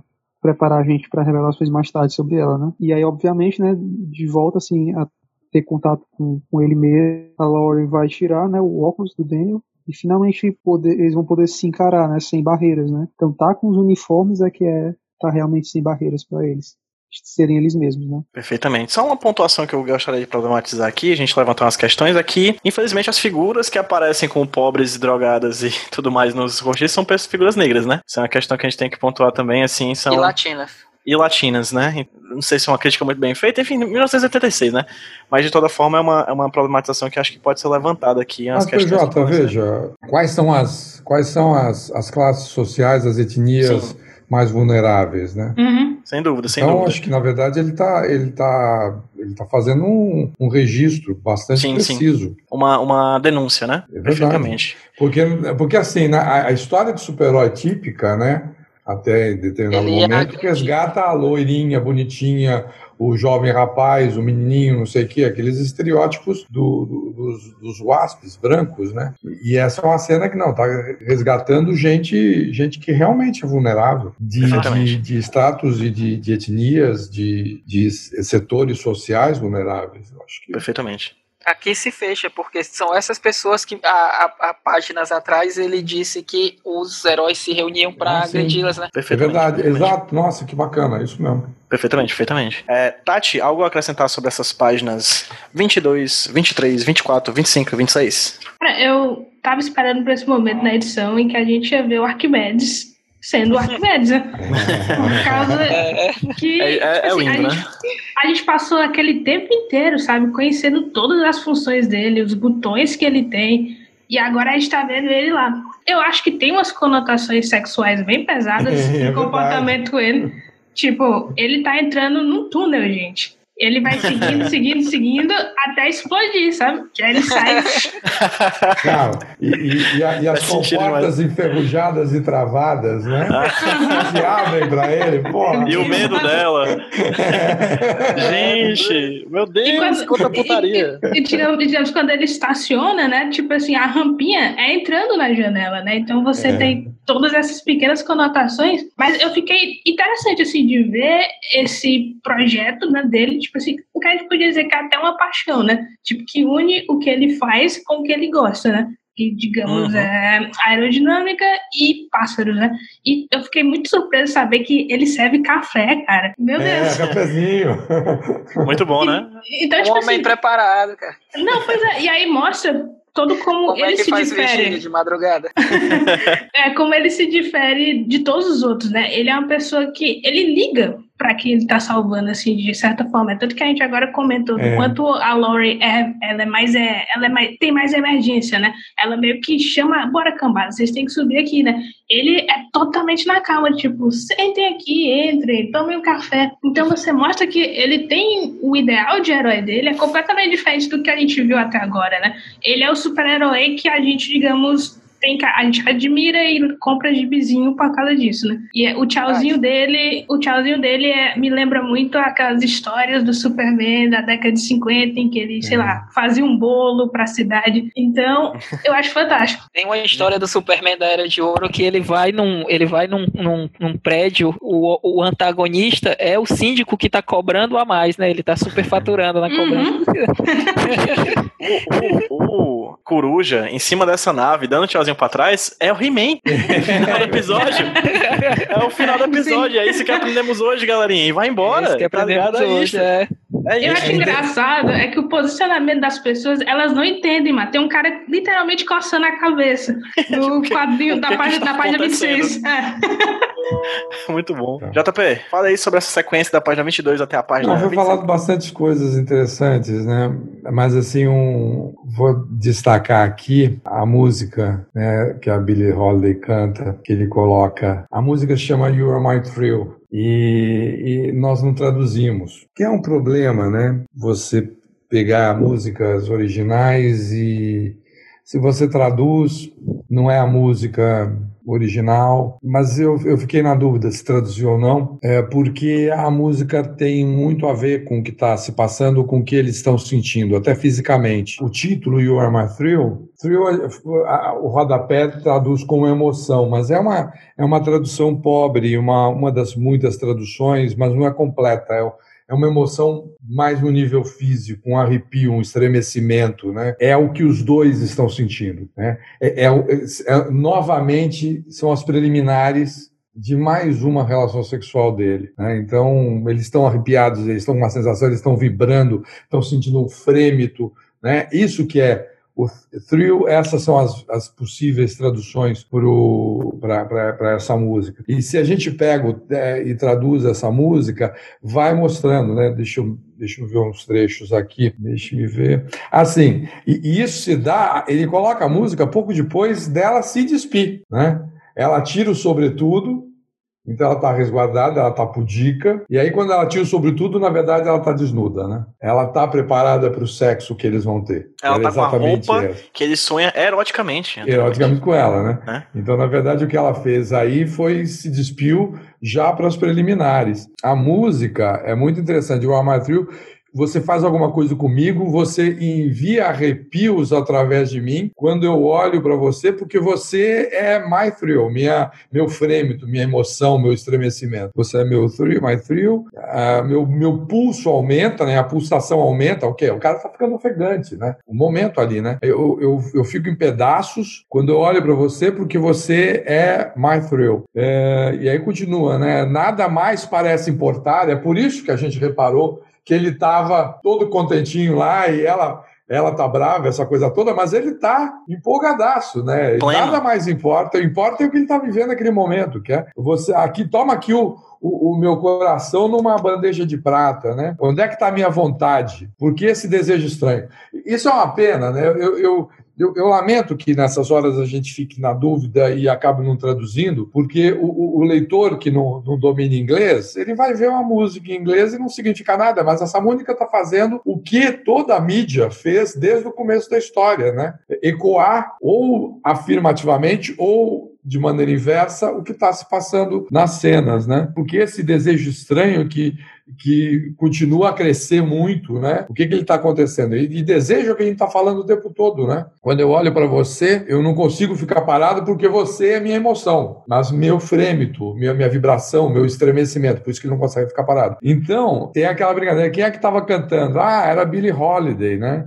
Você é minha, e aí ela, ela olha para ele com cara, ô tonto, eu sei, eu sei qual é o título, né? Eu acho que eu peguei qual é o título, e na verdade o que ela pegou, eu sei qual é, o, em, que, em que momento nós dois estamos, e aí eles se beijam. E, e eu vou dizer assim, é um beijo de super-herói porque eles estão extremamente potentes, mas, mas quando, quando o sexo rola legal, pelo menos as pessoas que estão envolvidas, eu acho que ver sexo só é interessante em filme pornô e e com exalação, mas uh, talvez não seja tão, tão interessante de se ver mesmo, esteticamente. Mas para quem está vivendo o sexo, nossa, você está você tá vivendo no, no teu limite, né? E eu acho que é isso que tá que se passa no final da página 26, né? Ele fecha, ele apaga o quarto, apaga as luzes, né? Bota os, a, o, o gelo seco e aí começa a, a, a, verdadeira relação dele. E uma coisa que é interessante que eu estou notando agora, nesse momento em que impera o desejo, né, em que impera a fantasia, em que a fantasia tanto do super-herói quanto a fantasia sexual, a página volta a ter Sim. o dobro de, de, de quadros. Como se fosse um sonho, né? né? como se fosse um sonho. Porque na, uma, uma, coisa que acontece, sonho, sonho para psicanálise, ele é entendido como uma realização de desejo. Todo, tudo que acontece no sonho para um psicanalista é uma realização de desejo. Esse desejo sendo realizado, esse desejo que já vinha sendo preparado desde então, mereceu do, duas, duas linhas com, com seis quadros cada e uma, última, uma última linha com quadro só, né? Uhum. Uma tremenda de uma ejaculação. Uma ejaculação. De um gozo. um orgasmo completo dos dois, na nuvem dela e a ejaculação dele. Então, eu achei muito interessante isso. Eu já fui para 27, né? Sim, sim. Não, de boa. Já, pronto, nas páginas 27 e 28 a gente tem a consumação do ato, né? Finalmente, como o JP falou lá no começo do papo, de fato, isso aqui é uma grande trepada de 28 páginas, assim, são 28 páginas de uma, de uma relação sexual que se estende por várias simbologias, ações, palavras, diálogos diferentes, e aqui no final, finalmente, a gente tem o gozo, né, dos personagens e eles dois conversando. A página 27 a gente tem a relação sexual e a página 28 um pós-coito, o depois do platô, ali, depois do orgasmo a gente tem o pós-coito, em que eles estão naquela conversa entre eles dois, a Laurie acende novamente cigarro. Achei interessante, assim, é, quando ela fala, né, achei que é, ela acende cigarro no primeiro quadro, e nesse primeiro quadro a gente ainda não tá vendo que ela tá fumando cigarro, tá fora de cena, e o Dan fala, achei que você tinha parado, Laurie hábitos perigosos, lembra? Aí ela fala: parar de verdade é impossível. Às vezes o intervalo entre as recaídas é mais longo, só isso. E aí você fica nesse meio termo, assim. Ela tá falando do cigarro, tá falando de ser super-herói. é muito impressionante, assim, como, como essas coisas são articuladas. E no final, vem a coisa engraçada, assim, né? Eles estão conversando ali sobre, sobre paixão, sexo, sobre o tesão que eles estão tendo pelo outro, e o Dan vem com a grande ideia. É, a gente tá bem, né? Acho que a gente tem algumas obrigações para com a nossa classe. Bora liberar o Rorschach?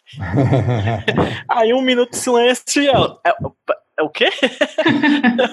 é muito bom esse final, cara. Inclusive, gente, acho que. Desculpa trazer esse assunto à tona, esse assunto traumático, mas no filme do Watchmen, eu acho que essa cena de sexo acontece com ao, ao toque de aleluia, né? É, prega, né? Nossa senhora. É, prega, né? Olha, você tem obrigação de colocar músicas compatíveis com essa história no seu podcast. Nesse momento tocar aleluia agora, JP, só pra relembrar um momento maravilhoso em slow motion do Zack Snyder. E a explicitude, né? O Snyder, ele é de um nível de explicitude é, pobre, assim, né? Exatamente. O pessoal fresca muito com o Nolan, né? Que o Nolan expõe tudo. O Snyder, meu amigo, bota as tripas pra fora. né? E aí, Egberto, alguma coisa a falar sobre essas últimas duas páginas pra encerrar antes do paratexto, que a gente também vai discutir daqui a pouco? Eu não falei sobre a, as, outras, as outras páginas, a 22 e a 25 também. Vai, eu falei não, cara, desculpa. Pois ah, engata logo tudo, vai é até o final. É, vai no sprint aí. Beleza, pronto. Página 22 já foi colocada, né? Tem toda essa, essa significação sexual do falo, tudo, né? Você vê essa empolgação do Dan, né? E eu acho que na, na visão da Lori, ela, novamente, né? Ela vê ele tendo essas ações, né? Você vê como o, o frenesi dele tá no, no nível que ele tá tomando todas as ações, ele tomou a dianteira, e aí ele segue para o que seria uma viagem, mas eu acredito que ele esperava mais, né? Tanto que a, ao primeiro sinal ele já enxerga. E aí a gente tem esse quadro muito forte, que é um dos maiores quadros do, do quadrinho. E tem uma coisa que eu queria pontuar que é tipo assim, a Lori perguntou o que é aquilo à nossa direita, né? E além do incêndio, a gente tem o, o domo, né? Do, do, do, Instituto de Pesquisas é, Extraespaciais e tal. Então você já tem duplo sentido assim nessa fala para chamar a atenção pra gente pro que é importante, né? Na história que de certa forma a gente já teve essas chamadas assim. E você tem a, a ação deles no, no prédio em chamas, como é toda organizada arquitetária e, e, como a Tati disse, a gente vê o, o Arquimedes completo, né? Ele agindo tudo com canhão de água, todo, ele todo funcionando o gás. E o contato, quando a Lori se, se despe aqui para ficar de uniforme, né? Ela tá completa assim, e a fantasia do Dani, do Dan tá plena, eu acho que isso dá uma sobre energia para ele. E aí quando eu acredito quando ele tira a barra de ação, a barra de manobra para ir pro topo da nave, cara, ele tá num frenesi, tá louco, assim, todo esse tremendo de, de, de excitação, né? Que é completo e ele ainda tá com o vento no rosto, ele tá plenamente voando, né? Porque uma coisa é você voar dentro da nave, outra coisa é você voar fora da nave sentindo o vento, a velocidade, né? Que é tal qual um, é, é, diferente andar de carro e andar de moto, são, são experiências diferentes de velocidade. A gente tem a, a interação da Lori, né, como é, é comedida e o, os comentários quanto ao uniforme dela, né, eu acho que é um dos meninos que diz por que, ela tá vestida assim, né, eu acredito até que pela roupa da Lori, né, o maiô com essa roupinha curta, ele teve uma visão os comentários da mãe e o, o, cuidado de eles armazenarem, né? Todo mundo dentro do, do, Arquimedes e aí você tem a música fica muito forte. O JP meio que traduziu toda essa questão, né? Porque o Muro ele coloca muita música, né? Não é exclusividade dele, mas ele coloca muita música e tipo isso permeia, né? Passa a ser parte do, do quadrinho também. E aí é, é, é sempre um problema, como o JP colocou, né? A ação geral termina no, no, no quinto quadro da página 26, né? Que é com o tchauzinho, que é todo tipo, para essa população é atônita, né? Em vários sentidos, né? Tanto porque eles estão vendo um grupo de heróis mascarados atuando, ajudando-os, quanto no sentido porque não era para eles existirem mais mediante a lei Kine, né? Eu imagino que até por alguém tá, está é, é, ajudando-os né, a essa hora. A gente vê que pelo noticiário essas reclamações por parte dos inquilinos é frequente e a gente vê uma total ineficiência, né, tanto do Estado quanto de qualquer outra força que poderia estar tá ali em favor deles. Então eu imagino que para eles foi uma surpresa muito grande, né, ter alguém por eles, né, que não que não fosse alguém que fosse desfazer da, das dores e angústias deles, né, e ali eles estão salvos, eles estão plenos, ainda que eles tenham perdido moradias, né, e aí culmina no, nessa parte do sonho, né, de a magia nova novamente, né, que os quadros dobram. Essa última sequência dos quadros, né, da, da página 27, principalmente o, o quadro 9, 10 e o 11, tipo assim, é um quadro só fatiado em três, né, que é pra gente ter uma ideia do quanto que durou esse quadro, né, dos tudo que houve ali. Sim. E aí combina nesse detalhe do, do acionamento do, do último sopro de dragão, né? Que é o irmão dos dragões, que é esse momento de ejaculação, que é prazer mútuo, né? Esse final do pós-coito é, é, novamente, né? Como agora ele, o, Den tá completo, ele tá com esse, esse ímpeto da ação, né? De agir. E aí ele vai é, é, trabalhando as coisas que estavam no, no, inconsciente dele. E a gente tem novamente essa questão dos hábitos para significar todos esses comportamentos que eles têm, né? Que é o fumar, que é o combater o crime, que é se vestir, né? Que é ter, ter essa, essas fantasias, né? Não só como super-heroísmo, mas de alter ego, tudo, todos esses hábitos que são perigosos pra, fisicamente, emocionalmente, psicologicamente para eles. Ele ele está se questionando aqui, né? Você parou com esses hábitos e aí é, a gente tem o olho da roupa no quadro 4 acentuar o, o olho do Den, né? O olho do Den no quadro central é um olhar muito convicto, muito, muito convicto, né? Um olhar assim de, de, de águia, né? Bem forte, bem pontuado, ainda que a gente só consiga ver apenas um olho. E aí o texto dele é muito, muito intenso, né? Que nossa, me sinto tão confiante né, em Negrita. Todo, todo esse, esse impulso, né? Foi muito satisfatório para ele, foi muito recompensador para ele e para ela, né? Agora ele completa, ele vai trabalhar todas essas questões e ele vai fazer algo que ele já estava buscando isso, né? E aí toda essa questão dele com o uniforme, que é o uniforme tá ali julgando ele, desmerecendo o fato de ser super-herói, o fato de os gostos dele serem bobos, né? O uniforme ser é, tanto o pai dele quanto o Hollis e, e ser todos esses, esses, esses, motores e essas correntes, né, esses motores que o impulsionam, essas correntes que o puxam para baixo, aí venceu, né, o, o andar para frente, né, a, as asas livres. E aí o Dan ele demonstra, né, primeiramente consciência de classe, né, e aí ele vem com esse lance, né, para a ação que ele tem que tomar ser completa, ele, ele precisa do Rochard. O Rochard está preso, ele cometeu os crimes dele, mas agora ele está preso porque ele está envolvido nisso. E o Dan tem consciência. Consciência não, ele tem isso na cabeça. Então, ele tem que tirar o Rochard da cadeia, que é o que ele propõe, né? o momento de silêncio com o que é sensacional. E aí a gente tem a citação, né? Eu sou o irmão dos dragões, né? Companheiro das corujas. Pele que me recobre é negra e meus ossos estão calcinados pelo calor. Que é, é bem uma síntese, né, de tudo que a gente vê do, do Danny aqui. Jó, capítulo 30, versículos 29 a 30, né? Tati, algo a falar sobre essas duas últimas páginas? Dois pequenos detalhezinhos na página 27, que nós temos no primeiro quadro, né? Tipo, os botões do Arquimedes, tanto no primeiro quadro, primeiro quadro quanto no décimo segundo depois, ah, eles meio que representam, né, a genitálias, né, assim.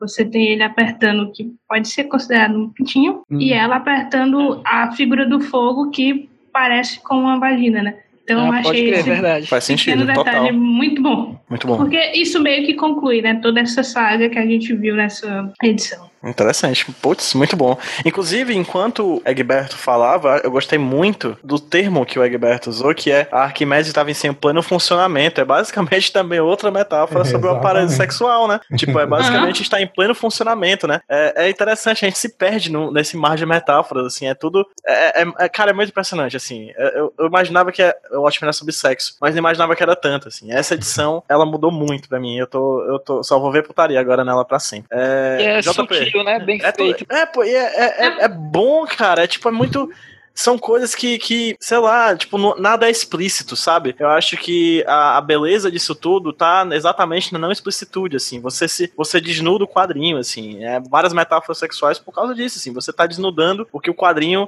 esconde por trás dessa dimensão dele. Não é simples. A gente pode ver o quadrinho inteiro e ver que eles estão transando, na verdade, são nessas últimas duas páginas, mas na verdade não, são em todas as 28 que a gente leu até agora. E, e até antes, se duvidar, nas, nas várias interações que tiveram antes, assim. É muito interessante como isso acontece. JP, algo a falar sobre essas últimas duas páginas? Ah. De quadrinhos, né? Porque a gente já fala daqui a pouco sobre os paratextos também. Eu já falei da 27, né? Então, uh, mas eu, que, eu queria agradecer o Egberto Cara, porque senão eu, ia, eu, ia, eu não ia conseguir dormir o resto da noite que eu tenho, por causa do thrill. Eu falei de um monte de possibilidades de tradução, mas eu disse que nenhuma delas encerrava a possibilidade. O Egberto trouxe uma que, seria, que foi sensacional: frenesi. Você é meu frenesi. Então, essa é a palavra mais indicada para traduzir thrill nessa música. Então, fico muito grato, porque agora eu vou poder dormir. Mas essa, essa última página aqui eu acho bem interessante, porque parece que, pelo menos ele, né? Na verdade, a gente vai ver depois nas próximas nas, nas próximas histórias, nos próximos capítulos, como é que a coisa se resolve para lá. Mas pelo menos ele parece que ele ele, ele resolveu né, essas questões com os pais deles, né, os dois pais, o pai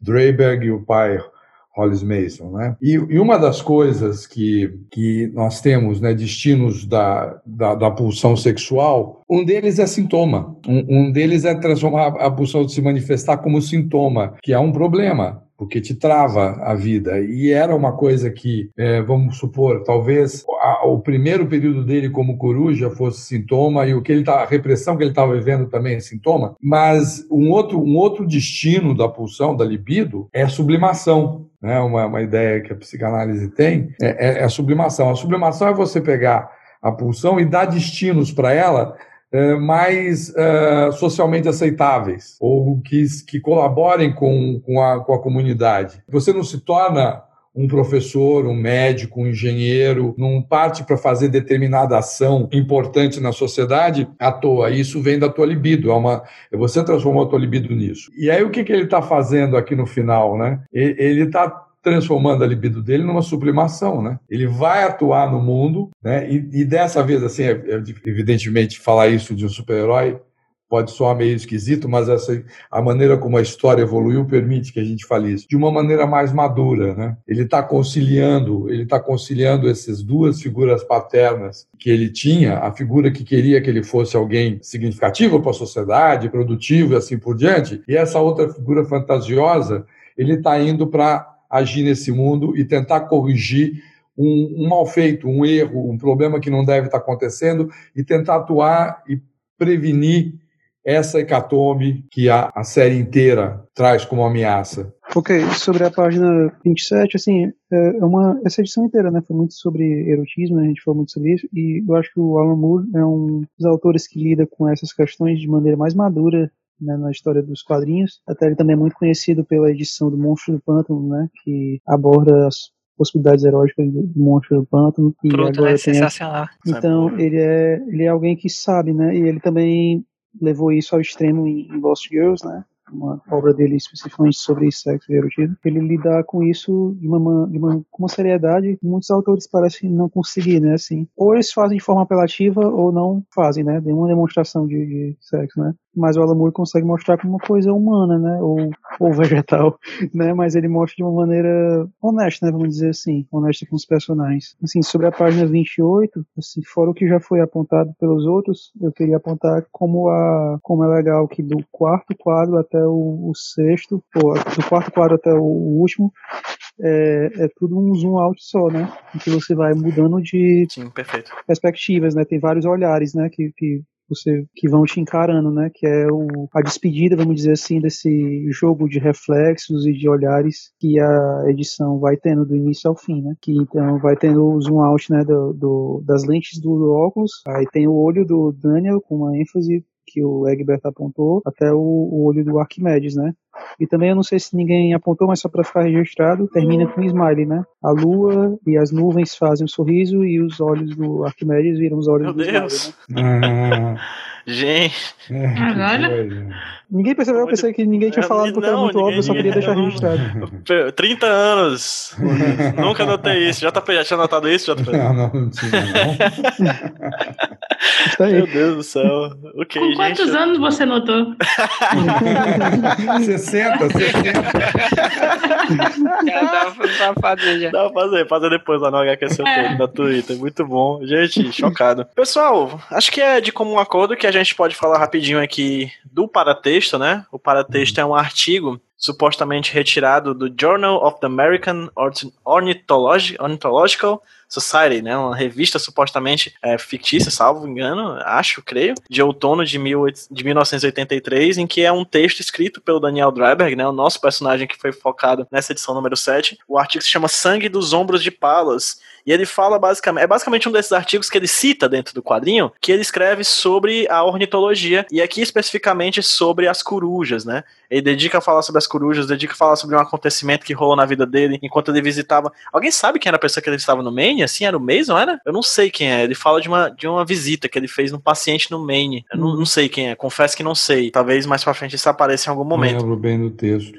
Pois é, e aí ele fala sobre, sobre esse acontecimento de um, de, um, de um contato que ele teve com, a com uma coruja nesse estacionamento desse hospital no Maine, que fez com que ele voltasse a desejar, né, e pesquisar mais, né, ele que tinha perdido o interesse em pesquisar aves por causa do academicismo, né, já falou isso inclusive em outras edições, como de certa forma essa visão iluminista da ciência retira e separa muito claramente a visão de ciência e de fé, né, sendo que na verdade a, a vida humana é ciência e fé, né? A gente lida com os dois e ele acabou se desencantando por essa visão meio iluminista da, da ciência, né? Catalo que, que só cataloga animais e perdeu um pouco da poesia, né? Inclusive tem uma aspa aqui que eu acho que eu vou encerrar o papo, mas vou pedir para que vocês primeiro é, falem um pouco mais sobre o que vocês acharam desse paratexto, começando pelo Egberto. Paratexto, essa, essa pessoa que ele, que ele visita no Maine é o. A Sally Júpiter Ah, fala dele. mariposa. Isso, exatamente. Hum, ok, ok, ok. É, ele- a Sally Júpiter fala dele. né, É, no- que está internado em hospital psiquiátrico. Isso, exatamente. E É aí verdade.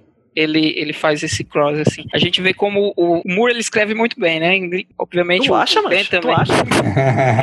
Obviamente o Dan também vai escrever muito bem. E aí é engraçado como o Moore dá uma trabalhada para ludibriar a gente, né? O Moore, ele vai trabalhar a escrita de modo a, a oscilar entre fazer com que o que o Dan esteja escrevendo seja maçante e excitante ao mesmo tempo, né? Ele vai fazer descrições ricas sobre o caráteres específicos de determinadas aves e ele vai fazer comparações ótimas assim, né? Até com questão da arte em si, né? Porque ele começa a comparar as aves com, com obras de Monet e, e, essas coisas e aí a gente vai vendo como que trabalho, o trabalho do artista em si, principalmente do autor, né? É tipo é um reflexo, né? É fruto de observação, mas você não, não representa a realidade tal qual, né? Porque você é um filtro, né? Aquilo tem o seu traço, tem as suas impressões e as impressões que você quer causar, assim. E aí quando ele faz essas colocações, ele eleva a, a simples observação de pássaros a, a esse nível de arte, né? Um, um renascimento, um expressionismo, e aí ele vai pontuando essas coisas e deixa tudo muito interessante, e aí ele, bum, massa, né? E a, toda a indumentária do texto com esse lado clássico, né? Tipo, a gente tem a Atena, né? Com a. Esqueci o nome da coruja dela, Nike, eu acho. Tudo que o DNE tá, tá resumido aqui, né? Mas não é o Dem como a gente conheceu agora, né? É o pré-Dem antes dele se entregar para a coruja, né? Se entregar para o heroísmo. Né? Todos os elementos dele estão aqui, né? Até da sensibilidade, do cuidado, da, da atenção. Esse paratexto ele tem disso assim, ele é mais mais uma revelação do, do personagem, né? Até nos, nas citações que ele faz, né? E aí no fim eu fico só preocupado de porque ela foi retirada dessa, desse texto, né? Dessa, dessa revista, né? Que é a, American Ornithology Society. Mas ela está sendo republicada em outra obra, né? e aí no final eu fico com a preocupação porque ele diz: na próxima edição republicaremos a seleção de artigos da The New Frontiersman. E aí eu fico me perguntando: esse texto está sendo publicado da New Frontiersman? Em qual obra ela está sendo publicada. Se for na News Frontiers, isso aqui é pós o Diário do Rochas. Perfeito. Na verdade, essa aqui é de 83, né? É anterior, é dois anos é. antes, tem lá no, no, cantinho. Então é de dois anos antes do decorrer da trama. Não, a, o artigo dele sim, mas a publicação ah, é. Não, é outubro de 85. A publicação, ok, entendi. Hum. É porque é republicado, né? Ele fala aqui no finalzinho. Uhum. É, verdade. Boa questão. Esse paratexto me lembrou um pouquinho daqueles documentários Cosmos, uma série que saiu. Tem uma versão bem antiga e uma versão do Carl Sagan. mais recente com o Neil deGrasse Tyson, né? Neil deGrasse Tyson, é. Pois é, que é sobre você tentar ver a ciência de uma maneira assim bem poética, né? Você tentar trazer uma fascinação meio infantil para a ciência, né? Mas, enfim, eu acho que a ideia, assim, desse paratexto é ser uma mini jornada do Daniel, né? É, nesse hum. artigo, ele já fala de uma jornada parecida com a que a gente vê ele ter na edição, né? Que é um evento acabar com o cinismo dele e devolver para ele a fascinação infantil com o que ele ama, né? É isso, não, não é um dos paratextos mais profundos, né? Assim, mas eu, eu achei legal isso, né? Você vê meio que ele já intuindo a jornada que ele devia fazer para se sentir satisfeito consigo mesmo, né? Então, ele já estava intuindo o que é que ele tinha que fazer, que era voltar um fascínio infantil com as coisas. Então, ele, ele fez isso sobre a ornitologia, qual é a ciência dele? Enfim. Ornitologia. É. Isso. Mas aí só depois, na edição que a gente acabou de ler, que ele vai conseguir fazer essa jornada para outras áreas da vida dele, né? O, o, romantismo dele, ele eleva tudo, né? Quando, o nome do artigo, né? Do sangue dos ombros de Palas, ele se, usa a coruja aqui no, da imagem né, que é um instrumento da justiça, né? Que é a deusa Atena, Atena é a deusa da justiça, ele se coloca como isso, né? por isso que ele personifica. Eu acho bem, bem intenso assim, porque é um mergulho no personagem, né? Ele trata de uma poesia assim, né? desses aspectos e eu achei bem. A figura de Atenas que é meio controversa, assim, porque você pensar, a gente costuma pensar Atenas ou Palas, Atenas como essa figura de sabedoria, dessa coruja que fica empolerada de sabedoria e que fica avistando o mundo e pesquisando o mundo, mas a gente esquece que a coruja também é uma ave de rapina, né? Também é uma ave. É uma ave que caça, né? Uma ave caçadora. E a própria Atenas é sempre muito bem representada, sempre com um escudo e com uma lança de lado, né? Por mais que seja é. a deusa da sabedoria, não é uma sabedoria uma que guerreira. se. É, uma deusa guerreira, não é uma, não é uma deusa da sabedoria que fica escondida dentro do templo. Ela vai pra guerra também, né? Ela, ela também é atuante nesse sentido né? Vai pra guerra com seus cavaleiros. Isso, isso. Tati, algo a falar sobre o paratexto? Sim, eu tenho que pedir perdão ao Dan, porque eu achei muito chato, então acho que eu me encaixo naquelas pessoas que não, não ligavam muito pro artigo. Justo, justo, justo. Ah, mas eu acho engraçado que. Vamos tipo, é curto, assim, vai. Não, é, pois é, dá pra ler. Você gosta de ler, sabe? A maneira como ele escreve é legal. E eu acho que isso é que às vezes a gente conhece muito a pessoa pelo jeito como ela escreve, né? Tipo assim, a paixão com que ela põe na escrita, né? A gente vê que, sei lá, o amor dele que ele tem por corujas, né?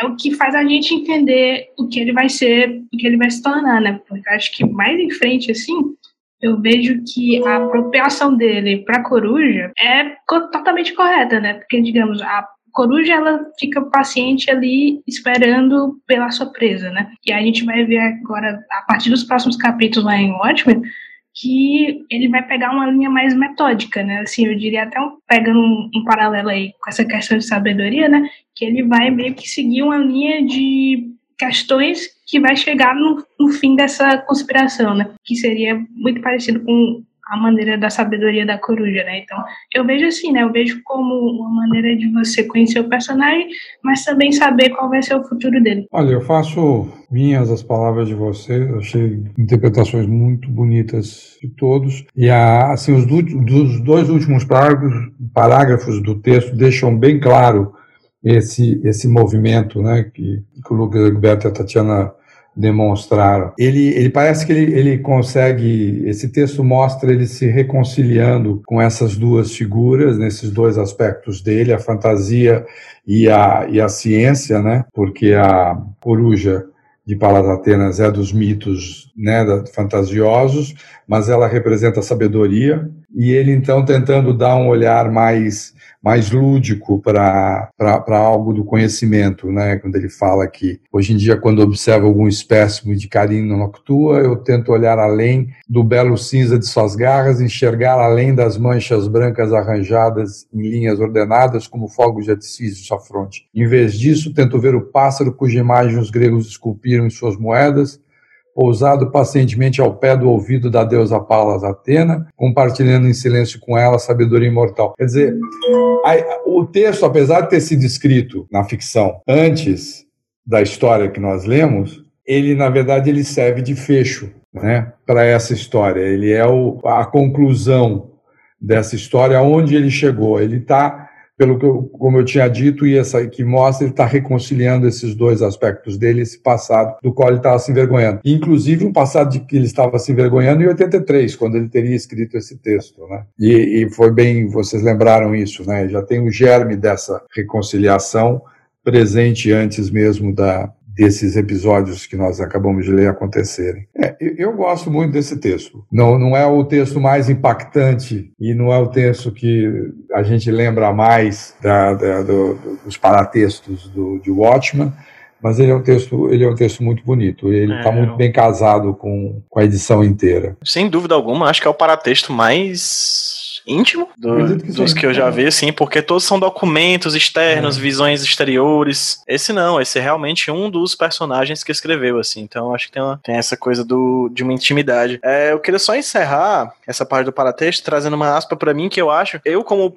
como professor vejo como uma aula de metodologia científica, assim, que eu acho incrível. Um parágrafo só, uma aspa que é a seguinte: uma compreensão científica dos movimentos articulados e sincronizados de cada pena de uma coruja durante o voo não impede uma apreciação poética do mesmo fenômeno. Na verdade, ambos intensificam um ao outro, um olhar mais lírico, é. emprestando aos dados gélidos uma paixão da qual elas há muito tempo tinham se divorciado. Isso para mim é uma aula de metodologia do trabalho científico. Assim. É muito bonito, é você sabe, né? É, é, é uhum. é para mim é, é, uma aula que você tem que deixar claro assim. Você vai ser cientista, mas tem que entender que o que move você na, na ciência é a mesma coisa que move toda essa edição. Exatamente. É o tesão, é o tesão, é a vontade, é, é, é o a libido, como o JP falou, no campo da psicanálise, né? Você é movido por esses movimentos internos que são incompreensíveis, mas que se tornam compreensíveis por meio da sua posição no mundo, de você se colocando no mundo, de você fazendo um mundo diferente por meio de sua ciência, né? Eu acho, acho belíssimo, assim. Gente, terminamos, é isso mesmo? Hum. Olha, eu só posso, eu só posso dizer uma coisa, gente. Diga, Better gente. than sex. JP, eu não tenho, cara, como agradecer. Eu sei que tá cansado, de verdade. Aí em Portugal, nesse momento, são quantas? São 2h47 da manhã, é isso mesmo? 2h47 aqui. Minha Uou. nossa senhora. É. Porra, meu, nós estamos falando há quase 3 horas, meu. Três? A gente tá mais de é quatro, tá quase cinco. Olha, eu fazendo conta errada, quatro, porra mesmo. Foi às 10 tá horas que a gente cinco. começou. Tá quase Caramba. cinco horas, JP. Essas cara, edições pequenas de Watchmen. É, essas coisas rápidas, né?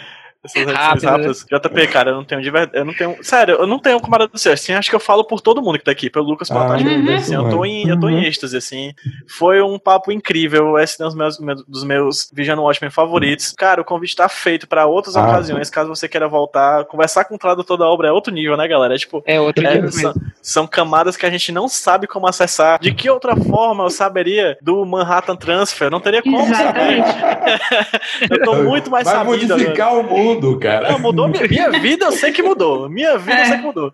Então é, Não, pra mim foi o. Não, mas a, a melhor parte foi o, o- a ilha do Tomorrow lá, que é Uhum. a outra né? Intensidade no. Não, gente, eu tô, eu tô extasiado aqui, de verdade. JP, Eu tô muito obrigado, feliz. Cara, eu tô muito feliz também. É, cara, enfim, de verdade, muito obrigado. De coração. Fica aqui o convite para outras ocasiões você participar do Vídeo do Ótimo. Eu sei que é cansativo, é um trabalho cansativo, mas, enfim, convite feito para outra ocasião. Tamo junto. Muito obrigado. Vamos agora atacar o, Rorsch, o Rorschach. É, exatamente. E fala, faz um jabazinho aí, JP. Onde é que o pessoal consegue te encontrar nas redes sociais, cara? Ah, eu, eu, eu frequento bastante o Twitter, né? Quer dizer, frequento. Eu, eu observo, né? Já que é uma edição sobre observação, eu observo bastante o Twitter, me manifesto não tanto. Mas eu tenho, nesses últimos tempos de pandemia, participado de bastantes lives, de bastante podcasts. O, o Mário e eu estamos fazendo um podcast mensal, podcast não, uma live mensal que nós chamamos ludicamente de dupla dinâmica. Tivemos nossa primeira já na, na terça-feira. E eu tô, eu já falei da última vez que eu estive aqui, eu participei do, do livro que a Script está fazendo, do Homem que Ri, comemorando os 80 anos do Coringa. Na época que eu participei da última entrevista, eu tinha escrito apenas o, o prefácio. Mas aí o Carlos Vasquez insistiu, eu também não resisti muito. E eu acabei escrevendo um capítulo sobre o Asilo Arkham do Grant Morrison. Massa, fantástico. É, reúne, reúne coisas que me interessam, quadrinhos de psiquiatria e psicanálise, e psicologia junguiana e assim por diante. Então foi, Xamanismo. foi divertido. Xamanismo. Xamanismo, tudo. Ai, ai, raspa a cabeça. Negócio Morrison. Muito bom. JP, cara, de verdade, muito obrigado. E muito obrigado também aos meus colegas, assim, de batalha, de muito tempo, de muitas edições. Egberto, cara, muito obrigado. Eu que agradeço a oportunidade, oportunidade dessa ímpar aí, para ser apreciada durante essas horas, um bate-papo ótimo. Foi um prazer inenarrável. Fantástico. E as tuas redes sociais, cara? Ah, eu tô no Twitter, né? É, Cyberpunk D20 D20, eu bolei esse nome super legal aí, homenagem ao RPG, homenagem a D&D, homenagem à situação que a gente vive aí. Tá lá, ST Egbert, Cyberpunk D20 D20, é isso. Fantástico. Luquinha, meu querido, Luquinha da galera. Não tenho como agradecer também, cara. Muito obrigado por mais essa edição. E faz teu jabá aí. Ô, cara, eu agradeço aí por, essa, por esse episódio especialmente informativo, né? As informações aí que, que mudaram minha vida. É, eu queria falar do meu Instagram, que é lucas.sampaiomaia, que eu tô botando umas tirinhas lá desde junho. E aí, quem puder dar uma olhada, eu agradeço. Show de bola, querido. E Tati, também, muito obrigado, querida. A gente se vê na edição número 9, é isso, a Zimpa? Exatamente. Sempre que puder, estarei por aqui nas ímpares. E aí, eu estou utilizando sempre o Twitter mais, né? Ah, então é Tatiana Ferreira, mas o arroba é Osby. Eu não vou explicar de novo, é por conta do personagem do Homem-Aranha, então vocês assistem lá o capítulo 3, que eu explico direitinho. Ah, mas vocês também podem me encontrar lá no site Smook, que se chama Só Mais Uma Coisa, né? Em Só que eu Uma Coisa. escrevo sobre games e quadrinhos e séries de TV que eu tô jogando e assistindo. Então é isso. Tudo que foi citado aqui de link externo vai estar linkado no post desse podcast lá no hqsemroteiro.iradex.net e também os links todos vão estar na postagem que você acabou de baixar no seu agregador de podcast. Se você tá ouvindo isso aqui no Spotify, sério, divulga a playlist dos outros programas do Vigiando Watchmen. Aos poucos a gente tá indo edição por edição, daqui a pouco tem as 12, daqui a pouco a gente encerra esse ciclo maravilhoso de mais de um ano de programas, de mais de, sei lá, acho que agora a gente tá com mais de, sei lá, 30, 30 horas de conteúdo, ou pelo menos tá bem chegando bem perto das 30 horas de conteúdo, é uma coisa impressionante, assim, eu nunca imaginei que ia ser tão gigante os podcasts. A cada programa tá maior, mas tá maior porque também tá cada vez melhor. Eu queria agradecer enormemente novamente por esse momento. Tati, Egberto, Lucas, JP, muito obrigado. Muito obrigado a vocês que ouviram a gente, que ouviram essas várias horas de programa. Vocês também são tão guerreiros quanto a gente, eu creio, porque aqui a gente tá se divertindo no bate-papo, mas vocês estão ouvindo aí sem poder falar, eu fico impressionado, gente. Vocês ouvem, eu acho muito doido isso. De toda forma, muito obrigado a vocês que ouviram também. E, gente, vamos dar um tchauzinho pra quem tá ouvindo a gente no 3, 2, 1. Tchau, gente! Tchau, gente. You're my my thrill. You do something to me. You send chills right through me when I look at you, cause you're my thrill. You're my thrill. How my pulse increases.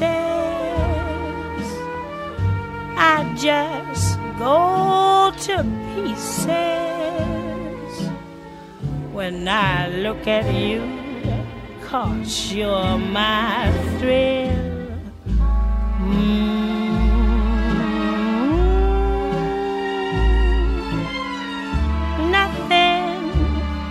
Seems to matter. Mm.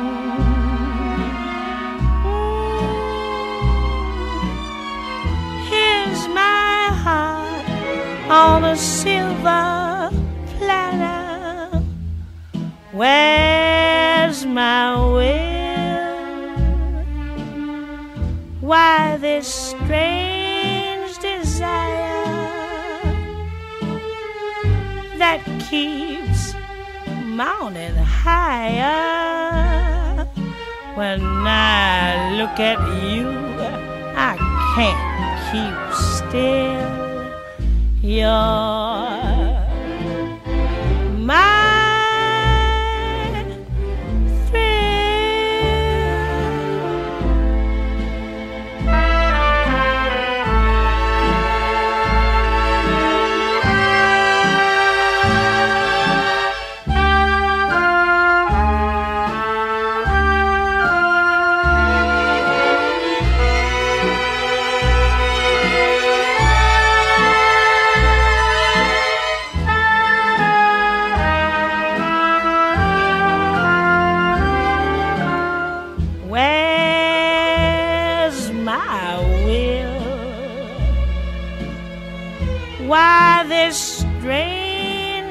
desire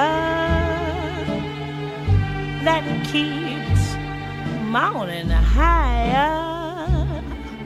When I look at you, I can't keep still. You're my